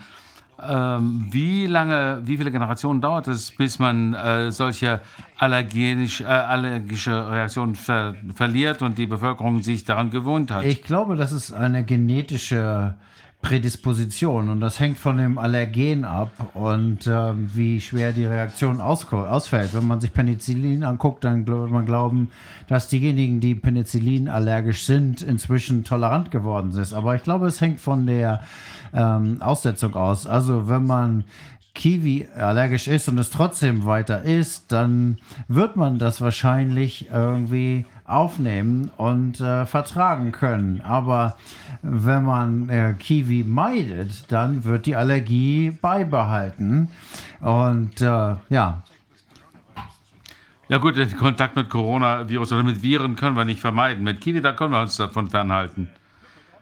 Ja, mit Omikron, als es entstanden ist, ist die ganze Welt aufgesprungen und hat äh, versucht, die Südafrikaner äh, vom internationalen Reisen auszuschließen. Ich denke, das war das Blödeste, was man tun konnte. Am Anfang der Pandemie habe ich mich gefragt, wie kann man am besten einen Impfstoff ähm, aufbauen? Denn ich denke, dass äh, die Messenger-RNA die schlimmste äh, Antwort ist, ähm, nur um das in, Kontext, in den Kontext äh, zu bringen. Wir äh, stellen einen äh, Messenger-RNA-Impfstoff her, initiieren es in die Zelle. Die Zelle muss dann äh, ein Spike-Protein herstellen. Das äh, Spike-Protein muss dann äh, eine Immunreaktion auslösen, sodass dann entsprechende Antikörper aufgebaut werden. Und wenn man dann einen Varianten äh, begegnet mit dem gleichen äh, Spike-Protein hat, dann werden die Antikörper das Virus töten. So funktionieren, äh, sollen die mRNA-Impfstoffe funktionieren. Gut, das muss bei minus 90 Grad Celsius äh, gelagert werden. Wir wissen nicht, wie es sich im Körper verteilt. Wir wissen nicht, wie viel Spike-Proteine hergestellt werden. Wir wissen nicht, wie lange das funktioniert. Also wir haben all diese Variablen, die, die diesen äh, Impfstoff ähm, schwierig machen. Aber das Endprodukt ist ein neutralisierender äh, Antikörper. Warum äh, inf- infizieren also nicht direkt das Spike-Protein? Wir hätten das gleiche äh, Ergebnis. Das hätte zu einer sofortigen äh, Reaktion geführt. Das hätte auch Antikörper ähm, aufgebaut und damit hätten wir dann das gleiche Ergebnis bekommen, ohne die ähm, äh, Spike-Proteine, ohne die Messenger-RNA. Äh, das kann keiner zu beantworten, warum wir das nicht gleich gemacht haben. Wir müssten das, äh, es wäre leichter herzustellen, wir müssen es äh, besser lagern. Äh, wir können das äh, jedem injizieren, egal wie schwer sie sind. Wir wissen, wie lange es im Körper bleibt. Das ist also etwas, was wir viel besser steuern können. Warum brauchen wir also mRNA, um ein Spike-Protein herzustellen? Und kommen wir wieder auf den Impfstoff zurück. Das Beste wäre ein Vakzin aus einem ähm, äh, deaktivierten äh, Virus. Also nehmen wir das Virus, deaktivieren es und dann führt das zu einer leichten Erkrankung und dann können wir sehen, äh, können wir die ähm, äh, Immunreaktion äh, und gleichzeitig könnte das weitergegeben werden an andere. Man muss also nicht die ganze Bevölkerung äh, impfen. Also schaffen wir eine künstliche, milde Epidemie, äh, die sich schnell verbreitet, ohne dass es dazu äh, zu den schweren Verläufen kommt. Was bei äh, Omikron äh, scheint genau das zu sein. Wir haben jetzt eine äh, leichtes, äh, leichte Variante, die sehr ansteckend ist, ohne äh, schwere Verläufe herzuführen.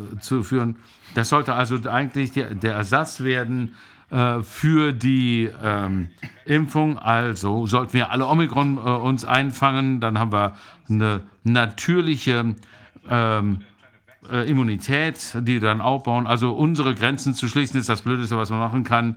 Also öffnen Sie Ihre Länder, damit Omikron kommt und dann haben Sie eine Pandemie von Omikron, die mild ist, äh, keine großen Folgen hat und dann können wir äh, das Ganze loswerden, ohne uns weiter zu bemühen. Also gut, damit kann ich vielleicht schließen. Wir hätten dann die Immunität da, wo wir sie brauchen, nicht irgendwo in uns drin. Genau. Kann ich noch mal Omikron ist nur äh, Angstmacherei, Panikmache. Sonst nichts. Also, da, was ist Ihre Erklärung für den Pfizer-Impfstoff, dass plötzlich die minus 90 Grad äh, Aufbewahrung nicht mehr nötig ist und das jetzt im Kühlschrank aufbewahrt werden kann? Das Spike-Protein, ja. Warum brauchen wir das mRNA? Nee, man kann einfach das Spike-Protein nehmen. Sehr, sehr gute Frage. Vielleicht ist mRNA nur eine Ablenkung von einer anderen Gefahr, ja. Ja, genau. Wenn man einen Vektor hat, braucht man so niedrige Temperaturen nicht, glaube ich. Man kann das wärmer aufbewahren. Das heißt, das ist ein Unterschied zwischen diesen beiden. Ja, und wenn ich mir die, äh, die Krankheit Covid anschaue, die wird ja nicht vom Coronavirus ausgesucht. Coronavirus äh, führt zu der viralen Erkrankung. Das ist aber kurzfristig und ist bei meisten Leuten sowieso harmlos. Also das große Problem ist hier das Spike-Protein. Das führt zur äh, äh, Sterblichkeit und Morbidität. Das heißt, das Coronavirus ist nur ein Vektor, der die Spike-Protein in den Körper bringt, genauso wie auch das, die Impfung ein Vektor ist für das Spike-Protein. Wir haben also hier zwei Vektoren. Das ist also wirklich ein äh, äh, Scherz unter meinen Patienten hier in Südafrika von Anfang, vom Anfang äh, der Pandemie. Wir haben einen, äh, wir haben die Ebola äh, äh, Epidemie überstanden. Wir haben PCR-Tests, wo wir gar nicht unterscheiden können zwischen Corona und anderen Viren. Das ist wie ein äh, Swimmingpool, wo man äh, das Wasser nicht vom, vom Pool unterscheiden kann. Also, äh, ich habe meinen Patienten gesagt, such dir deinen, deine Variante genau aus. Ich bin sehr beeindruckt. Das ist das erste Mal, dass ich jetzt einen Medizinvortrag verstanden habe. Ja, das ist sehr schön zu hören, Rainer. Wunderbar, ganz toll. Und es ist wichtig, zu, diese Dinge zu verstehen. Und es ist auch wichtig, diese Dinge öffentlich zu machen und den Leuten klarzumachen, was die wahre Gefahr ist. Es ist nicht, es scheint nicht, äh, es scheint das Spike-Protein zu sein, ganz klar. Und alles andere ist, wir wissen es nicht, aber es sieht so aus, als wäre alles andere nur Ablenkung. Genau, Oder genau. Schaden, ja. Noch eine Frage. Was halten Sie davon, von der äh, Fusion, die äh, äh, also das Spike-Protein führt ja zu einer äh, Zellverbindung, also so dass mehrere Zellen äh, zusammenwachsen, dass wir ja multikaryotische Zellen haben am Ende. Das haben wir äh, äh, ja schon besprochen mit anderen ähm, äh, Kollegen. Also wegen der Fertilität, da äh, gibt es wohl Mechanismen, die dazu führen könnten, äh, dass es äh, Antikörper gibt gegen äh, Sensotin. Und es gab keine Ex Experimente, um die äh, Infertilität aus, die Unfruchtbarkeit auszuschließen äh, bei diesem Impfstoff. Und das ist etwas, was einfach lange dauern würde. Insbesondere wenn man sich, wenn man Kinder impfen möchte. Ich habe eine ganze Weile gebraucht, um äh, zu bemerken, dass das sich auf die Fruchtbarkeit auswirkt. Das Spike-Protein, das habe ich gestern gerade mit jemandem diskutiert. Ich äh, soll, äh, wurde ich, ähm, dafür angegriffen, das als äh, Gift zu benutzen, äh, zu bezeichnen. Aber ich muss sagen, die Tatsachen sind die Tatsachen und ich nehme diese Tatsachen und versuche ihnen einen logischen Sinn zu geben.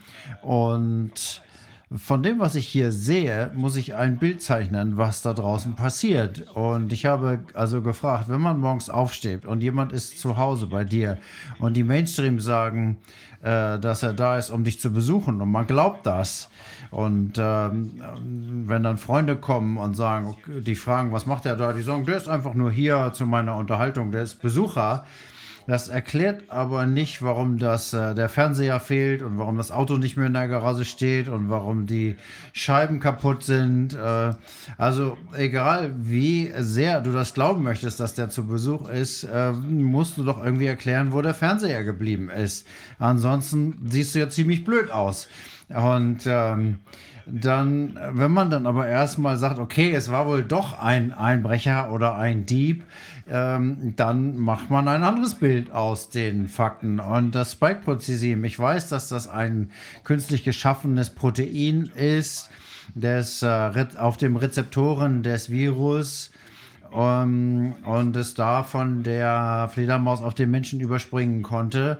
Und ich glaube, das ist hier eine Veränderung an dem Rezeptor gewesen. Aber wenn man sich die gesamte Struktur des Proteins anguckt und die Pathogenität dieses Proteins anschaut, glaube ich nicht, dass die Natur sich so bemüht, all diese kleine Proteinteilchen zusammensetzen, ähm, die den Menschen tödlich, für den Menschen tödlich sein können und das in einem einzigen Evolutionsschritt alles zusammenzusetzen und dann auch noch in diesem Evolutionsschritt von einer Fledermaus auf den Menschen zu überspringen.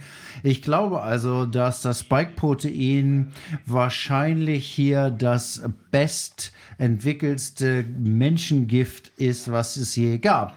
So sieht es zumindest aus. Ähm, es kann natürlich sein, dass äh, das Insektität hier das Insektenvertilgungsmittel äh, giftig ist, das kann schon sein. Solange das auf meinem Schreibtisch steht, ist das kein Problem. Aber wenn ich meine Familie dazu zwinge, das zu trinken, dann wird es Auswirkungen haben. Und man kann hier nicht viel anderes sagen, als zu sagen, dass es hier eine Massenvergiftung ähm, das ist das, was ich vermute, womit es hier, worum es hier geht, denn diese Impfstoffe haben überhaupt keine wissenschaftliche Grundlage und trotzdem werden sie hier Ich habe äh, einfach mal die Gelegenheit genutzt, dass Sie hier sind und wollte mal die äh, Technologie von Novavax zeigen, äh, mit diesen Nanozylindern, ähm, äh, auf denen dann die Spikes angebracht werden.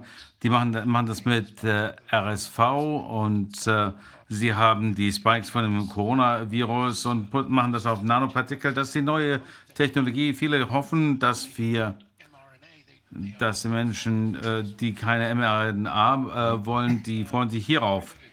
Wolfgang, ob es mRNA ist oder Nanotechnologie, es ist a- absolut völlig unnötig. Wir verschwenden unsere Zeit hier, äh, indem wir ähm, Bienen jagen und nicht die Bienenstiche ähm, behandeln. Äh, wir verschwenden unsere Zeit. Wenn wir uns auf die Sterblichkeit von Anfang an konzentriert hätten, dann hätten wir die Pathologie verstanden und äh, wir müssten überhaupt keine Impfstoffe entwickeln.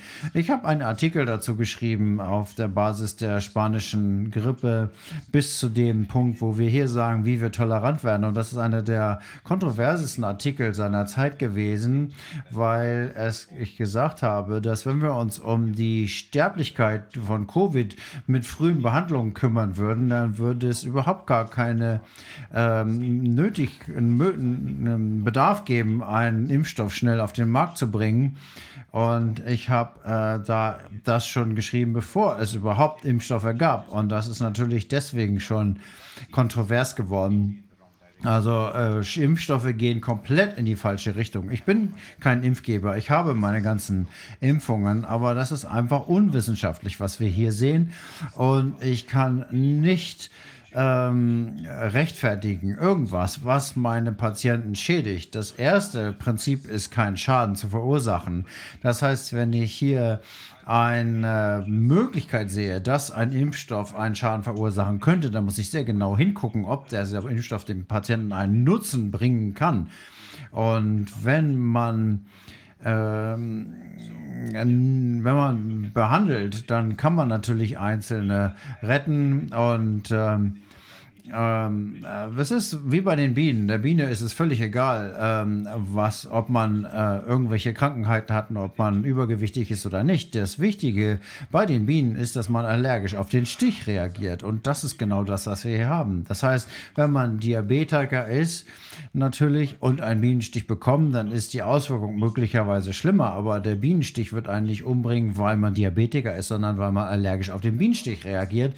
Und hier muss viel richtig gestellt werden. Wenn man sich die Impfstoffe selber anguckt, dann sollten die Impfstoffe die Übertragung unterbrechen. Und das ist das, was einer, einer Impfung einen Gruppennutzen gibt. Wenn es die Infektion und die Übertragung ähm, verhindert, dann schützen wir uns gegenseitig damit. Das ist der Sinn einer Impfung. Also entweder passiert das und wir sprechen hier nicht von Verringerung Übertragungen sind Variablen, die viele Faktoren haben. Das heißt, entweder unterbricht ein äh, Impfstoff ähm, die Übertragung oder nicht. Und wenn das äh, von etwas weniger äh, gesprochen wird, von Reduzierung, das ist Quatsch. Und wenn jemand äh, kein Problem hat, äh, dann ähm, wird das nichts auswirken. Und wenn einer ein bisschen überträgt, dann ähm, wird er auch ein Spreader sein. Und wir müssen hier zur Kenntnis nehmen, dass die Impfung weder Übertragung noch Erkrankung verhindert hat. Also gibt es keinen Nutzen für die Gruppe. Und wenn man jetzt sagt, dass es schwere Verläufe verhindert, das ist natürlich auch ähm, sehr individuell. Das gilt nämlich auch für meine Behandlung. Aber ich ähm, setze nicht den gesamten Planeten der möglichen Nebenwirkungen meiner Behandlung aus. Ich gebe nicht jedem äh, Paracetamol, weil sie vielleicht morgen Kopfschmerzen kriegen, sondern ich gebe ihnen das, wenn sie Kopfschmerzen haben. Und ähm, das ist das, was wir hier aber machen. Und äh, über wiederholte Dosen, damit man vielleicht keine schwere Reaktion auf das Beiprotein bekommt, also äh, es ist noch nicht nachgewiesen, dass es einen Gruppennutzen gibt und die Abwehr eines schweren Verlaufs ist natürlich ein individueller Nutzen. Das heißt, wenn man die Impfung nimmt, dann wird man selber vielleicht nicht so krank oder man stirbt vielleicht nicht an Covid, aber dieser Nutzen ist nicht auf mich übertragbar. Er hat überhaupt keine Auswirkung auf mich. Das heißt, wenn ich Sie gegen Grippe behandle, dann kann ich nicht erwarten, dass der Nachbar dann auch gegen Grippe behandelt ist. Und ich kann nicht verstehen, wie dieser Gruppennutzen äh, herkommen soll durch den Zwang. Es sei denn, man hat nachgewiesen, dass es einen Nutzen für die gesamte Gruppe gibt, macht es überhaupt keinen Sinn, die ganze Gruppe zu zwingen, das zu machen. Ja, das ergibt komplett Sinn. Das passt genau zu dem, was alle uns erzählt haben. Das ist allerdings die umfassende, der umfassendste Vortrag, den ich je gehört habe zu dem, äh, in dem Zusammenhang. Und das ergibt natürlich medizinischen Sinn auch für einen Lai, Laien wie mich. Äh, als ich diesen Artikel geschrieben habe, äh, wusste ich, dass ich hier mit Regierungsarbeiten ähm, zu tun habe, die Informationen unterdrücken. Ich wusste von Anfang an, dass ich hier ein Problem haben werde Deswegen ist mein Ziel immer gewesen, Ärzte auszubilden und die Menschen aufzuklären. Wenn die Ärzte wissen, was sie müssen und die Menschen wissen, wonach sie suchen müssen, dann ähm, brauche ich niemandem Erlaubnis, äh, Leben zu retten. Und deswegen ist die Ausbildung hier wichtig, die Aufklärung hier essentiell wichtig. Und äh, dafür zu sorgen, dass die Menschen verstehen, was hier äh, los ist, ist von absoluter Wichtigkeit. Der Laie auf der Straße ist das, ist derjenige, diejenigen, die wichtig sind. Ich habe mal das in eine Allergie, äh, Allo, in einen Vergleich gefasst. Ähm, ein Impfstoff, der einen individuellen Nutzen hat, ähm, das ist ein individuelles Risiken, Risiko und ein individueller Nutzen und eine individuelle, Entscheidung. Also das ist wie beim Fallschirmspringen. ähm, wenn ich das tue, dann verursache ich keinen Schaden der anderen. Ähm, aber der Impfstoff sagt mir, ich sollte Fallschirm springen, um denjenigen, der neben mir im Flugzeug sitzt, äh, zu retten. Und da frage ich natürlich, wie passiert das? Ähm, dann heißt es, äh, das ist wissenschaftlich erwiesen. Und dann sage ich, nö, äh, reicht mir nicht. Und nach ein paar Wochen äh, wirst du ärgerlich über mich und sagst, okay, wenn du nicht aus dem Flugzeug springst, dann gebe ich dir ein Bier und ein Donut. Und dann sage ich mir, nee, ist mir egal. Ich möchte wissen, was denjenigen neben mir schützt, wenn ich aus dem Flugzeug springe und ähm, gib mir die Information, dann mache ich das und dann werde ich diesen, dieses Risiko eingehen. Aber das hast du nicht gedacht. Im Moment sind wir an einem Punkt, wo ich aus dem Flugzeug geschmissen werden soll und ich habe immer noch nicht gehört, wie das den neben mir schützt.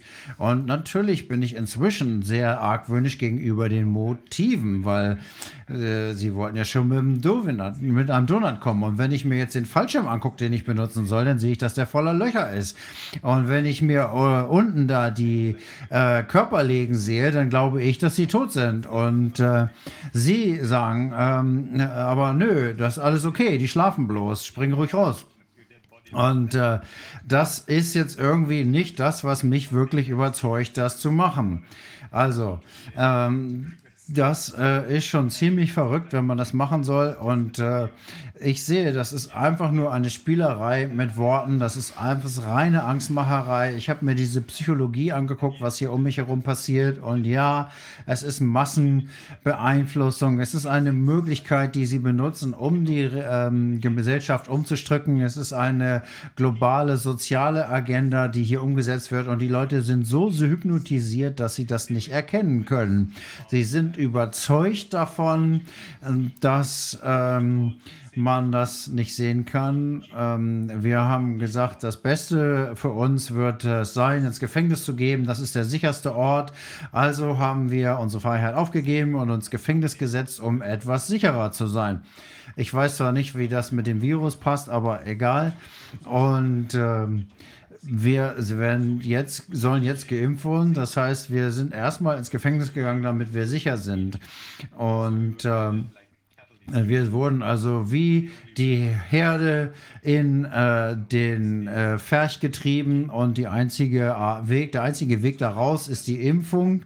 Und äh, die Gesellschaft erkennt nicht, dass das mehr mit der Einschränkung persönlicher Freiheiten als mit Gesundheitsvorsorge zu tun hat. Und leider wird es ähm, baut es auf vielen Vorurteilen auf. Jetzt hat man plötzlich eine Impfung und glaubt, man kriegt blaues Blut davon und darf oben mitspielen.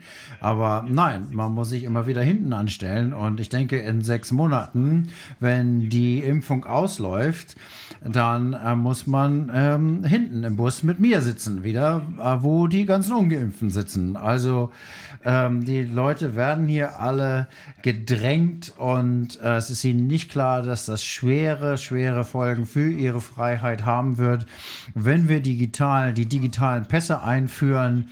Das ist ja an sich schon äh, unlogisch. Wir geben Menschen diesen Pass. Wir können doch nicht mal klar machen, äh, wie das überhaupt mit der Impfung zu tun hat. Und ähm, deswegen geben wir jetzt, wollen wir jetzt diese, sollen wir diese Immunpässe Pässe kriegen? Ähm, Immunität kommt entweder durch einen Impfstoff oder durch ähm, natürliche Immunität. Aber wir wollen natürlich jetzt die natürliche Immunität ausschließen und ähm, können sagen, den Pass gibt es nur, wenn man geimpft ist. Und damit, ähm, um das durchzusetzen, sagen wir, wir haben einen Test entwickelt, mit dem man das nachweisen kann. Und ich glaube, die machen doch was ganz anderes.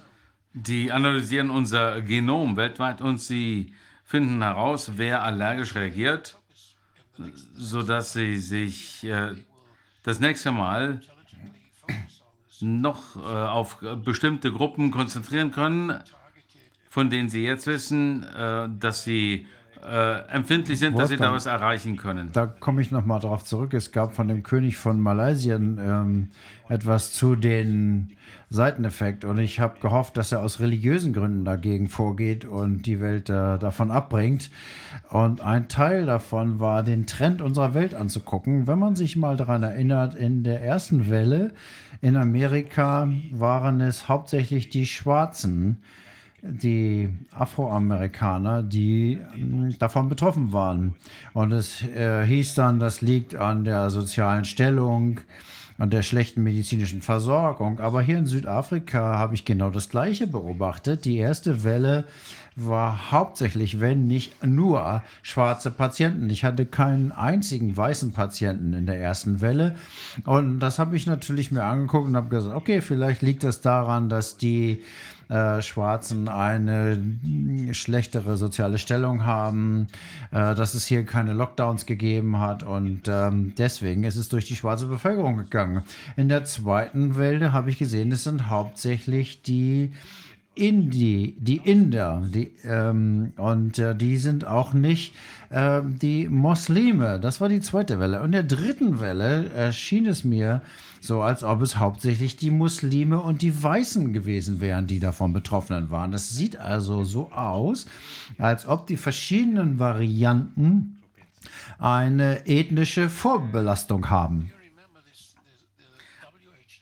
Erinnern Sie sich an die ähm, Empfehlung der WHO, eine hohe Dosis von Hydrochloroxin äh, zu verabreichen? Und äh, bei Schwarzen äh, führt das bei etwa einem Drittel dazu, ähm, dass sie mit Dyspnee äh, äh, reagieren und alle möglichen. Und vielleicht haben sie es deswegen nach der ersten Welle abgesetzt. Das wurde also veröffentlicht. Und deswegen haben sie äh, Hydroxychloroquin, äh, diese hohe Dosen nach der ersten Welle abgesetzt. Deswegen, das war der Grund, warum so viele äh, schwarze Menschen ähm, äh, davon getötet Ja. wurden. Ich, ich glaube, wir haben hier einen sehr gut erschaffenen Virus und eine Zwangsimpfung. Und wenn ich mir nochmal hier ähm, an den Fremden in meinem Zuhause erinnern darf, dann glaube ich, dass derjenige, der den Virus erschaffen hat, der gleiche ist, der den Impfstoff erschaffen hat. Und wenn man sich mal überlegt, wenn man ein Virus erschafft, dann muss man nicht nur den Effekt des Viruses entwickeln, sondern man kann auch ein Mutationsmuster schaffen. Also nach jedem so und so viel Zyklen wird sich der Virus verändern aufgrund vorbestimmter Parameter. Das heißt, die Mutationen wirken sich dann auf verschiedene Bereiche der Bevölkerung aus und das kann durchaus vorgeplant gewesen sein. Das kann eine Art ethnische Reinigung sein, ähm, da die unterschiedlichen Bevölkerungsgruppen unterschiedliche Prädispositionen haben. Ich habe hier gesehen, dass die Inder in der zweiten Welle betroffen waren und die zweite Welle in Indien war die tödlichste wenn wir uns da richtig dran erinnern. Das sieht also so aus, als ob diese Variante hier auf diese ethische, ethnische Gruppe gezielt ist. Da ist also noch viel mehr dahinter, als man mit bloßem Auto sieht. Aber wir werden sicherlich bald rausfinden, wer der Dieb hier ist. Darf ich nochmal äh, fragen? Denken Sie, dass das eine natürliche Mutation war? Ist es realistisch, dass diese natürliche Mutation diese ethnische Präferenz hätte? Oder wäre das nicht eher so, dass ein neues Virus in die Welt gesetzt wurde, wenn wir diesem äh, Gedanken folgen? Zum Beispiel in Südafrika, um die äh, indischen ähm, Bevölkerungsgruppe ähm, zu treffen. Oder vielleicht kam es aus Indien und ist dann nach Südafrika ge- übergesprungen. Ist es wirklich realistisch, davon auszugehen, dass es durch natürliche Auslese dieses Virus plötzlich für Schwarze oder Weiße oder, oder äh, Aboriginals äh, tödlicher wird? Wenn man sich das ursprüngliche Virus anguckt, wir wissen, dass es aus dem Labor kommt. Es hat keine äh, Vorgänger, also kann man die Mutationen nicht zurückverfolgen, die dorthin geführt haben.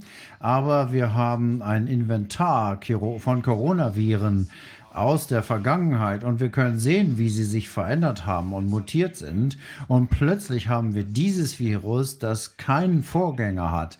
Das also definitiv kommt es aus dem Labor. Und wenn man sich dann die Mutationen anguckt, die Mutationen neigen dazu, sehr zeitlich abgestimmt zu sein. Das heißt, wir wissen, es braucht so und so viel ähm, Zyklen, um in bestimmten Spezies aufzutauchen, aufzutauchen. Und wir können das rückwirkend sehr genau ähm, nachverfolgen und wissen, wann das wo aufgetaucht ist. Und wir haben hier ähm, in einem Omikron haben wir viele Mutationen und wenn man sich die Mutationen anguckt, dann sieht man, die kommen eigentlich immer nur eine Mutation. Die wird dann die dominierende, der dominierende Strang und dann kommt nochmal eine Mutation und man kann sich das Schritt für Schritt angucken, wie sich das entwickelt. Und jetzt hat man plötzlich eine Variante, die so viele Mut Mutationen auf einmal hat, die ihr ihm einen ähm, evolutionären Vorteil gegeben haben. Und das ist schon sehr ungewöhnlich. Wenn man einen hohen, äh, eine hohe Mutationsrate hat, dann wird das den gesamten Virus beeinflussen. Und diese hohe Mutationsrate führt zu vielen Varianten, die alle nicht infektiös sind. Aber das sehen wir hier nicht. Wir sehen Varianten, die drastisch ähm, mehr äh, gefährlich sind. Und das finde ich ist doch schon sehr, sehr merkwürdig. Wir haben so viele Mutationen. Es kann natürlich sein, dass diese neuen Varianten ähm, einfach ausgebracht werden und sich verteilen. Und äh, die kommen auch wieder aus dem äh, Labor. Deswegen sage ich, dass wir bei Omikron sehr vorsichtig sein müssen. Es kann sein, bei jedem Virus, künstlich erzeugt oder nicht, gibt es natürlich eine natürliche Selektion. Lass uns also beten, dass Omikron eine natürliche Selektion eines künstlich erschaffenen Virus ist, das seine große Gefahr abgegeben hat und uns langfristige Immunität beschert. Aber wir müssen auch in Betracht ziehen, dass das auch eine menschlich erzeugte Variante ist. Und wenn das zutrifft, dann müssen wir versuchen zu verstehen, was die langfristigen Auswirkungen davon sind. Und wenn wir also eine mildere Variante haben, dann kann das dazu führen, dass wir nicht mehr vorsichtig genug sind und sie sich weltweit verbreiten kann. Aber in einigen Monaten finden wir dann vielleicht heraus, dass die Schwere einer Omikron-Infektion ähm, höher ist. Meine Sorge ist, dass äh, die äh, Wirkzeiten dieser neuen Variante viel länger sind und es dann in verschiedene Gewebetypen sich ausbringen kann und sogar die Blut-Gehirn-Schranke äh, überwinden kann. Und dann würden wir neurologische Ausfälle erwarten, aber diese sind vielleicht diffus oder werden erst in einigen Monaten klinisch sichtbar. Das heißt, wir müssen hier sehr, sehr vorsichtig sein, diese Variante als milde Variante einzuordnen. Wir müssen verstehen, was hier insgesamt mit diesem Spike-Protein passiert. Und deswegen denke ich, ist Vorsicht hier durchaus angebracht. Ich habe Patienten mit Omikron sehr genau untersucht und die Patienten, die jeder spricht natürlich von Kopfschmerzen und Müdigkeit, aber mir ist aufgefallen, dass die Kopfschmerzen hier untypisch sind. Die Patienten beklagen sich über ein Vibrationsgefühl im Kopf. Und sie äh, erzählen auch von komischen visuellen Eindrücken, Eindrücken. Und das sind Symptome, die wir hier sehr genau anschauen müssen, um zu verstehen, was hier wirklich los ist. Und es ist nur die Zeit, die uns das ähm, äh, verraten wird, ob wir wirklich von Omikron geheilt sind oder ob es einfach verzögerte Auswirkungen hat. Wir haben es hier mit einem ähm, künstlich entwickelten Epigen, ähm, Pathogen zu tun und da müssen wir vorsichtig sein. Ich habe noch eine Frage. Wenn wir uns die Genetik anschauen, die Unterschiede zwischen Menschen und wenn man sie ähm, klassifizieren kann, ähm, auch innerhalb von Deutschland, gibt es vielleicht bestimmte Typen, vielleicht ein äh, Dorf, wo alle nur Weiße wohnen, ein anderes Dorf, da gibt es vielleicht anderes, ein anderes äh, Genom. Ich weiß nicht, welche Varianten es da geben könnte. Äh, dann ist das Ziel vielleicht, äh, es brauchen also nicht riesige Varianten zu sein, Menschen aus Südafrika und Weiße oder was immer. Es kann vielleicht viel kleiner sein. Man kann vielleicht ganz kleinere Gruppen äh, aufs Korn nehmen, also 2000 Familien in Deutschland oder sowas. Naja, Sie, äh, Sie sehen hier bessere äh, Chancen der, äh, des Risikomanagements. Äh, und das habe ich schon in dem Artikel, den ich geschrieben habe, äh, erwähnt. Ähm, Übersensibilisierung ist schon nachgewiesen. Also es ist ein Artikel erschienen im August, September letzten Jahres, der äh, dafür, äh, der festgestellt hat, dass es hier eine äh, übersensible äh, allergene Nematosis ist. Ähm, ähm, und ich habe das dann ähm, sie angeschrieben und habe das eben klinisch nachgewiesen und wir haben seither zusammengearbeitet. Äh, verschiedene Artikel haben wir herausgebracht und äh, wir haben hier die äh, Untersuchungen und die klinischen Befunde zusammengebracht. Und äh, im August dieses Jahres, ich glaube in China, äh, wurde genau das Immunoglobin E äh, untersucht für äh, das Spike-Protein und sie haben eine Korrelation zwischen äh, der, äh, dem Niveau von IgE äh, untersucht ähm, und das korreliert mit der äh, Stärke der Reaktion, der äh, Schwere der Erkrankung. Also mein äh, Ziel war, eine bestimmte Unterart äh, IgE, eine Spike-spezifische Unterart äh, zu entwickeln. Wenn man das nämlich hat, dann konnte man quantitative Tests äh, mit Patienten durchführen, erstmal um zu sehen, wer diesen Subtypus hat und wie viel davon. Und bei den ähm, Patienten mit hohen äh, äh, Niveaus, die hätten dann äh, ein Risiko, ähm, die zweite Phase, in die zweite Phase einzutreten am achten Tag.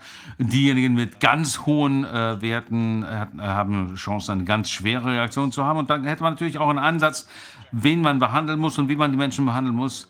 Äh, und jeder ist vom Virus abgelenkt, aber es ist ganz schön schwierig die Wissenschaft in diese Richtung zu äh, bringen. Das wollte ich im Juni letzten Jahres machen, als mir die Übersensibilisierung aufgefallen ist. Ich habe einige äh, Universitäten kontaktiert, um äh, äh da Untersuchungen, um, um dort äh, Unterstützung zu bekommen. Aber niemand hat sich interessiert gezeigt. Alle wollen immer nur äh, Impfstoffe entwickeln und nicht das Problem kann lösen. Es, kann es sein, dass man einen Scratch-Test haben kann? Genau das wollen wir machen wenn äh, wir äh, einem Kunden ein, ähm, ein bisschen den Arm anritzen können und dort ein Spike-Protein drauf, äh, drauf tun, dann sehen wir vielleicht, was, äh, wie die Reaktion ist. Ich denke also nicht, dass wir die Genetik aufschlüsseln müssen. Wir müssen nur verstehen, wer reagieren wird. Und um das zu tun, äh, müssen wir einfach jedes Mal, wenn das Spike-Protein sich ändert, äh, testen müssen, wer äh, darauf allergisch reagiert. Was ich bislang gesehen habe, ist, dass es immer dieselben äh, Art von Gruppen zu sein. Äh, also als wenn sie unterschiedliche ähm, Nüsse haben. Ähm, es äh, gibt Menschen, die äh, allergisch auf Nüsse reagieren, die einen mehr auf Erdnüsse, die anderen mehr auf Walnüsse, aber ähm, auf jeden Fall sind sie allergisch gegen Nüsse. Und die, äh, äh, das Mischen von äh, Impfstoffen ist auch gefährlich, denn man ist vielleicht ähm, äh, allergisch gegen Erdnüsse, aber nicht allergisch gegen Walnüsse. Aber wenn sie dann gemischte Nüsse äh, essen, dann haben sie ein höheres Risiko. Also da ist auch ein Risiko, wenn man unterschiedliche Impfstoffe miteinander äh, vermischt. Wenn wir Glück haben, wenn wir Glück haben, Shakara, dann wird die Omikron-Variante uns aus dieser Katastrophe herausleiten, ohne dass die andere Seite das überhaupt beabsichtigt. Und wenn wir Glück haben, dann wird das zu, wie haben Sie es gesagt, eine natürliche Au- Auswahlprozess eines menschengemachten Viruses, der sich irgendwie mehr oder weniger selbst eliminiert, ja? Ja, äh, dass äh, die Krankheit äh, eliminiert. Das ähm, widerspricht sehr dem, was Mr. van der Busch uns immer sagt. Und ich glaube, dass er einfach von äh, Bill und Melinda Los Gates äh, Foundation losgeschickt wurde, um das zu sagen. Na, ich denke, wir müssen einfach verstehen, dass wir hier mit zwei Sorten Leuten äh, zu tun haben, ähm, Geimpften und Ungeimpften, obwohl ich diese Unterscheidung hasse. Und die Ungeimpften, wenn sie diese Infektion bekommen, dann werden sie eine äh, robuste äh, Antwort auf das Omikron, auf die Omikron-Variante entwickeln, die ihnen dann in der Zukunft äh, gut ähm, zu, äh, zugutekommen wird. Aber die Menschen, die äh, geimpft worden sind, werden das ja nicht bekommen. Die Frage ist also, wenn sie einer natürlichen Infektion dann begegnen, äh, können geimpfte Menschen dann überhaupt eine robuste, natürliche Antwort entwickeln können? Und wenn nicht, werden die dann die Menschen sein, die sich äh, schneller wieder infizieren? Denn wenn man einen äh, Impfstoff entwickelt, der eine nicht neutralisierende Antikörperresponse äh, gibt, ist fast das Gegenteil zu einer guten Immunantwort. Also, wenn Sie einem ähm, einer Krankheit begegnen, einem Virus begegnen, dann äh, fragt sich das Immunsystem, haben wir da schon was, äh, was darauf reagieren kann? Und wenn Sie das haben, auch wenn die Reaktion ausbleibt, dann wird das Immunsystem nicht weiter reagieren. Das heißt, ähm, die ähm, Impfung kann sogar der Herdenimmunität im Wege stehen. Das ist ein großes Problem. Ja, das stimmt. Und deswegen haben wir auch diese Pandemie der ähm, Geimpften. Und das könnte auch die äh, Gruppe sein, die zur äh, Verewigung, Verstetigung dieses äh, Virus äh, führt. Das wird sowieso endemisch werden. Wir werden das nie wieder loswerden aus unserer Umwelt. Ähm, das Virus hat andere äh, Wirte im Tierreich, Hunde, Katzen und so weiter. Also wir können ja nicht jedes äh, Tier auf der Welt impfen, um das loszuwerden. Das muss auch nicht äh, eliminiert werden. Es wird endemisch werden. Das Problem ist, dass die äh, Geimpften die ähm, Auswahl, die natürliche Auswahl in Richtung von den Geimpften wegzwingt. Das heißt, ein Geimpfter kann das Virus inkubieren und kann dann plötzlich äh, einen äh, schlimmeren, eine schwerere Variante äh, ausbilden. Es gibt zwei äh, Impfstoffvarianten in den klinischen Studien, die selbst äh, verbreitend sind. Die, es gibt zwei Ja, Impfstoffe, ja. die selbst verbreitend sind. Äh, der Virus wird mehr repliziert und so kann man seinen Nachbarn mit einem Impfstoff infizieren. Was halten Sie davon? Ja, Wolfgang. Wir bauen jetzt die äh, Bienenstöcke. Und ich frage mich wirklich, müssen wir das wirklich alles machen? Äh, müssen wir wirklich diese Bienen da überjagen? Das sind wunderbare Zeiten von Leuten, die äh, zehn Jahre über Impfstoffe und so weiter nachdenken und überlegen, wie das mit unserem Immunsystem zusammenhängt. Die wollen alle ihre Patente haben, sie wollen ihr Geld machen. Jetzt geht's, jetzt haben sie ihre Gelegenheit, weil wir alle so viel Angst haben und wir denken, müssen uns was ausdenken.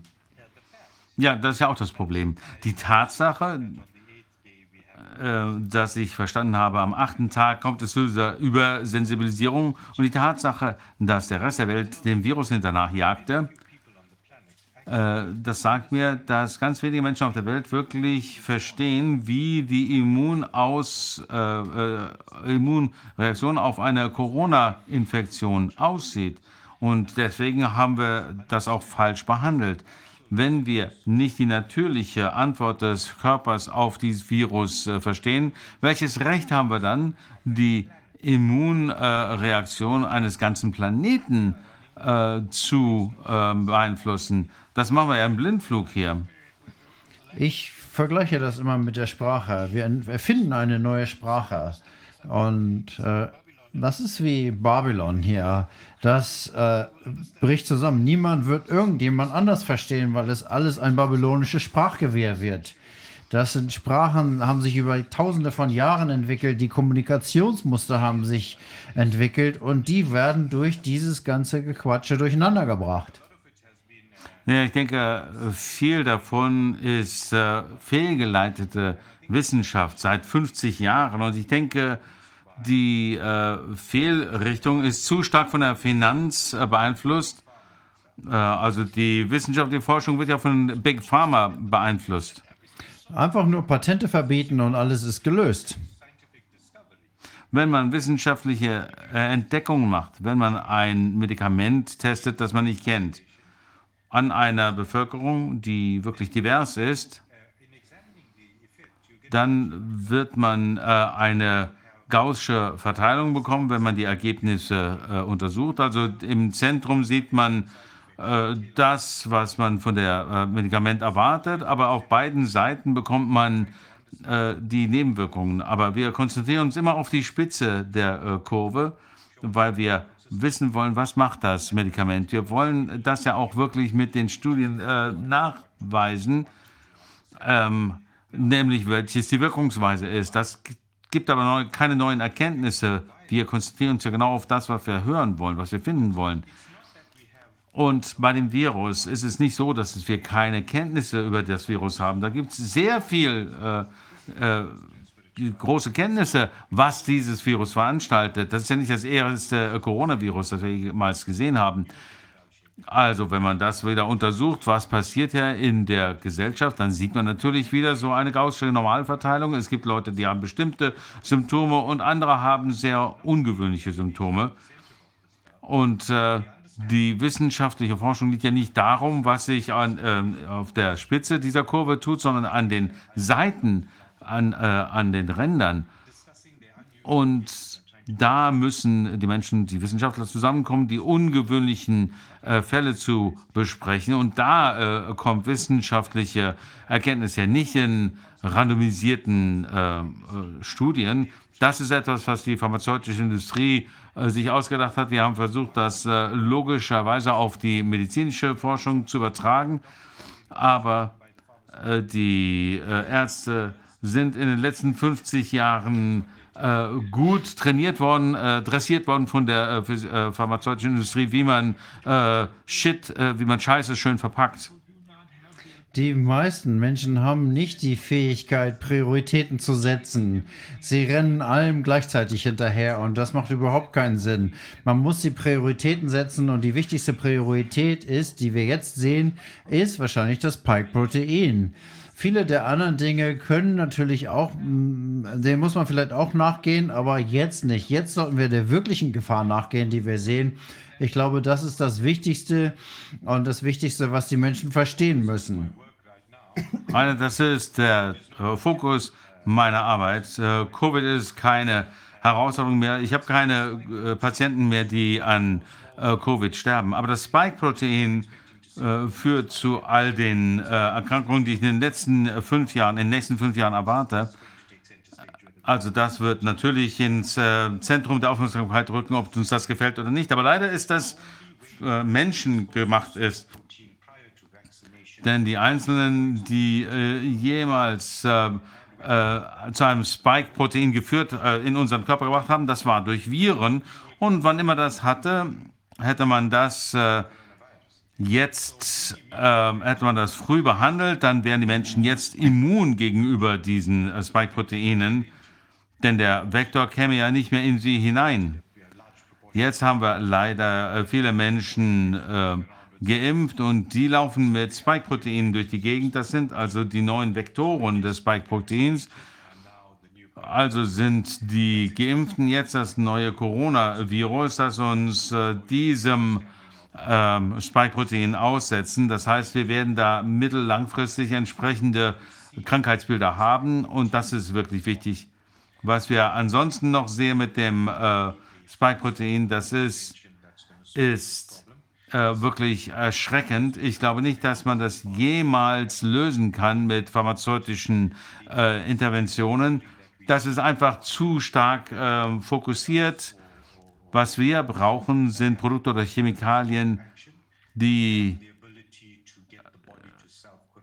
den äh, Körper äh, in die Lage versetzen, äh, sich selbst zu heilen. Ich kann ja Ihnen als Arzt nicht sagen, was mit Ihnen nicht stimmt, wenn äh, es so viele unterschiedliche Symptome gibt, aber der Körper weiß das natürlich. Das heißt, das wäre das Nächste, dass wir äh, die biologischen Wirkungen verstehen und wie sie und dass wir verstehen, wie das Spike-Protein uns schädigt, dann wäre das nächstbeste, um diese Probleme mit dem Spike-Protein zu äh, lösen. Das ist die Forschungsarbeit, die ich jetzt mit ein paar Kollegen und Pharmazeuten auf der ganzen Welt äh, derzeit mache, um zu sehen, wie wir die Auswirkungen des Spike-Proteins äh, wieder gut machen können. Das ist aber eine schwierige äh, äh, Arbeit, wenn der äh, Giftmischer feststellt, dass wir sein Gift neutralisieren können, dann äh, verändert er vielleicht die Zusammensetzung des Gifts. Also, harte Zeiten. Gut, okay. Äh, wieder mal, ich kann Ihnen nicht genug danken. Das ist, wie ich gesagt habe, das erste Mal, dass ich wirklich einen Überblick erhalten habe über das, was hier los ist. Ich kann die ganzen Punkte sehen und auch verbinden aus der medizinischen Sicht. Und das macht es mir sehr viel einfacher, das alles legal, äh, rechtlich zu analysieren. Denn das ist immer der wichtigste Punkt für einen Anwalt, rauszufinden, was sind die tatsächlichen Fakten. Das lernt man an der Uni nicht, jedenfalls nicht in Deutschland, in äh, Amerika schon eher.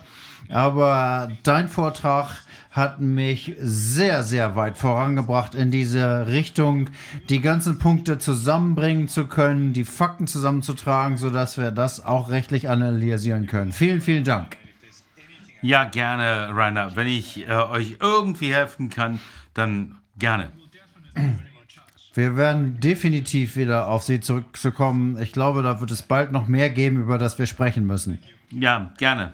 Wirklich gerne. Ein schönes Wochenende. Ja, ihr auch.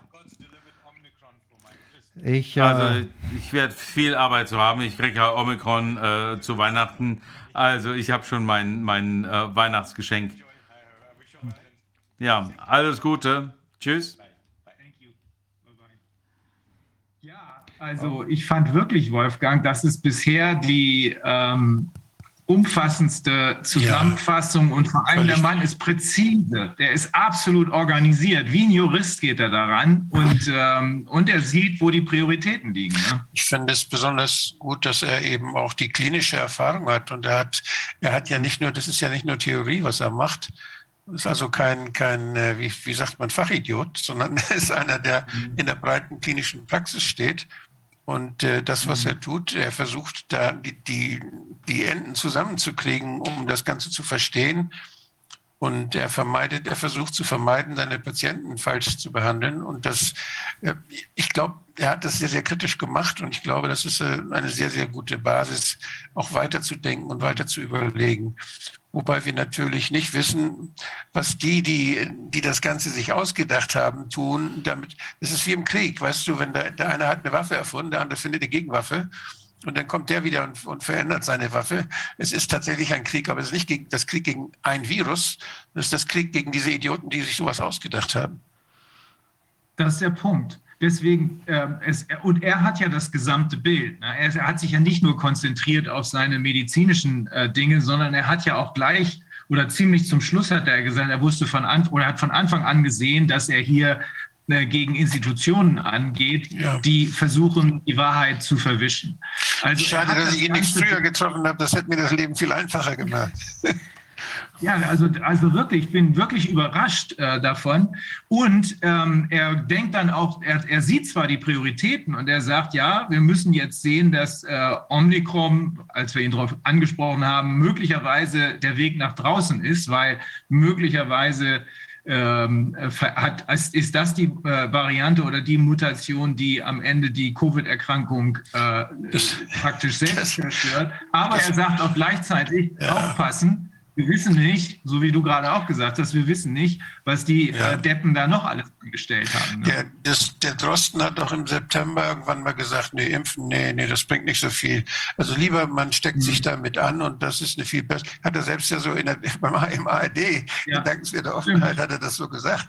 Und da dachte ich, wo, Mensch, der Drosten, der plappert mich nach. Also ich dachte, das, das kenne ich doch, das, was er da jetzt erzählt. Aber das, das scheint ja dann auch äh, an anderer Stelle in der Welt, äh, scheint das auch so gesehen zu werden.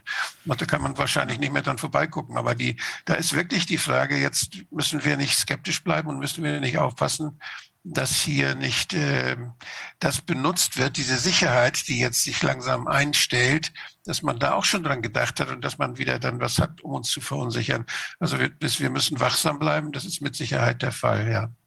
Aber Mhm. Wolfgang, es ist ja auch, wenn man sich jetzt vorstellt, ich meine, ich frage mich, wie kann es eigentlich sein, dass da zwei sich selbst, äh, also die, diese Übersprungs ähm, äh, ja, die dann von einem zum anderen Menschen, also wie bei den Tieren da irgendwie, dass das alles Ja. durchgehen wird. Wie kann denn das sein, dass sowas überhaupt in die Erforschung gehen darf? Also das ist doch dachten, unglaublich. weißt du, wir, wir, nee, das sind ja auch keine Ethikkommissionen mehr. Die siehst du ja gar nicht mehr. Und außerdem kann man die kaufen heutzutage. Also da, das kannst du vergessen.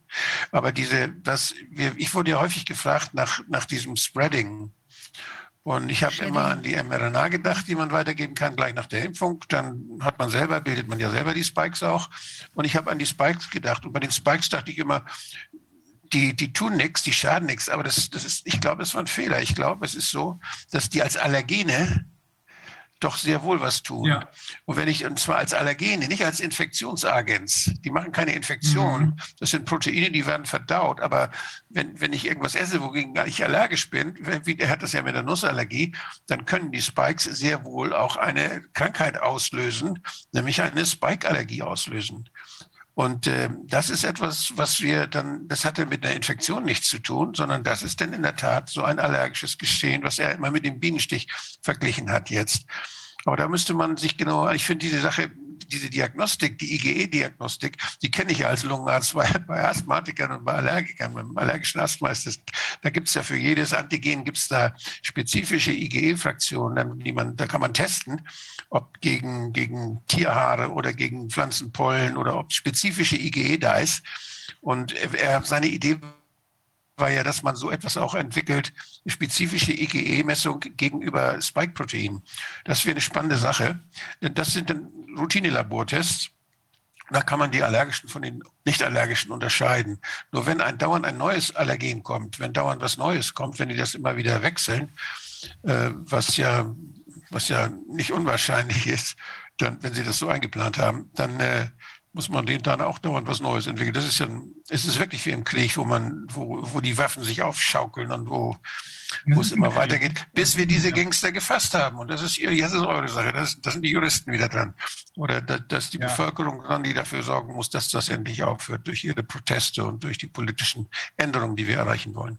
Aber Wolfgang, was würde Also man denn gegebenenfalls als jemand, der jetzt äh, mit Geimpften, also da eine Exposition hat, was würde man denn dann auf so eine Spike, äh, in so einer allergenen Konstellation entwickeln für Probleme? Ist das dann da muss man früh behandeln, ganz früh. Das hat er ja gesagt. Das ist wichtig. Bei einer Allergie oder bei einer Covid-Symptome und nicht irgendwie ganz was anderes plötzlich? Ja, das hat ja mit dem Virus dann nichts zu tun. Das sind allergische Symptome, die man dann hat. Also du könntest alles Mögliche kriegen. Du könntest auch irgendwie einen Haarausfall kriegen oder du könntest Also, wenn irgendwie... jemand, wenn jemand so eine Nussallergie hat, das kennt kennst wahrscheinlich einige, und die essen dann Nüsse, dann kriegen die schwerste Durchfälle oder kriegen schwerste anaphylaktische Reaktionen. Die können Kreislaufschock kriegen und können innerhalb kurzer Zeit sterben. Da musst du sofort behandeln, musst antiallergisch behandeln. Das sagt er ganz richtig. Und das müssen die Ärzte wissen. Das ist ganz wichtig jetzt bei Corona, das auch in die Köpfe der Kollegen reinzukriegen.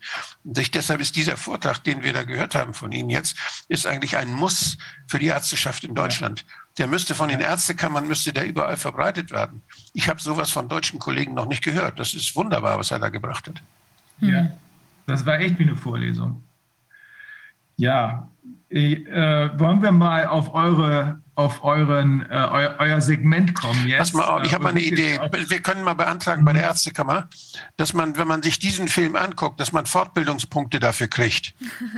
Ja, das beantragen wir, den reichen wir ein bei der Ärztekammer mit Übersetzung, mit deutscher Übersetzung und melden ihn an als ärztliche Fortbildung und dann wird er mit Punkten versehen. Und dann, wenn Ärzte, die den ansehen, die müssen ja eine Fortbildung machen, dann kriegen sie dafür Punkte. Ich finde, das ist, das wäre angemessen. Das sollten wir tun. Mal sehen, was die eine gute Ärzte, Idee. mal sehen, was die Ärztekammer sagt, wenn sie sich den angeguckt haben.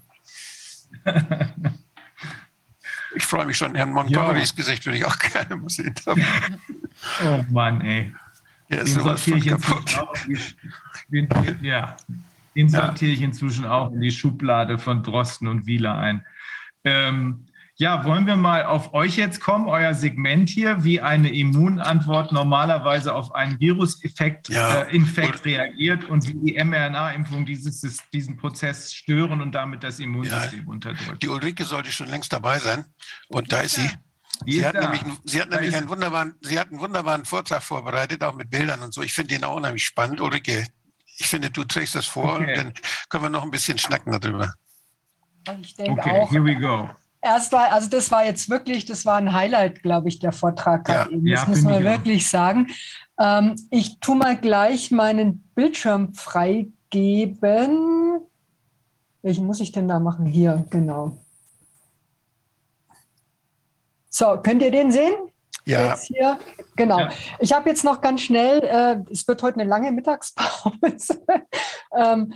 Für das, was er gesagt hat mit den mRNA und minus 90 Grad. Da habe ich zu meiner Überraschung nämlich auch was gefunden. Hier schon ein älteres Interview beim ORF, wo eben Mhm. äh, die Impfstoffherstellung mit BioNTech und diesen Lipiden äh, beschrieben war. Und Mhm. da steht nämlich drin, die RNA stammt von BioNTech und wird im gefrorenen Zustand an diese Firma Polymun geliefert. So, und dann ein entscheidender Satz, der so hergestellte Impfstoff wird bei einer Temperatur zwischen zwei bis acht Grad nach Belgien geschickt Äh, und dort verpackt. Also die Frage ist, dieses minus 80, das steht definitiv so drinnen, ja. Und dieses minus 80 Grad Viren scheint erst nach Abfüllen in die Impfstoffampullen stattzufinden. Wenn diese Info, die hier im ORF steht, richtig ist. Also Mhm. ähm, Aber das würde Ja. ja. das ist doch das, was man schon mal sich so gedacht hatte, dass es auch ein bisschen komisch war, dass plötzlich die ganzen Hausärzte rausgenommen wurden und diese Impfzentren ja. entstanden sind. Das ist ja nur vor dem Hintergrund dieser Behauptung äh, passiert, war ja- dass das die 80 das war- Grad sein müssen, minus, minus 80 Grad. Das war Ja. wahrscheinlich eine, eine. ja, das war die Theorie, Quatsch. die ich Anfang, Anfang vorigen Jahres da gebracht habe.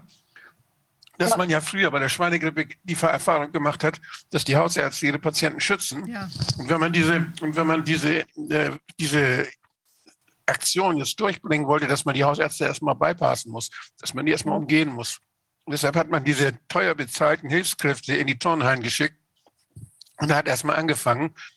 Und das, der, der Vorwand dafür war eben diese, diese Lagerung bei minus 80 Grad. Das kann ja ein Hausarzt nicht leisten. richtig. Also das ist ein rein, reiner Trick gewesen, um die Hausärzte auszuschalten erstmal.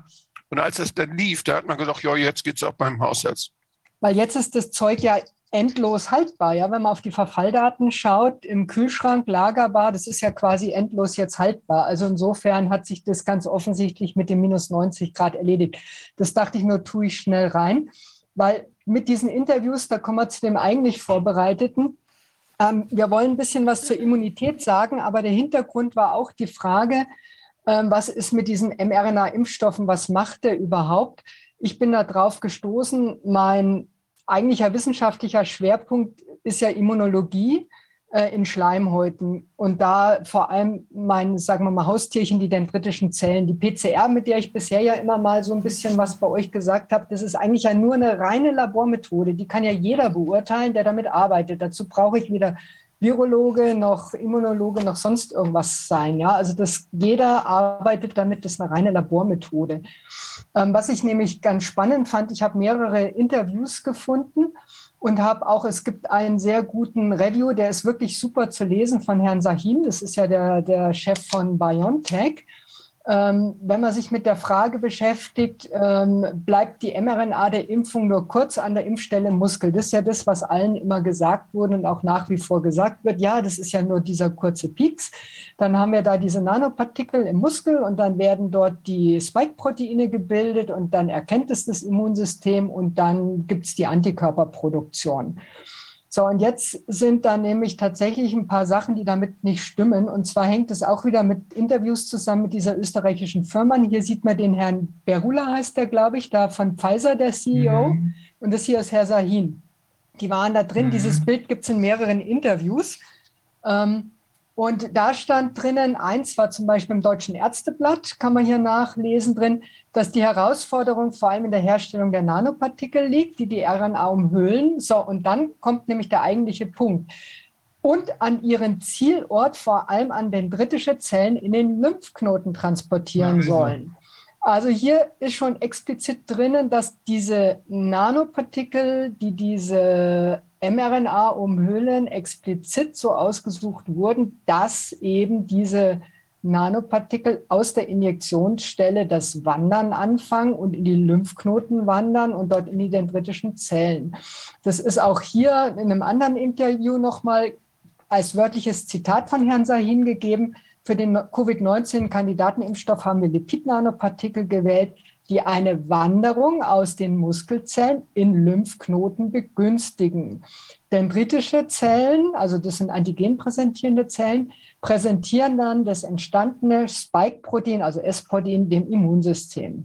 Und das Ganze ist eben auch in diesem hervorragenden Review von Herrn Sahin ähm, schon beschrieben drinnen, dass professional antigen presenting cells, which are the targets for mRNA-based vaccine delivery.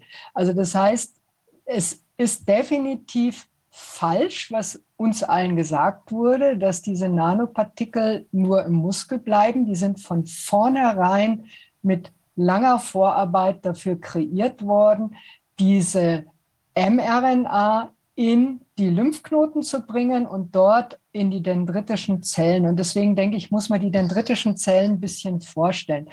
Die Leute, die dieses Zeug appliziert bekommen, die merken das sehr häufig, dass dann die Lymphknoten vor allem im, äh, im Achselbereich anschwellen, was den Onkologen Schwierigkeiten macht, weil die praktisch ähm, die, die ähm, Metastasendiagnostik in den Lymphknoten kaum noch möglich ist, weil diese ganzen frisch geimpften alle Lymphknoten äh, in der Bildgebung haben, die ausschauen, wie wenn da riesige Metastasen drinnen wären.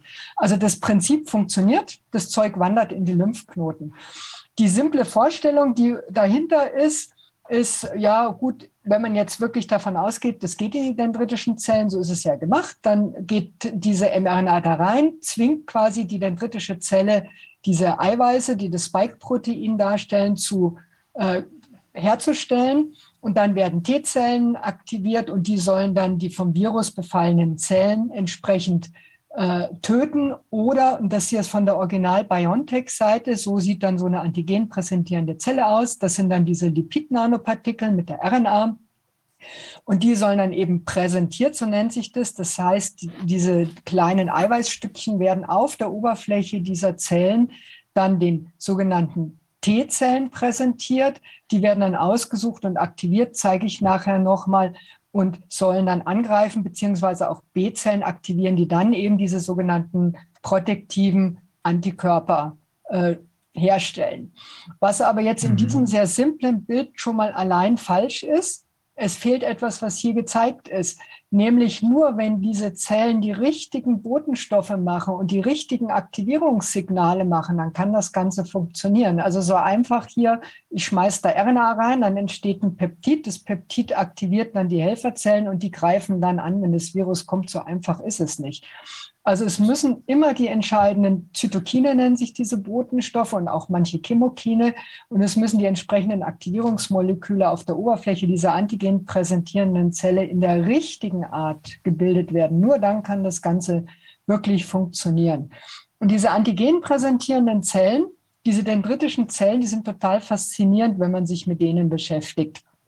Ähm, das ist hier mal ein äh, Titelbild von Kollegen, die das gemacht haben. Das war mal auf dem Journal of Immunology. Da sieht man sehr schön, warum die Dendritic Cells heißen, weil die eben diese langen Dendritenausläufer haben. Ja, und die sitzen hier in dem Fall in der Haut. Und hier, das sind eigene Aufnahmen, die wir in einer, in einer ähm, Publikation hatten, auch in Schleimhäuten drinnen, wo man auch schön diese langen Arme sieht. Und die arbeiten sehr viel mit Immunzellen vom T-Zelltyp zusammen. Die sind hier in diesem gelblich-braun gefärbt. Und da sieht man, wie eng die teilweise miteinander arbeiten. Und so werden Immunreaktionen gesteuert. Das Faszinierende hieran ist, diese dendritischen Zellen kleiden alle unsere Oberflächen aus. Das heißt also, unsere gesamte Haut ist von einem Netz von diesen Zellen ähm, durchzogen, aber auch alle Schleimhäute. Ihr könnt euch das vorstellen wie so ein Netzstrumpf. Ja? Jeder Knoten hier ist eine dendritische Zelle und über diese Ausläufer sind die alle ganz eng miteinander verbunden. Und wenn jetzt hier eine Infektion reinkommt, dann erwischt irgendeiner von den Ausläufern, erwischt dann sicher diese eindringenden Infektionen und dann können die diese Antigene, also diese fremden Materialien aufnehmen und dann kann die dendritische Zelle sagen, okay, Freund oder Feind, muss ich aktiv werden oder nicht. Ja, hier nochmal auch, so sieht das Ganze, wenn man das, das nennt sich Immunhistochemie, da macht man Gewebeschnitte und dann kann man die mit speziellen ähm, Oberflächeneigenschaften anfärben. Und hier sieht man eine aktivierte Zelle, die eben sehr viele T-Zellen hier anregt. Diese, der, hat doch, der hat doch jetzt gesagt, es geht in die Lymphknoten hauptsächlich. Ja. Das, dann sind da ja auch dendritische Zellen. Da sind auch Dendrit, da komme ich dazu, die, sind, die ja. dendritischen Zellen haben sehr spannenden Lebenszyklus. Ja, ja. ja, den zeige ich euch gleich, in welchem Punkt sie dann in die Lymphknoten nur kommen. Drauf, vielleicht kannst du da noch drauf eingehen. Es ist, gibt doch diese japanische Studie, eine tierexperimentelle Studie, wo man äh, die Verteilung jetzt der Lipid-Nanopartikel gemessen hat und wo man festgestellt hat, dass die zuerst in die Leber, in die Milz und dann aber auch in die Ovarien gehen. Das ist so eine ganz spannende Beobachtung vielleicht. Ja, aber das ist da, also das ist, denke ich, sicherlich, das stand übrigens auch, das habe ich hinten, glaube ich, noch in diesem Nature Review Artikel von dem Herrn Sahin dass die auch damals schon das diskutiert haben, dass diese Lipidpartikel eben genau in diese Organe gehen und dass das ein ähm, ähm, Sicherheitsrisiko ist. Ja, ja. Also das ist 14 schon, hat aber jetzt primär nichts mit den dendritischen Zellen zu tun, sondern das ist einfach, wenn die halt in der Zirkulation sind, diese Lipidpartikel, dann verteilen die sich überall. Okay. Aber das eigentliche Target sind eben diese Zellen die haben eben, die haben hohen, wenn man mit denen forscht, einen hohen Unterhaltungswert, muss man ganz klar sagen, weil das immer richtig Action in der Zellkultur. Ja, die schwimmen hier so rum und haben lauter so kleine Ärmchen, die bewegen sich auch. Man kann sehen, die habe ich mal fotografiert, die hat dann eine andere Zelle erwischt und sich dann wie wirklich wie so an einem Seil entlang mit ihren Ausläufern an dieser Zelle durchs Gewebe durchgezogen. Ja, was die Zellen auch machen sind, das hier aus einer anderen Arbeit, da haben wir das mit Elektronenmikroskop gemacht. Die nehmen hier eben, das sind Pneumokokken zum Beispiel, nehmen die auf, tun die dann in so Vesikelchen, prozessieren die oder manche Erreger schaffen es auch, dem zu entgehen. Und dann präsentieren die das. das. Das ist die klassische Aufgabe von diesen Zellen. Das sind die Key Regulators of the Immune System, also die absoluten Schlüsselzellen, die im Immunsystem über die Antworten entscheiden. Und die können nämlich in zwei Richtungen entscheiden. Die können zum einen das Immunsystem aktivieren und zum anderen können die auch eine Immunreaktion deaktivieren, also Toleranz auslösen. Und je nachdem, unter welchen Bedingungen diese Zellen, diese Schlüsselzellen mit den Fremdstoffen zusammenkommen, können Sie entweder hier aktiv sein, also Killerzellen aktivieren, Helferzellen aktivieren, damit Entzündungsreaktionen auslösen, Krankheitserreger beseitigen, aber als Nachteil natürlich auch eine Autoimmunität oder Transplantatabstoßung auslösen. Oder Sie können eben eine Toleranz auslösen, ähm, hier die tolerogenen T-Zellen, eben keine Immunantwort und sie können dann ineffektive CD4 und CD8-Zellen induzieren. Das hat einen Vorteil, weil es dann vor allem eine Toleranz von Fremdgeweben und Erregern gibt. Das gibt es in manchen Situationen. Klassische war unser Forschungsgebiet die Schwangerschaft. Da brauche ich in der Schleimhaut des Uterus eine Toleranz, sonst würde keine Schwangerschaft funktionieren. Und da sind die auch zentral drinnen. Ja.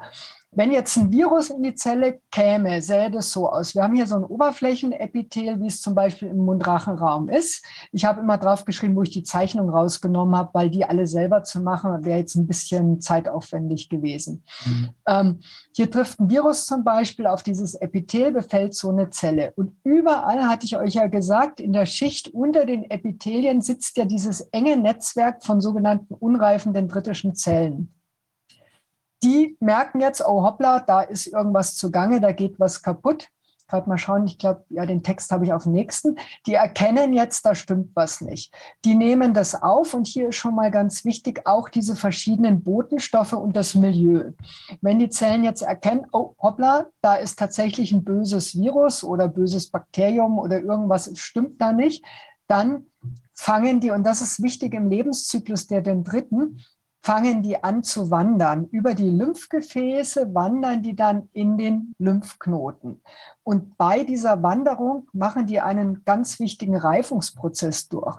Und der ist essentiell für die Funktion hier im Lymphknoten. Das heißt, die haben das hier aufgenommen und während die in die Lymphknoten wandern, verdauen die diese, dieses Virus zum Beispiel oder Fremdeiweiß, ähm, bilden ganz kleine Eiweißhäppchen. Das sind nur ganz kurze Aminosäurestückchen, die sie dann hier im Lymphknoten äh, entsprechend präsentieren und nur auf kleine Peptide nennt sich das, diese kurzen Eiweißstückchen, werden dann hier im Lymphknoten die noch nicht aktivierten, die naiven T-Zellen ausgesucht, welche passen zu diesem Stückchen. Und in dem Moment, wo die dendritische Zelle jetzt T-Zellen gefunden hat, die dazu passen, also zum Beispiel, ich habe ein kleines Stückchen von dem Spike-Protein, dann findet sich eine T-Zelle, die sagt, oh hoppla, zu dem Spike-Protein Eiweißstückchen passe ich, dann wird die aktiviert und dann fangen die an, sich zu vermehren. Das ist der Punkt, wo dann normal die Lymphknoten anschwellen, weil dann eben sehr viele Immunzellen sich da drin vermehren. Und dann wandern die aus dem Lymphknoten über verschiedene, ähm, äh, ja, auch wieder Boten- und Lockstoffe in die Stelle. Eigentlich müssen wir es hier zeichnen, wieder da hoch und fangen an, hier das Virus oder den Eindringling zu bekämpfen. Und über einen anderen Weg werden dann hier eben, hatte ich schon vorhin gesagt, die B-Zellen aktiviert und ausgesucht, die dann die passenden Antikörper äh, entsprechend bilden. Zum Diese- Anschluss an das, was wir Ja. eben gehört haben vom vorigen Vortrag, äh, das würde ja auch funktionieren, wenn da Spike, äh, nur Spikes und keine ganzen Viren auf der Schleimhaut liegen. Ne? Das würde natürlich, klar, wenn dieses Spike-Protein, da als Protein ist ja die Idee von dem Stöcker-Impfstoff, ja, wenn das Spike-Protein, wenn man, na, wobei der wird ja auch gespritzt. Also das Effektivste wäre tatsächlich, man impft oder man sprüht jetzt dieses Spike im Nasenrachenraum, da wo das Virus ja normalerweise auch wäre. Hätte man diesen ganzen Prozess, der würde dann auch funktionieren. Ja, also das wäre tatsächlich jetzt so der, der normale Weg, der da ablaufen würde. Und das ist ganz extrem fein gesteuert und ganz wichtig sind tatsächlich dieses Milieu, diese Botenstoffe. Wenn die nicht passen, dann habe ich hier eine Selektion von T-Zellen zwar, die das Spike erkennen, aber die DC ist auf Toleranz geprimt und dann würde die dazu führen, dass alle angreifenden T-Zellen, die jetzt das Spike bekämpfen sollen, sich selber umbringen. Das will man ja eigentlich nicht. Ja, also der Mechanismus ist sehr empfindlich. Nochmal hier, je nach Antigenart und Milieu können die dendritischen Zellen entweder das Immunsystem eben auf Abwehr aktivieren. Das wäre jetzt hier. Ziel wäre eben die Clearance, also das Beseitigen von Pathogenen. Ja. Nachteil ist, es gibt eben auch, wenn das überreagiert, Autoimmunerkrankungen und Vorteil ist im Prinzip, das braucht man auch, um Tumor zu bekämpfen. Äh, wenn die Toleranzseite entsteht, dann ist natürlich, die brauche ich, damit der Körper nicht ständig in Autoimmunreaktionen läuft. Der Nachteil ist aber, Tumoren wachsen, wenn diese Zellen, diese Immunantwort versagt. Wir haben chronische Infektionen und wieder eine vorteilige Situation ist bei der Schwangerschaft. Also das ist ganz entscheidend. Wie werden am Anfang, hier steht eben Tolerogenic Signals, also Signale, die die Toleranz fördern, und sogenannte Pro-Inflammatory Signals. Ja? Und hier sind schon diese Pumps, diese Pattern of Antigen Recognition, die brauche ich, damit ich hier tatsächlich aktiv werden kann. Und jetzt kommen wir zu der Kombination aus den britischen Zellen und RNA. Nochmal die Idee hinter der Vakzine war ja, dass diese mRNA die den britischen Zellen dazu bringt, das gewünschte Protein zu bilden was sie normalerweise nicht tun würden. Sie würden normalerweise das Protein nur von außen aufnehmen und prozessieren, also verarbeiten. Also das ist schon mal ein falscher Schritt. Und eine Entzündungsreaktion aktivieren. Und das machen sie tatsächlich, wenn ich hier, wenn die Zellen RNA aufnehmen, dann erkennen sie freie RNA im Körper, die nicht das eigene Muster hat, wird als fremd erkannt, zum Beispiel eben als Virus-RNA. Und dann gehen eben die Alarmglocken los. Und dieses Erkennen funktioniert über sogenannte Toll-like-Rezeptoren und vor allem hier diesen TLR7 und 8. zeige ich dann nochmal, die erkennen freie RNA und sagen, hoppla, das darf nicht vorkommen, hier ist ein Virusinfekt, sofort auf Angriff schalten. Ja, also das sind die innerhalb der zentralen Zellen nochmal die zentralen Erkennmechanismen, wenn es um freie RNA geht. Das heißt, wenn ich jetzt eine Impf-RNA, eine normale RNA geben würde, die Zellen fressen die, genauso wie auch Proteine, dann habe ich freie RNA hier drin, die bindet an diese Toll-like-Rezeptoren und dann weiß die dendritische Zelle, hoppla, du hast da gerade Fremd-RNA aufgenommen, da muss irgendwo ein Virus in der Nähe sein, ähm, tu mal die Kavallerie quasi rufen, da ist was gefährlich. Ja? Ähm, näher angeschaut sieht man das hier, ja, also da kommt halt diese, diese RNA, die verschiedenen Formen und diese zwei Rezeptoren. Und hier sieht man schon, so einfach ist das Ganze nicht. In diese ganzen Ketten einzugreifen, das ist ziemlich gefährlich, ja. Und wenn da irgendwas schief läuft, dann habe ich hier unten die falsche Reaktion. Im Idealfall, also quasi dieses echte SARS-CoV-2 dringt hier ein, injiziert seine ähm, RNA in so eine dendritische Zelle. Wenn sie die erwischt, dann würde diese RNA mit diesen Toll-like-Rezeptoren 7 und 8 von denen erkannt, gebunden werden. Die würden sehen, oh, Virus hat mich befallen, sofort hier diese ganze Kaskade anregen, Botenstoffe bilden, die dann die T-Zellen aktivieren. Das müsste normalerweise ablaufen. So, und jetzt ist die Frage, kann das überhaupt normal ablaufen? Und dann ist die Frage, ich bin ja kein RNA-Spezialist, ich habe mir das auch anlesen müssen, aber es steht auch schon mal sehr schön in der BioNTech-Website, das, was in dem Impfstoff ist, ist keine normale, natürlich vorkommende RNA. Das ist eine hochmodifizierte, ich würde mal sagen, eine High-End optimierte RNA und zwar High-End optimiert auf Eiweißbildung in der Zelle und auf Abschaltung des Immunsystems. Hier stand, das ist auch von derselben Seite bei BioNTech, eine De-Immunizing mRNA. Das heißt, das ist eine mRNA, die die Immunantwort gegen RNA aktiv ausschaltet. Und das haben die gemacht, indem sie eben, RNA besteht ja normalerweise auch aus vier Nukleotiden. Das ist das Adenin, das Thymidin, das Zytidin, wie in der DNA auch aber ähm, äh, statt äh, Thymidin das Uracil ist da drinnen. Und dieses Uracil, also Guanin kommt vor, dieses Uracil wird in dieser synthetischen RNA modifiziert. Und diese Modifikation macht dann verschiedene Sachen, die sehr vorteilhaft sind. Und diese eine vorteilhaft Sache wurde bereits 2000 fünf in einem, sagen wir mal, Basispaper, also Basispublikation in der Zeitschrift Immunity publiziert. Und zwar von einer Frau äh, Carico, die wurde dafür auch für den Nobelpreis vorgeschlagen.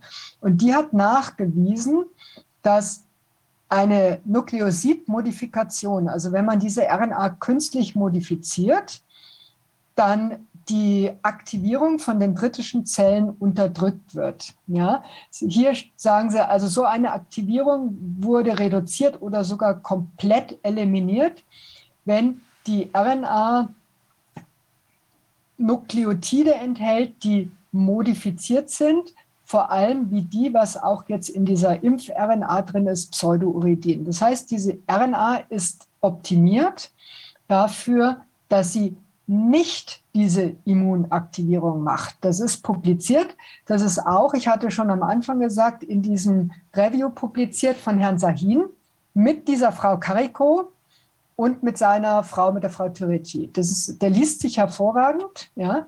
Die wissen auch genau, wie es eigentlich ablaufen sollte.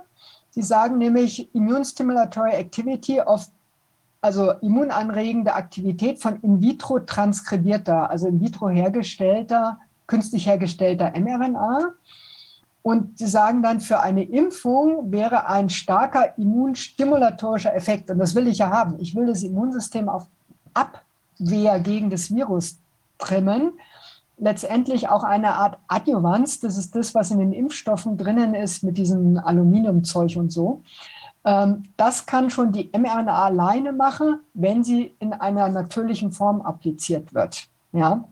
Jetzt ist aber eben tatsächlich, das ist auch eine Abbildung aus dieser Arbeit, diese mRNA optimiert zum einen, dass sie besonders stabil ist, dass von ihr besonders viel Eiweiß hergestellt wird, also viel mehr als von einer natürlichen RNA. Und durch diese Basenänderung, dass das angeborene Immunsystem moduliert wird, heißt es so schön. Ja?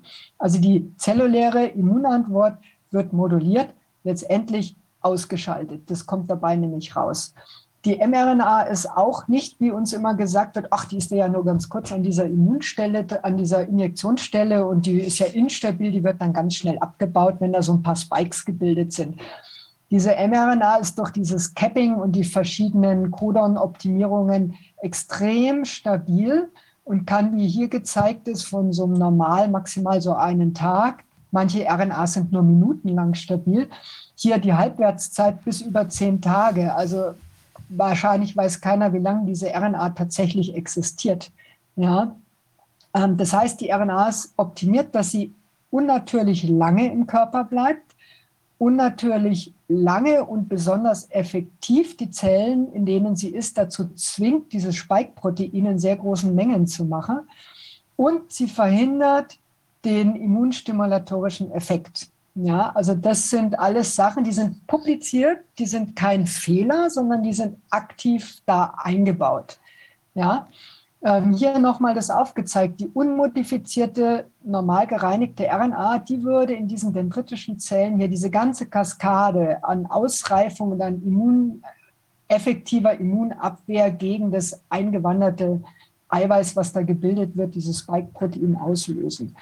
Wenn jetzt aber hier diese modifizierte RNA kommt, dann verhindert die das alles. Das heißt, die aktive abwehrende Immunantwort wird aktiv und wissentlich, hier sind diese komischen Dreizack, das sind diese modifizierten Basen, wird aktiv unterdrückt.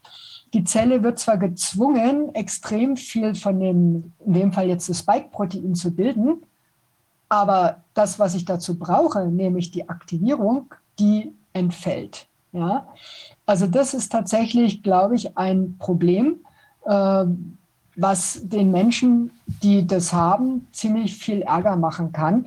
Ähm, ich habe das Fazit mal zusammengefasst. Die Lipidhülle wurde gezielt so ausgesucht, dass sie von der Injektionsstelle im Muskel in die Lymphknoten wandert und die mRNA und den Lymphknoten dann die dendritischen Zellen befallen soll. Die mRNA wurde technisch so modifiziert, dass sie nicht schnell abgebaut wird, bleibt also Tage bis Wochen stabil, dass sie über lange Zeit die Zellen veranlassen kann, große Mengen an Spike zu bilden. Also diese mRNA, wie gesagt, ist so optimiert, dass die Translation, die Ablesung, Umsetzung in Protein optimiert ist. Wie gesagt, das ist ein Hightech-Produkt, ja, was den, den Proteinbildungsprozess absolut ähm, perfekt bis auf die Spitze getrieben hat. Und das Entscheidende aber, der Nachteil ist, dass sie keine Immunaktivierung der dendritischen Zellen auslöst. Ja? Oh, ich sehe schon, heute Nacht war es ein bisschen spät, deswegen sind ein paar Rechtschreibfehler drin.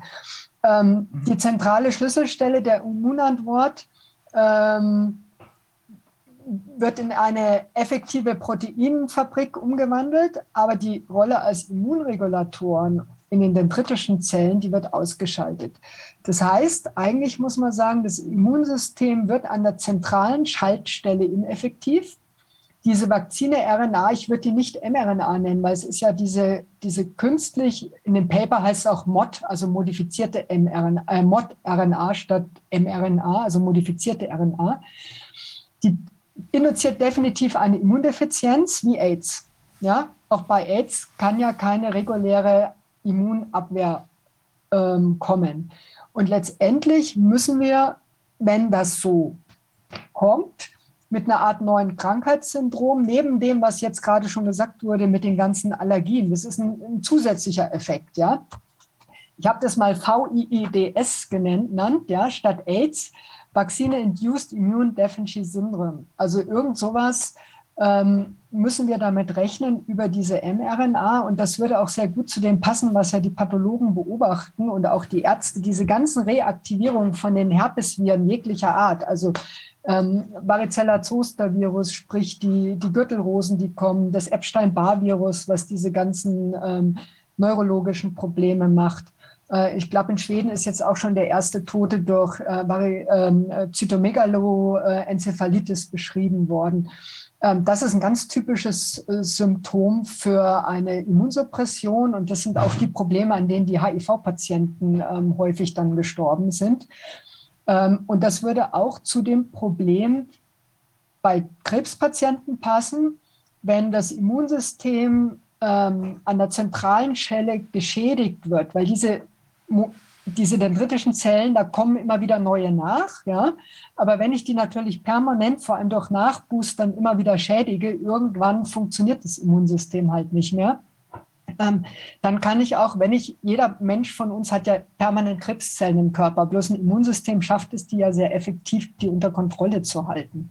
Und wenn jetzt jemand aber schon ein Problem hat, vielleicht auch schon einen Tumor hat und in der Therapie ist und ich habe dann diese Immundefizienz, dann kann es natürlich äh, unglücklicherweise sein, dass das Ganze wieder wächst. Und ich würde es mal so sehen, da braut sich was zusammen am Horizont, was wir noch nicht in aller Konsequenz absehen können, aber was aufgrund den Publikationen aus dem Hause von Herrn Sahin, also wissenschaftlich und von BioNTech, zumindest willentlich in Kauf genommen wird, würde ich mal sagen. Nochmal, wie, wie kommt das, das genau wie, passt das Frage. zusammen?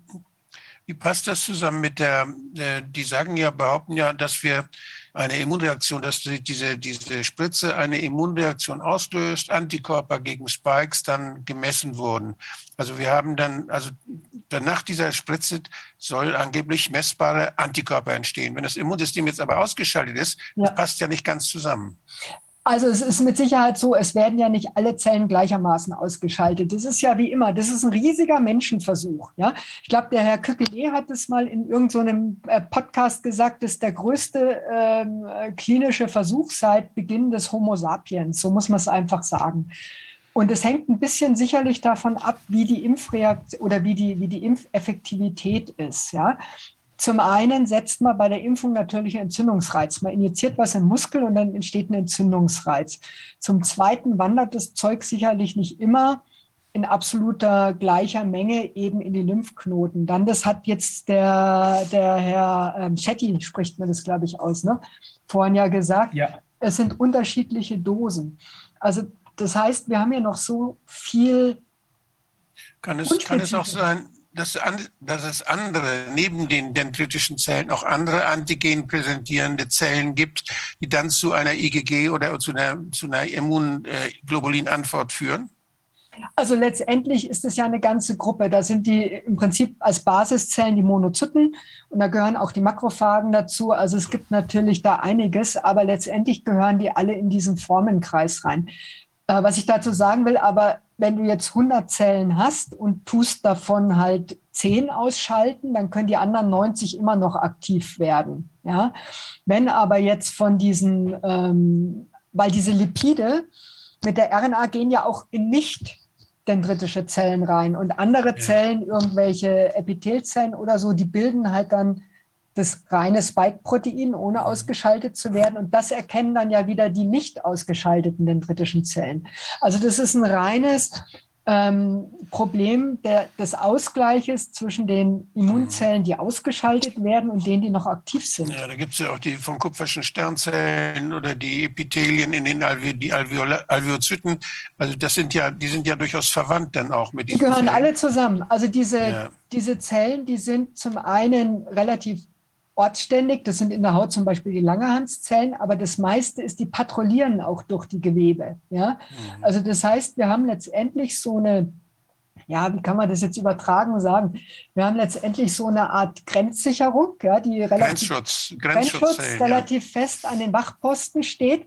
Aber die kriegen natürlich auch einen Schichtwechsel und dann gibt es auch noch freie äh, Sicherheitsleute, die, die durch den ganzen Körper patrouillieren und da überall schauen, wo was ist. Das Ja. macht der Bundesgrenzschutz ja auch. Die sind ja von der Grenze jetzt langsam gehen die auf die inländischen Raststätten und, und gucken da die Parkplätze an, ob da jemand eingewandert ist, der das nicht darf. Genau, So so, ähnlich läuft das ähnlich. da wohl auch. So ähnlich läuft Ja. es da auch. Ja, also es ist, das ist jetzt nur ein winz, winz, winz, winz Ausschnitt von dem, das Immunsystem ist ja hochkomplex. Deswegen ist es, glaube ich, ziemlich vermessen zu meinen, ich kann mit so einer einfachen Maßnahme ähm, hier das in geregelten Bahnen halten. Das muss schief gehen. Ja, also. Aber Ulrike, spannend das ist ist ja wirklich schockierend, weil das heißt ja eigentlich, dass die, also die, die wissen genau, dass es eben diese, diese Probleme da entstehen und machen es, machen es trotzdem und verkaufen es noch als, also garnieren es mit einer Lüge quasi, dass es eben diese, diese Abwehr macht, aber verschweigen, dass dieser ihnen bekannte Effekt eben auftaucht oder höchstwahrscheinlich auftaucht oder sicher auftaucht. Nach dem, was wir von dieser, Ja. also die. Und das Paul, Paul-Ehrlich-Institut ist so blöd, dass es das alles nicht weiß. Das kann ich mir nicht vorstellen. Das, das ist genau das Problem, wenn jetzt so ein, so ein, so ein, sagen wir mal, Basisbiologe, der zwar jetzt so wie ich seit 30 Jahren im Labor mit allen möglichen arbeitet, aber ähm, wenn man das ein, doch relativ einfach durchblicken kann, vor allem wenn man, es ist ja alles publiziert, ja, es ist alles publiziert. Ich habe mit diesen mRNA-Krempel überhaupt bisher nichts am Hut gehabt, ja. Aber es ist relativ, wie gesagt, dieser Review da von Herrn Sahin ist sehr zu empfehlen, weil der ist auch einfach zu verstehen, ohne großes Hintergrundwissen. Der ist sehr gut geschrieben. Aber es ist alles bekannt, es ist alles publiziert und dieses Immunity Paper, ähm, da steht alles drinnen, wie explizit diese RNAs ausgesucht wurden, schon sehr früh, wie gesagt 2005, damit man weiß, was schaltet die Immunantwort an und was schaltet die Immunantwort aus. Ja. Sahin hat es wahrscheinlich deshalb so, so leicht verständlich geschrieben, weil er seine Geldgeber begeistern wollte, dass das so ein wunderbares System ist für das, was sie gerne haben wollen. Ja, das, das System ist optimiert tatsächlich, wenn man den Menschen als Proteinbioreaktor sieht. Ja, also diese, diese, diese modifizierte RNA. Ja, das ist, das Problem ist bloß, wenn ich jetzt das ernsthaft als Schutzmechanismus sehe, dann darf ich keine dendritischen Zellen ausschalten aktiv. Ja, das ist das, was, also würde ich sagen, ähm, ist schwierig. Ja. Ja, Wir haben da Also- so komplexe Reaktionen, diese, diese allergischen Reaktionen, von denen wir vorhin gehört haben, die auch die zeitlichen Abläufe, das ist eigentlich sehr plausibel. Dann die Immunschwäche, wir sehen das, was die Schweden beobachten. Wir haben dann die, ich habe die schwedische Gynäkologin, die plötzlich die Mamatumoren explodieren sieht und nämlich viel passiert. Oder die, die Schweden, die jetzt in, in Umeå und in Stockholm diese Theorie dafür dann auch äh, geliefert haben oder vorgeschlagen haben. Und wir haben, also da, dass die auch die Immunschwäche dann äh, noch weiter differenziert erklären auf molekularer Ebene. Und äh, da gibt es also unheimlich viele verschiedene, dann gibt es diese Geschichte mit der Myokarditis, diese Sofortwirkung, die möglicherweise tatsächlich durch die, durch die intravenöse Applikation dann äh, begünstigt werden kann, die, aus, die, die ja auch eingeplant ist. Die haben ja 2015 haben sie erst gesagt, man muss nicht mehr aspirieren. Also die wollen auch dadurch, das ist, dadurch gibt es so unterschiedlichste Pathomechanismen, die alle zum Tragen kommen und die man auch gut dosieren kann. Und äh, da kann man einstellen praktisch, ob da viele Menschen drunter leiden oder wenig drunter leiden. Und das Ganze eben vor diesem inzwischen nicht mehr geleuchteten äh, Fakt, ja, Faktenchecker passt auf, dass weder, dass weder die Infektion noch die Weiterübertragung dieses, dieser, dieser schädlichen, toxischen äh, ja, Spikes und ihrer Träger dann verhindert werden kann. Und das ist und dann natürlich, wenn das weiter übertragen wird, dann hat man, das ist den Allergikern, gegen Spike-Allergikern ist das völlig egal, ob das ein gefährliches Virus ist oder nicht. Das ist deshalb gefährlich, weil man dagegen auch darauf allergisch reagiert. Erdbeeren sind auch nicht gefährlich. Ja, aber die, wenn man allergisch ist gegen Erdbeeren, kann man dann sterben oder an Nüssen. Und diese, diese Dinge alle sauber nebeneinander hinzukriegen und was ist wo die Ursache, das ist sehr unübersichtlich. Wir sind langsam dabei, das so aufzudröseln, was die sich ausgedacht haben. Es ist erschreckend. Ja, ich meine, Ja, das ist High-End, ja. Das ist ein High-End-Produkt, in dem Ja, wirklich viel Geld ausgegeben viele dafür. Ja. Jahre hoch, hochwertige Forschung stecken. Also man muss, wenn man jetzt sagt, man will sowas entwickeln, das ist schon richtig ausgefuchst. Und das ist schon, da muss man schon Hut vorziehen. Allerdings mit dem, mit dem Vorzeichen, dass man Hut vor einem Produkt ziehen muss, was den Menschen definitiv schadet, meiner Meinung nach. Ja, so wie vor einer Atombombe, ja, muss man Mhm. umziehen, ja. Aber gibt es denn, Ja, aber wo Ulrike, wird denn sowas es ja- hergestellt? Also ich meine, das, ist das jetzt realistisch, dass das alles in dem Labor von äh, Sahin oder irgendwelchen anderen oder, in, in, oder ist das wirklich, sagen wir mal, was Militärisches oder in ultra hoch, ähm, hoch spezialisierten Laboren oder sowas überhaupt nur gemacht werden kann? Ist ja alles Nein. publiziert. Das ist-. Das, das ist, stammt ja aus der Forschung, unter anderem von Herrn Sahin, diese Kenntnisse und von anderen. Und diese mRNA jetzt quasi im, im Großmaßstab herzustellen, mit den entsprechenden Modifikationen, das ist heutzutage relativ einfach. Also das heißt, die, ähm, da brauchst du kein Militärlabor. Das wird bei Firmen, kann man, das Zeug kann man kaufen. Ja, also die Syntheseschritte. Es wird ja erst eine DNA gemacht, also ein sogenanntes Plasmid. Ja, und von dem wird dann im, im, großindustriellen Maßstab werden dann mit Enzymen diese RNAs hergestellt und dann modifiziert. Also das ist im Prinzip molekularbiologisch. Heutzutage ist unglaublich viel möglich. Ähm, da steckt jetzt kein geheimes Know-how dahinter. Das geheime Know-how ist, oder besser gesagt, das, was dahinter steckt, das stand ja auch in dem einen Artikel. Das Schwierige ist mit Sicherheit, diese RNA gezielt in diesen äh, Liposomen zu verpacken. Ja, und diese Liposomen, und da kennen sich aber andere ja viel besser aus, ähm, so auszuwählen, dass die Liposomenart dazu passt, dass das Zeug dahin wandert, wo es soll. Also zumindest ein großer Teil davon. Es ist natürlich nie steuerbar im Körper. Ja, also ich kann nicht sagen, 100 Prozent der Liposomen wandern in die dendritischen Zellen. Da wird sicherlich ein großer Teil auch eben in die Leber, in die Milz, was ja überall gezeigt ja, ja. wurde, wandern. Ja. Ich finde es beachtenswert, da muss ein, eine Regie sein, die über, die überspezialisiert, also über den, die unterschiedlichen Spezialisten den Überblick behalten hat. Mhm. Denn diese einzelnen Fachidioten, darf ich mal sagen, die sich, die sich sehr gut auskennen jetzt mit Immunologie, die anderen mhm. Fachidioten, die sich auskennen, wie Viren gebaut sind und sich vermehren, die nächsten Fachidioten, die dann wieder über die Bescheid wissen über Organschäden oder über, über Endothelien und die den, die, also die, die, die Histologie, die, die die Pathohistologie dann beurteilen können. Das sind so viele engsichtige Spezialisten, die alle was veröffentlichen. Und das ja. ist alles veröffentlicht, was die Grundlage dieser Mechanismen ist, über die wir sprechen. Nur da sitzt jemand, der hat das alles zusammengestellt und hat das so zusammengestellt, dass das schwer auseinander zu friemeln ist und dass die Ursachen, das ist nicht eine Ursache, die einer versteht. Das versteht man nur, wenn man systemisch daran geht und guckt, was spielt da alles zusammen und wie kommt es denn zu diesen Auswirkungen. Ja. Und das ist, daran sieht man, dass das lange geplant ist und dass viele kluge Leute daran gearbeitet haben, die das so zusammengestellt haben. Ja. Das ist äh, erschreckend, muss ich sagen. Und äh, ich möchte ganz gerne, und die würde ich gerne mal treffen, diese Leute. ja, das ist schon, das ist schon spannend. Also ich finde, das, das, das ist erschreckend. Und das scheint alles zu um funktionieren. Impfen, wenn man, würde ich vorschlagen. Ja, wenn man genug Geld hat. Um, um sie zu impfen wenn man genug Geld hat, kann man sich die bei Hofe versammeln. So ist es. Mhm. Nein, es ist, es ist tatsächlich wissenschaftlich gesehen, muss man sagen, ist das Thema echt faszinierend. Ja, also was da so alles abläuft. Da, da stecken richtige, da stecken Generationen von Forschungsergebnissen, sind da kumuliert in quasi jetzt in, die, in diesem, diesem Corona-Dingens. Ja, das geht eben los von diesem, hat er ja auch ganz richtig gesagt, ähm, äh, Furinstelle im Spike mit der Optimierung, ja, damit mhm. vor allem auch durch die mhm. Furinstelle, dass das eben besonders allergenlöslich ja. wird und sich verteilt, bis hin jetzt zu dieser mRNA, ähm, die, die uns als heilbringende Impfung verkauft wird, aber eigentlich ähm, gerade das halt nicht ist, ja. Wenn, wenn das Prinzip genauso funktioniert, wie es da beschrieben ist. Ja. ja. Den, ja. Geistern, den geistern ja immer noch diese Graphengeschichten durch die Welt wo ich mich nicht so richtig äh, traue, das irgendwie anzuerkennen, wo ich denke, das ist eine Ablenkungsdiskussion. Das ist gar nicht mehr nötig bei dem, was wir jetzt gehört haben. Da brauchen wir gar ja. keinen Graphen mehr. Das, das ist zu erklären ja. äh, durch diese Dinge, die wir jetzt besprochen haben, das, was man beobachten kann.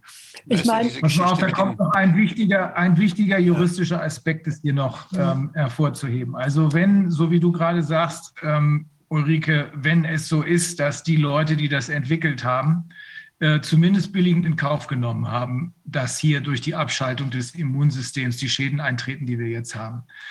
Ähm, ich glaube, das geht darüber weit hinaus, denn äh, die, ähm, wer war das? Brian Ardis, der hat uns doch im Detail erzählt, dass äh, zwei Monate vor Impfbeginn ähm, der, die WHO auf ihrer Website so eine Slideshow gehabt hat und in einem dieser Slides konntest du alle jetzt zutage getretene Nebenwirkungen schon erkennen. Das heißt, die haben alles gewusst, teilweise auch äh, monströse äh, ganz neue Erkrankungen für Kinder, wenn die dann nun mal geimpft werden, die haben alles vorher gewusst. Das ist nicht nur billigend in Kauf nehmen. Mhm. Das ist das Ziel der Das ist ganzen geplant. Aktion gewesen.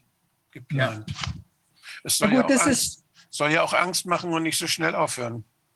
Das ist die Frage. Das kann, das kann man jetzt, so wie ich als einfacher Wissenschaftler, natürlich mutmaßen aufgrund der Indizien, aber nicht nachweisen. Ja? Also man kann nur sagen, zum einen Hauptthema PCR ist problematisch, ja, und zum zweiten aufgrund dieser Eingriffe in die zentralregulatorischen Zellen des Immunsystems eben wissentlich ist die mRNA, und das ist egal, ob jetzt BioNTech, Pfizer oder Moderna, die haben, sind ja dasselbe Prinzip, ist das Ganze auch sehr problematisch.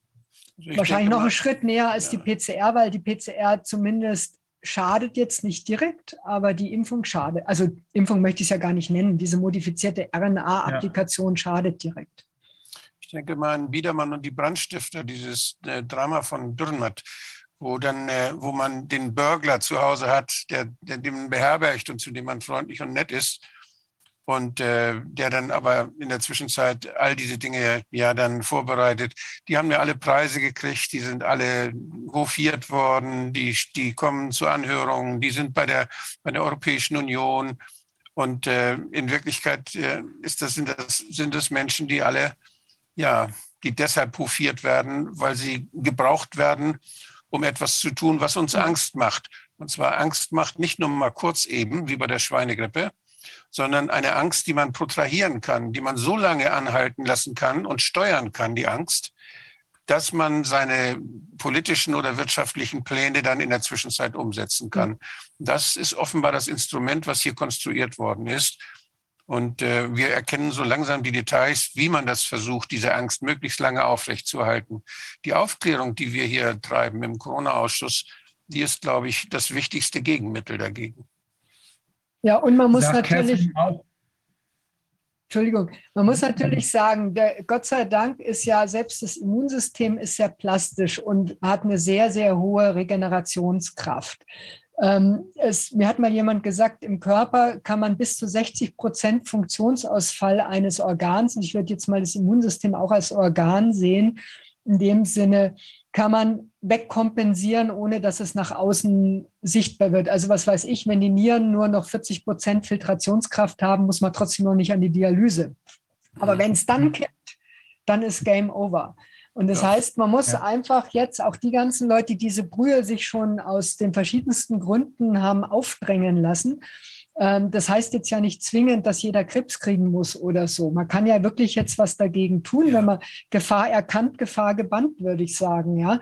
Also das heißt, durch eine entsprechend adäquate Lebensweise, ähm, Hauptrisiko natürlich ist dann, das sehen, sieht man ja auch bei den Patienten, ist natürlich das metabolische Syndrom. Ja, also ähm, wenn man da versucht, sein Leben ein bisschen vernünftig zu orientieren und, und halbwegs gesund zu leben, dann kann man, glaube ich, auch solche toxischen Angriffe relativ lange und relativ gut überstehen. Ja, das, also ich denke, das ist ganz wichtig. Das heißt jetzt nicht, wenn ich das Zeug Intus habe, habe ich, liege ich in fünf Jahren mit Krebs am Sterben.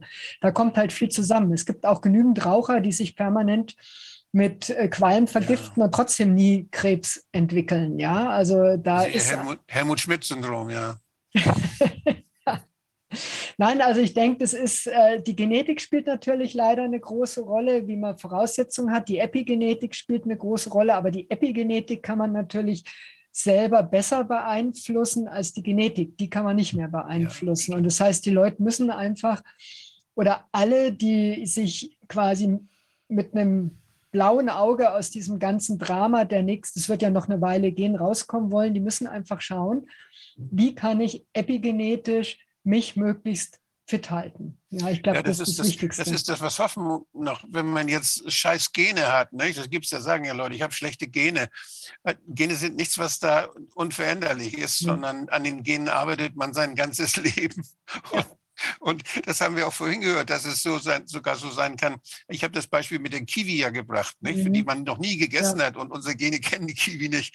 Und es kann sein, wenn der Vater unheimlich viel Kiwi gegessen hat, dass der Sohn dann schon in seinen Genen was hat, was ihn ein bisschen schützt vor einer Allergie gegen Kiwi.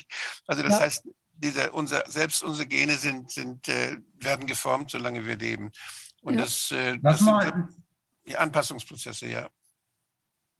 ähm, wenn ich mir das jetzt insgesamt angucke, ganz kurz zusammengefasst, was wir von den verschiedensten Spezialisten, angesehenen Wissenschaftlern gehört haben, dann haben wir zwei, dann haben wir drei große Problemkreise, über die man nachdenken muss, beziehungsweise über die wir jetzt schon nachgedacht haben. Erstens, was ist das hier überhaupt für ein Virus? Wie gefährlich das ist, wissen wir ja inzwischen. Zweitens, was macht dieser PCR-Test? Was der macht, wissen wir auch inzwischen. Und drittens, was ist mit den Vakzinen?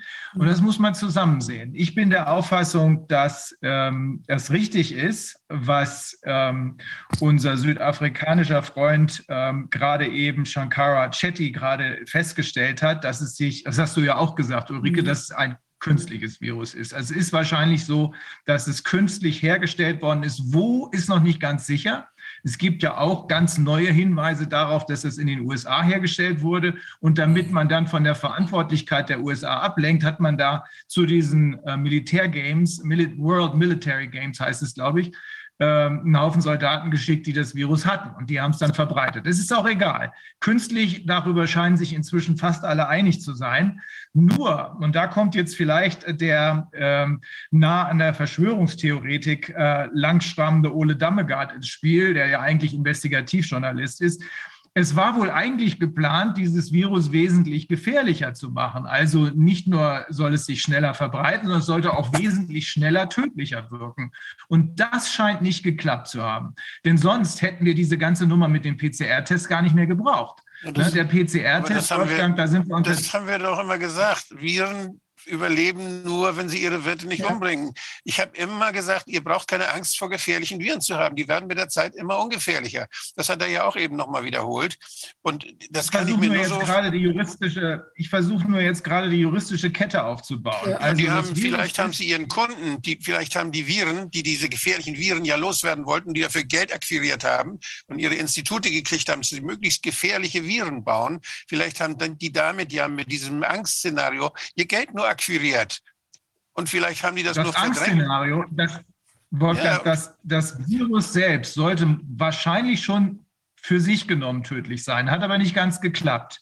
Ja, Also das ist ja das brauchte Erste. man- Im, Im Labor ist es ja noch tödlich, aber es kann sich nicht weiter verbreiten über die Menschheit. Oder? Also brauchte man, also brauchte man den PCR-Test. Das ist die Paniknummer gewesen, die man Ja. brauchte, weil sonst hätte man keine Fälle gehabt, wie wir Ja. inzwischen wissen. Dahinter steckt, wie wir inzwischen auch wissen, durch ähm, die WHO ähm, ja, Mitarbeiter, mit denen wir gesprochen haben, dahinter steckt aber tatsächlich, übrigens auch bei dir, damals, als du noch bei Johns Hopkins gearbeitet hast, da waren die auch schon dran, Health Security heißt es ja. Security, dahinter steckt wieder das Militär, mit dem man die Kontrolle, die man ja am Ende erreichen will, auch nur durchsetzen kann. Also du hast ein ein, ein Virus, was nicht so gefährlich ist, wie es sein sollte. Man brauchte einen PCR-Test, damit die Gefahr künstlich hervorgerufen wird, dann damit das Ganze auch sichtbar wird, die ganzen bescheuerten Masken. Und am Ende hast du dann einen Impfstoff, der in Wahrheit eigentlich das Problem ist. Wir sind mittendrin in, den, in der Biowaffen-Thematik. Da sollte man noch mal den, ähm, da sollte man noch mal den Amerikaner da, das ist, da war doch einer, den hatten wir, der war äh, Jurist und Mediziner äh, Dr. Francis Boyle, glaube ich. Den könnte man dazu nochmal hören. Denn der ist ja über die früheren Versuche, mit solchen Impfungen Biowaffen herzustellen, bestens informiert. Wir kommen meine, der gut- Sache immer näher. Ich meine, gut, dass Viren als Biowaffe relativ ungeeignet sind, das ist schon endlos bekannt. Da muss man nur mal, ähm, auf amerikanisch heißt der Ken Ellibeck, das ist der, der lange ähm, die Biowaffenforschung in der Sowjetunion geleitet hat und dann irgendwann abgehauen ist. Der hat ein sehr interessantes Buch darüber geschrieben, schon, oh, es war noch zu meiner Virologiezeit, glaube ich, oder kurz danach, also es muss 25 Jahre mindestens alt sein, das Buch. Distrikt 15 heißt es. Und der hat immer schon gesagt, das Problem war, dass die, die wollten ja eine Mortalitätsrate war für eine Biowaffe definiert als 85 Prozent Mortalitätsrate. Drunter hat es nichts getaugt. Und sollte aber gleichzeitig natürlich nicht die eigenen Leute umbringen. Das war immer das Problem, ähm, dass die die haben ja kombiniert, die haben ja teilweise kombiniert ähm, Pockenviren mit Ebola, mit allen möglichen. Und das hat trotzdem immer nicht geklappt. Es sind zwar auch immer wieder eigene Leute draufgegangen, aber eigentlich waren diese Dinger nie scharf genug, ähm, um die wirklich in Umlauf zu bringen. So schreibt dann andererseits war ja immer ähm, die eigenen Leute nicht zu schützen. Und das ist auch jetzt das Überraschende. Ähm, Rainer, weil du gesagt hast, das Militär ist dabei. Aber ich meine, welchen Blödsinn, das kann doch gar nicht sein. Das Militär impft ja seine eigenen Leute genauso Ja, krank. deshalb- Also das passt doch nicht. Ja, Ulrike, also, wir, wir, uns, uns war doch aufgefallen, dass in dem einen Paper, von, ich war vom CDC, glaube ich, war das, da stand bei dem BioNTech-Impfstoff irgendwo so ein kleiner Absatz über Ivermectin drin. Der gehörte da gar nicht rein. Da ging es um die Umweltverträglichkeit äh, um von Ivermectin. Was soll da Ivermectin in einem Impfstoff BioNTech-Papier? Und Ja. ich kann mir gut vorstellen, dass das eine Version dieses Impfstoffs war und dass das da über Copy-Paste noch drin geblieben ist, Mhm. weil die versucht haben, die, die negative gleich durch Beigabe von Ivermectin für bestimmte Klientel als zweite Charge, als die Charge, die eben nicht so gefährlich ist, äh, unschädlich zu machen. Ja. Das ist ein Indiz, was wir aufbewahren sollten. Aber Es gibt ja auch- denn, da würde mich trotzdem noch mal Ja. interessieren, ob das, ob das da nicht auch sein kann, wenn es da tatsächlich drin gewesen wäre, dieses Ivermectin, ob du damit nicht auch eine, eine ähm, quasi eine eine Immunreaktion auf eben Ivermectin möglicherweise äh, den Menschen einpflanzt, sodass dann, wenn tatsächlich jetzt, weil man ja möglicherweise jetzt erkannt hat, dass da dieses Ivermectin wirkt, wenn die Leute das dann bekommen, die aber vorher geimpft worden sind, haben dann eben so einen Durchbruch, ja, dass die dann auf das äh, Ivermectin nochmal besonders allergisch reagieren. Also das wäre jetzt was, was mich nochmal interessieren würde, ob das auch ein denkbarer äh, wissenschaftlicher Weg wäre, das zu erklären oder warum das Sinn machen könnte, wenn man das wäre natürlich perfide. Aber es, gibt das Allergien, es gibt Allergien auf Ivermectin, soweit ich weiß, denn es wird als eine der Nebenwirkungen im Beipackzettel da auch erwähnt, dass man es dann nicht nehmen darf. Das ist mir so eine Routine-Geschichte, aber dass es eine besonders äh, allergieerzeugend wäre, das ist frei verkäuflich, das Medikament. Mhm.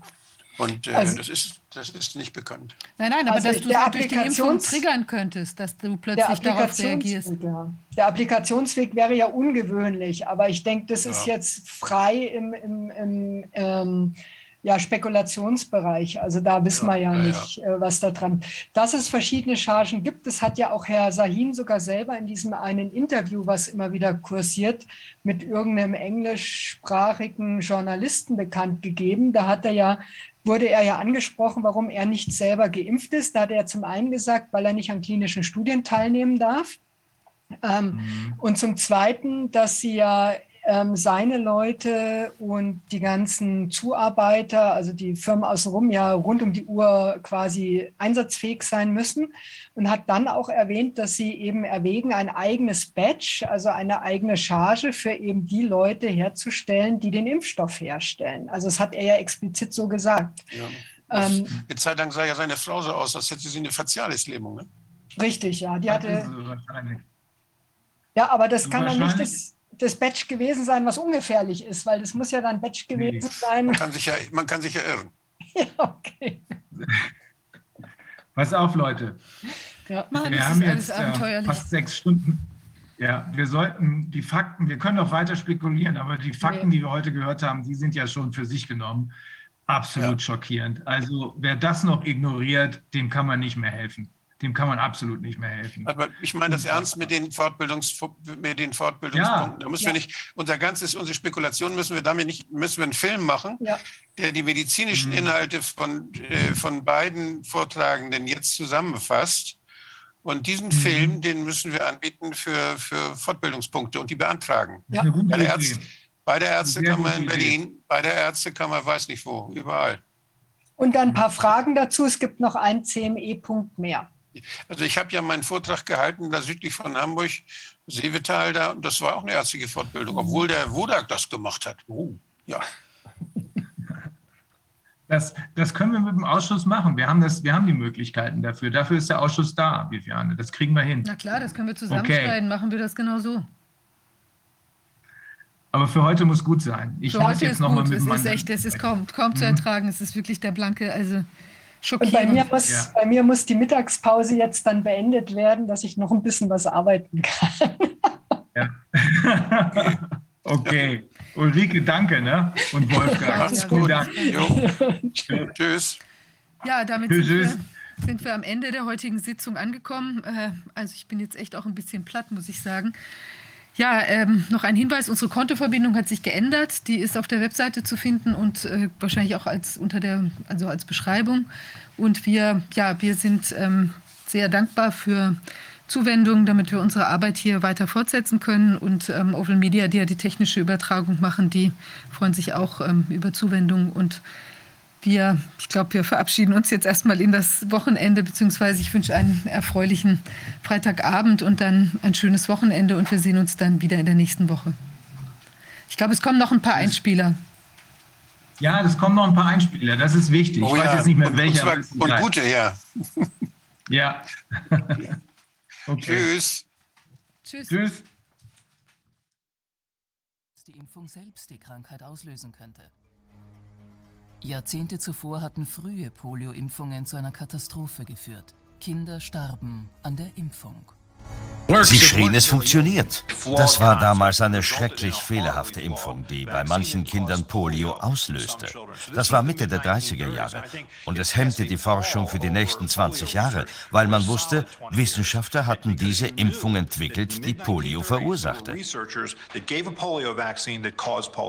Sie schrien, es funktioniert. As Omicron is being introduced and you hear people talking about it, Lara, what's your take on where we are and where we're going? Well, it's very simple, Pete, right? You just have to look at Africa. They didn't have the death rates. Ach, dort, äh, das ist ganz einfach. Du musst nur nach Afrika schauen. Äh, dort gab es die ganze Reaktion auf Covid und alles, was von uns von Anfang an darüber erzählt wurde, wird entlarvt und fällt in sich zusammen. Die Lügen brechen zusammen. Und jetzt gibt es wirklich keine Rechtfertigung mehr dafür, dass Menschen ihren Arbeitsplatz verlieren oder Impfungen vorgeschrieben werden für eine Krankheit, die letztlich sehr gut behandelbar ist.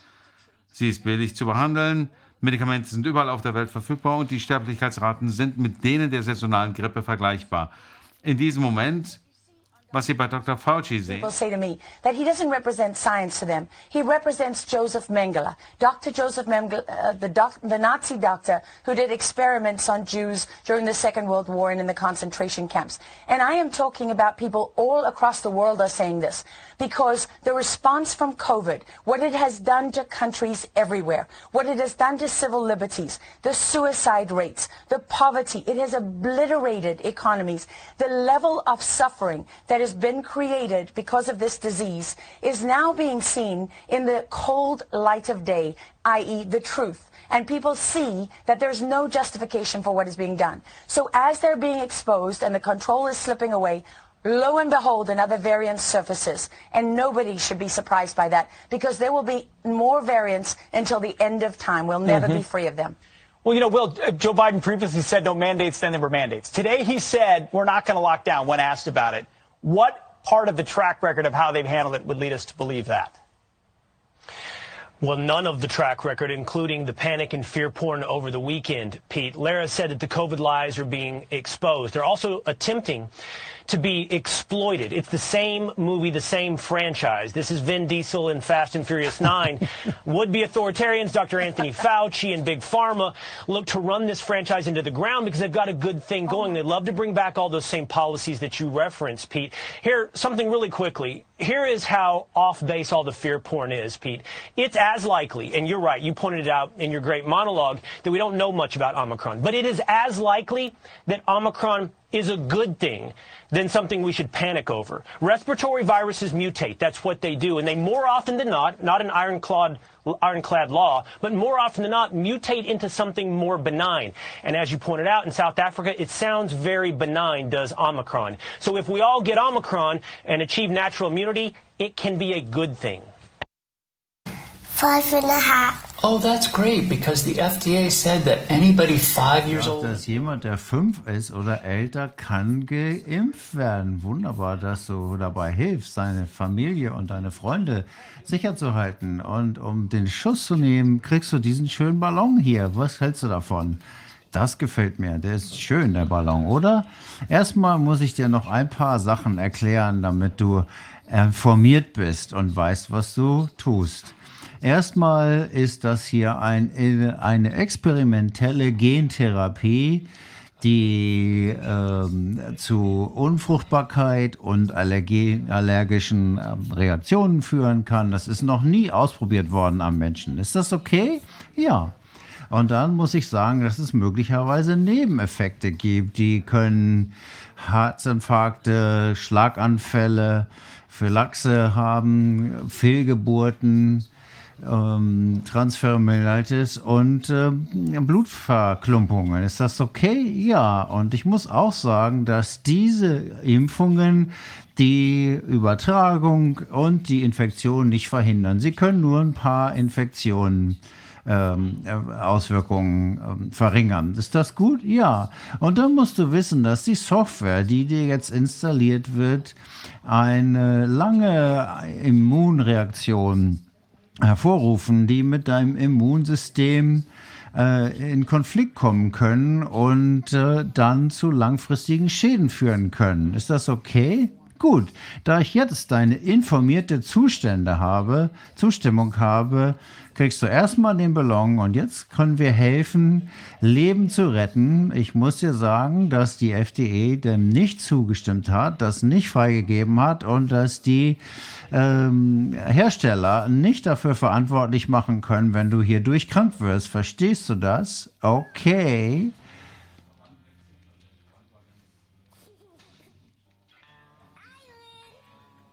Ich habe gewonnen.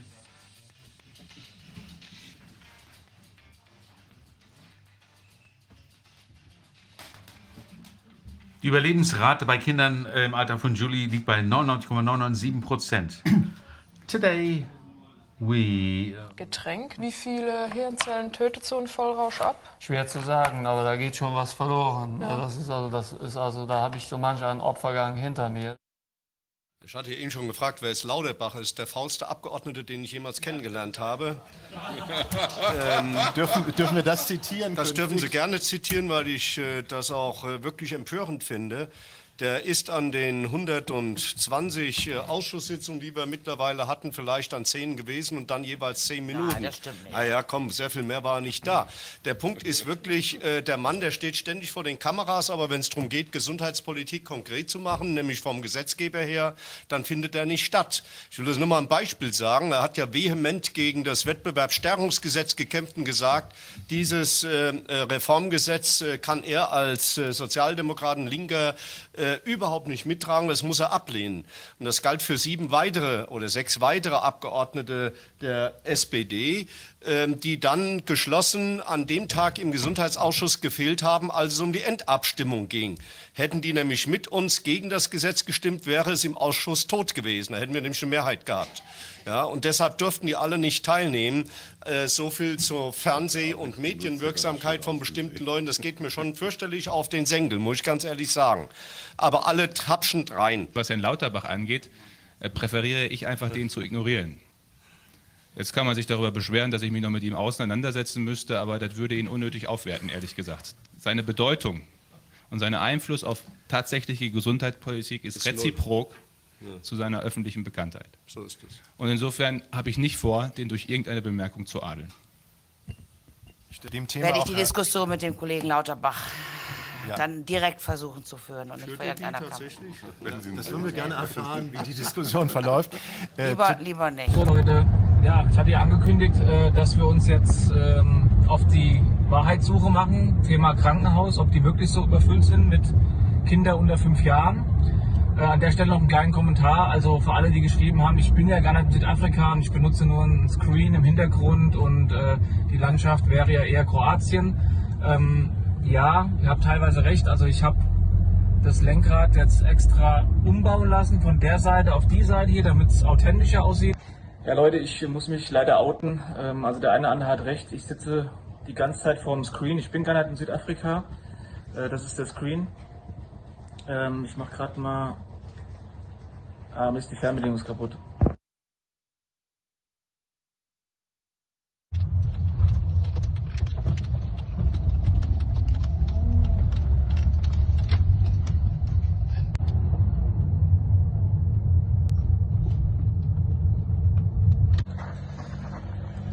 So, let's go, Brandon.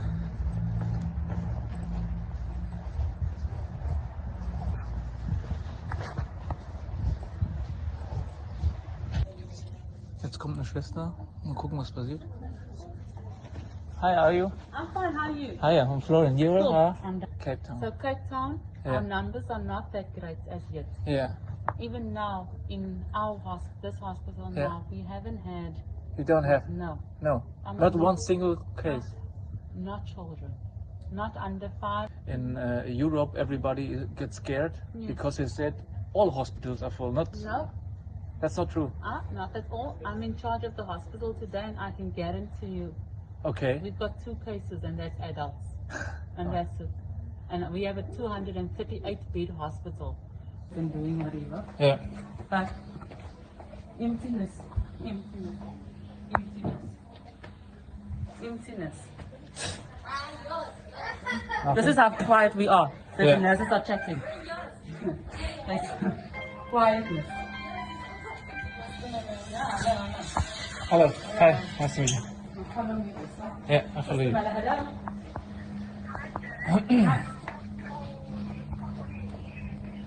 Okay. Yes, we are. Absolutely. Yep. Yes. Yes. Yes. But we've got. We've got. Okay. Fantastic. Thank you. Thank you. There's nothing. Anybody in there? Nobody? Hi, Portia. Hi. Nobody. See. Ah, that's fine. Just open the doors. Okay. Okay. So these are quietness. Yeah. I mean, you can go down here. Yeah. I think it's quite enough, but that's. So this is this is not. You see, this Oh. is how. One. See. No, nobody. All right. Hier for né? Ah, ah. See, so this very big ward, they've only got eight patients. Eight patients in the whole exactly, area. and it's not even COVID patients. You see, So, what, what do you think it's behind the media stuff? Because I think this is just negative publicity at the moment. It is, it is people are spreading all false type of things, rumors, yeah, you can have, yeah, um, just to scare foreigners. So that, that nobody is coming now to uh, South Africa because everybody is scared. But that makes no sense for South Africa. It doesn't, so. Okay, this one.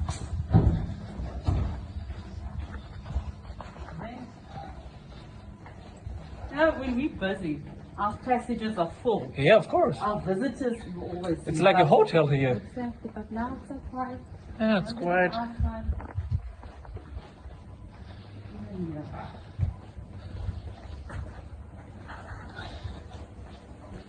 Oh, läuft die schnell? See, everywhere we go, we see someone cleaning the floor. Yeah, I see. It's very, it's so clean. It's co- Nothing, nothing, nothing there, nothing, nothing here. nothing. See, so that's it. That's not enough for me. Yeah, it's okay. I, I believe you. I don't think the rest uh, of the is full. So very nice. Oh, die war cool. Ich brauche nichts dazu zu sagen. Ich glaube, der spricht für sich selbst.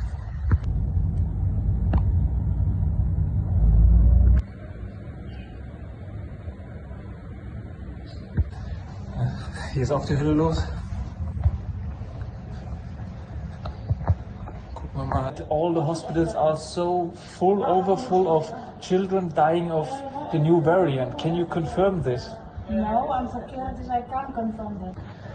So, jetzt habe ich hier mit der Dame gesprochen von der Security. Die konnte das schon mal nicht bestätigen und jetzt probieren die nochmal jemanden zu holen, der äh, ähnlich wie in einem anderen äh, Krankenhaus äh, ja, die Leitung hat äh, am heutigen Tag. Can you confirm is so it is true that so many children die here in this hospital because of the, the variant? No, No. no.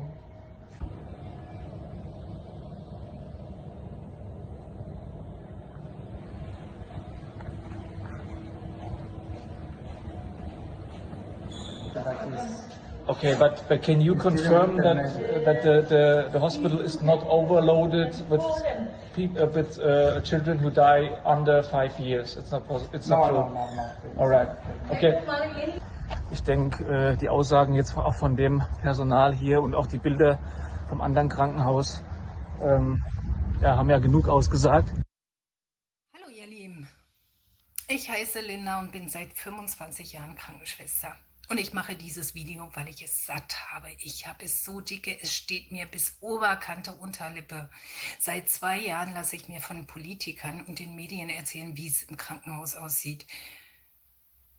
Ihr Lieben, die stehen nicht auf Covid-Stationen, sondern wir. Wir halten die Fresse und machen einfach unsere Arbeit. Aber es reicht, es reicht einfach, weil jetzt ist Schicht im Schacht.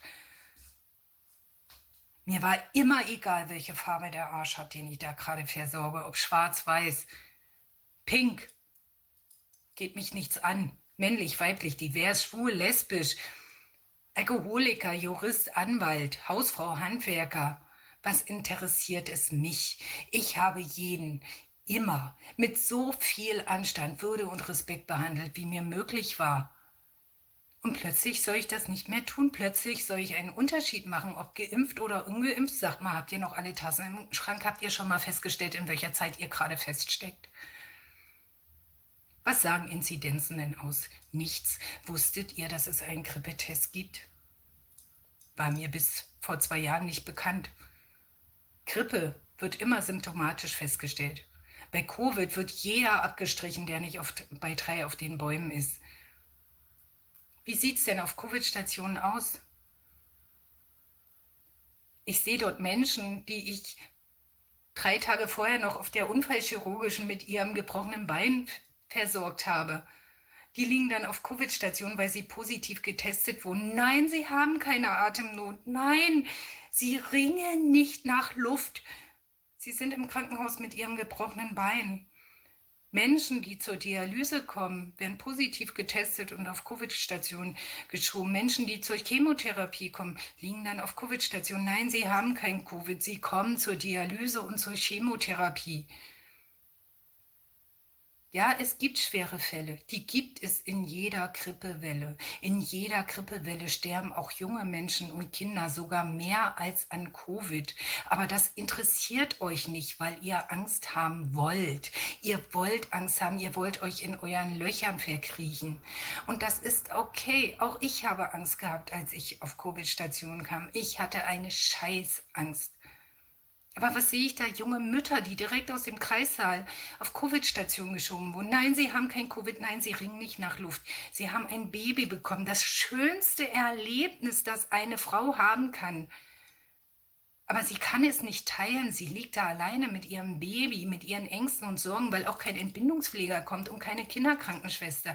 Ich habe drei Kinder bekommen und wisst ihr, ich bin eine taffe Frau. Aber bei jedem Baby hatte ich Angst, ob alles in Ordnung ist. Sie bleiben alleine. Ich messe Temperatur und Sauerstoffsättigung, als wenn das wichtig wäre. Nein, es ist nicht wichtig. Es ist wichtig, dass diese Menschen gut versorgt werden. Bei einem Baby, so einem ganz kleinen Bündel frisch geborenes, zarte Babyhaut, sollten wir äh, Urin gewinnen. Ich bin keine Kinderkrankenschwester. Auf der Covid-Station arbeiten keine Kinderkrankenschwestern. Was haben wir gemacht? Wir haben Urinalkondom für Erwachsene draufgeklebt. Nach vier Tagen hatten wir immer noch kein Urin, aber die Vagina, diese zarte Babyhaut, das sah nicht mehr schön aus. Das wollt ihr? Ja, dort liegen alte Menschen im Sterben, aber nicht an Covid, sondern mit mit Covid und sie sterben alleine bei keiner Grippewelle. Wäre irgendjemand alleine gestorben, der einen Sohn oder eine Tochter oder einen Enkel hat. Ihr lasst eure Omas und Opas, eure Mütter und Väter alleine sterben, weil ihr das mitmacht. Ihr macht es mit. Und ich bin es so leid. Ich bin es so leid, die Omis an dem Bett sitzen zu sehen und weinen, weil niemand kommt. Wegen was? Wegen einer Pandemie, die ertestet werden muss. Sagt mal, habt ihr sie noch alle? Und jetzt wird jeder, der sich nicht impfen lässt, diskriminiert und ausgeschlossen. Ja, ich finde, wir stecken in 33 fest und es wird noch schlimmer, wenn ihr nicht bald aufwacht. Nein, ich lasse mich auch nicht impfen. Und anstatt mich als radikal und Nazi und Querdenker und Aluhut zu beschimpfen und mich nicht mehr in Geschäfte reinzulassen, solltet ihr euch mal über, lieber überlegen, woran das liegt. Letztens hatte ich einen Dienst auf der kardiologischen Station und habe gefragt, Mensch, warum liegen denn jetzt hier plötzlich so viele junge Menschen? Da wurde nur mit den Schultern gezuckt. Es interessiert niemand, es interessiert niemand. Hauptsache die Zahlen stimmen und das Geld für die lieben Aktionäre. Ganz am Anfang habe ich gedacht, das wird ein Riesenbeschiss, als ich gehört habe, was die Krankenhäuser für jedes freigehaltene Bett und jedes neu angeschaffte Intensivbett bekommen. Und es ist ein Riesenbeschiss geworden. Sie haben die Betten abgebaut. Und ihr werdet nicht mehr versorgt und es ist okay für euch, wenn es für euch okay ist, wenn Oma zu Hause mit Schlaganfall liegt und nirgendwo Platz ist im Krankenhaus, dann ist es okay für euch. Aber für mich nicht. Ich bin Krankenschwester geworden, um Leben zu retten, zu begleiten, um Menschen gesund zu pflegen, aber auch um ein würdevolles Sterben zu ermöglichen, weil Sterben zum Leben genauso dazugehört wie die Geburt und das Leben. Wie lebt ihr denn? Lebt ihr überhaupt noch? Seit zwei Jahren machen wir das mit, lassen wir uns einschüchtern von Politik und Medien, lassen uns Bilder servieren, die manipuliert sind, weil ich sehe das nicht und ich arbeite nicht in einem kleinen Dorfkrankenhaus, sondern in der Hauptstadt in einem Haus mit tausend Betten. Ich habe es satt, was wir mit unseren Kindern anstellen. Dreimal die Woche müssen sie sich so ein scheiß Stäbchen in die Nase schieben. Kein anderer wird so oft getestet. Ständig diese Maskenpflicht. Sagt mal, geht's noch, Leute? Hört auf, das mitzumachen. Ungeimpfte dürfen jetzt nicht mehr in Restaurants, Cafés, Museen, Geschäfte. Scheiß drauf, wer braucht das? Ich nicht. Aber ungeimpfte sollen nicht mehr versorgt werden? Was denkt ihr, wie viele von uns die Pflege verlassen werden, jetzt, wo wir zwangsgeimpft werden sollen mit einem experimentellen Impfstoff? Gerade wir wissen doch, was Sache ist an der Front. Dass ihr das nicht hinterfragt, das verstehe ich nicht. Ich werde mich nicht impfen lassen für meine Freiheit aber vor allem für die Freiheit meiner Kinder. Jetzt wird ja schon Zwangsimpfung für die Kinder angedroht. Ich mache das nicht mit. Ich kämpfe zum, bis zum letzten dagegen. Für meine Freiheit, aber auch für die Patienten, die ich versorge. Ich liebe meine Arbeit, aber ich kann es nicht mehr mittragen. Ich will es nicht mehr mittragen. Und es ist okay für mich, wenn ihr sagt, ich darf eure Omas und Opas und Muttis und Vatis nicht mehr versorgen. Wer soll's machen? Es ist okay für mich, dass ich nicht mehr pflegerisch medizinisch versorgt werden darf. Ich kann mich selber versorgen. Aber könnt ihr euch auch pflegen? Fragt euch das mal. Also man fragt sich ja manchmal, wie kannst du nur so doof sein, regieren zu wollen? Ich meine, das ist ja nun wirklich eine, eine fürchterliche Lage. Corona und die Aufgaben selbst, ich, auch jetzt für von meinem designiertes Ministerium, sind so riesengroß und es wird so viel Ärger geben. Und ich werde meine Familie so wenig sehen und ich werde so ins Fadenkreuz geraten, dass man wirklich denkt, äh, was machst du doch eigentlich? Es nicht zu tun wäre ja, dann muss man auch zurücktreten und sagen, ich bin draußen. Irgendwie hatte ich mir Sieger ein wenig anders vorgestellt immer so ein Moment der Erkenntnis. Wann geht's los? Wissen Sie das? Keine Ahnung. Aber ich weiß wirklich, sowas bin ich Ich weiß nicht, was ich morgen mache. Ich weiß nicht, was ich Freitag mache. Ich bin gerade. Ich habe vor fünf Tagen mal Klamotten gewaschen. Die stehen da seit fünf Tagen im Flur rum. Seit zehn Tagen habe ich nicht mehr abgewaschen. Der Müll ist nicht rausgebracht. Das ist. Äh, die Milch ist alle, das ist alles. Ja. Heute Morgen habe ich Müsli mit Wasser gegessen, ohne Scheiß. Weil ich, weil die, ich hatte keine Milch mehr und auch keine Hafermilch und gar nichts mehr. Ist Ihre Frau nicht da? Nee, die ist.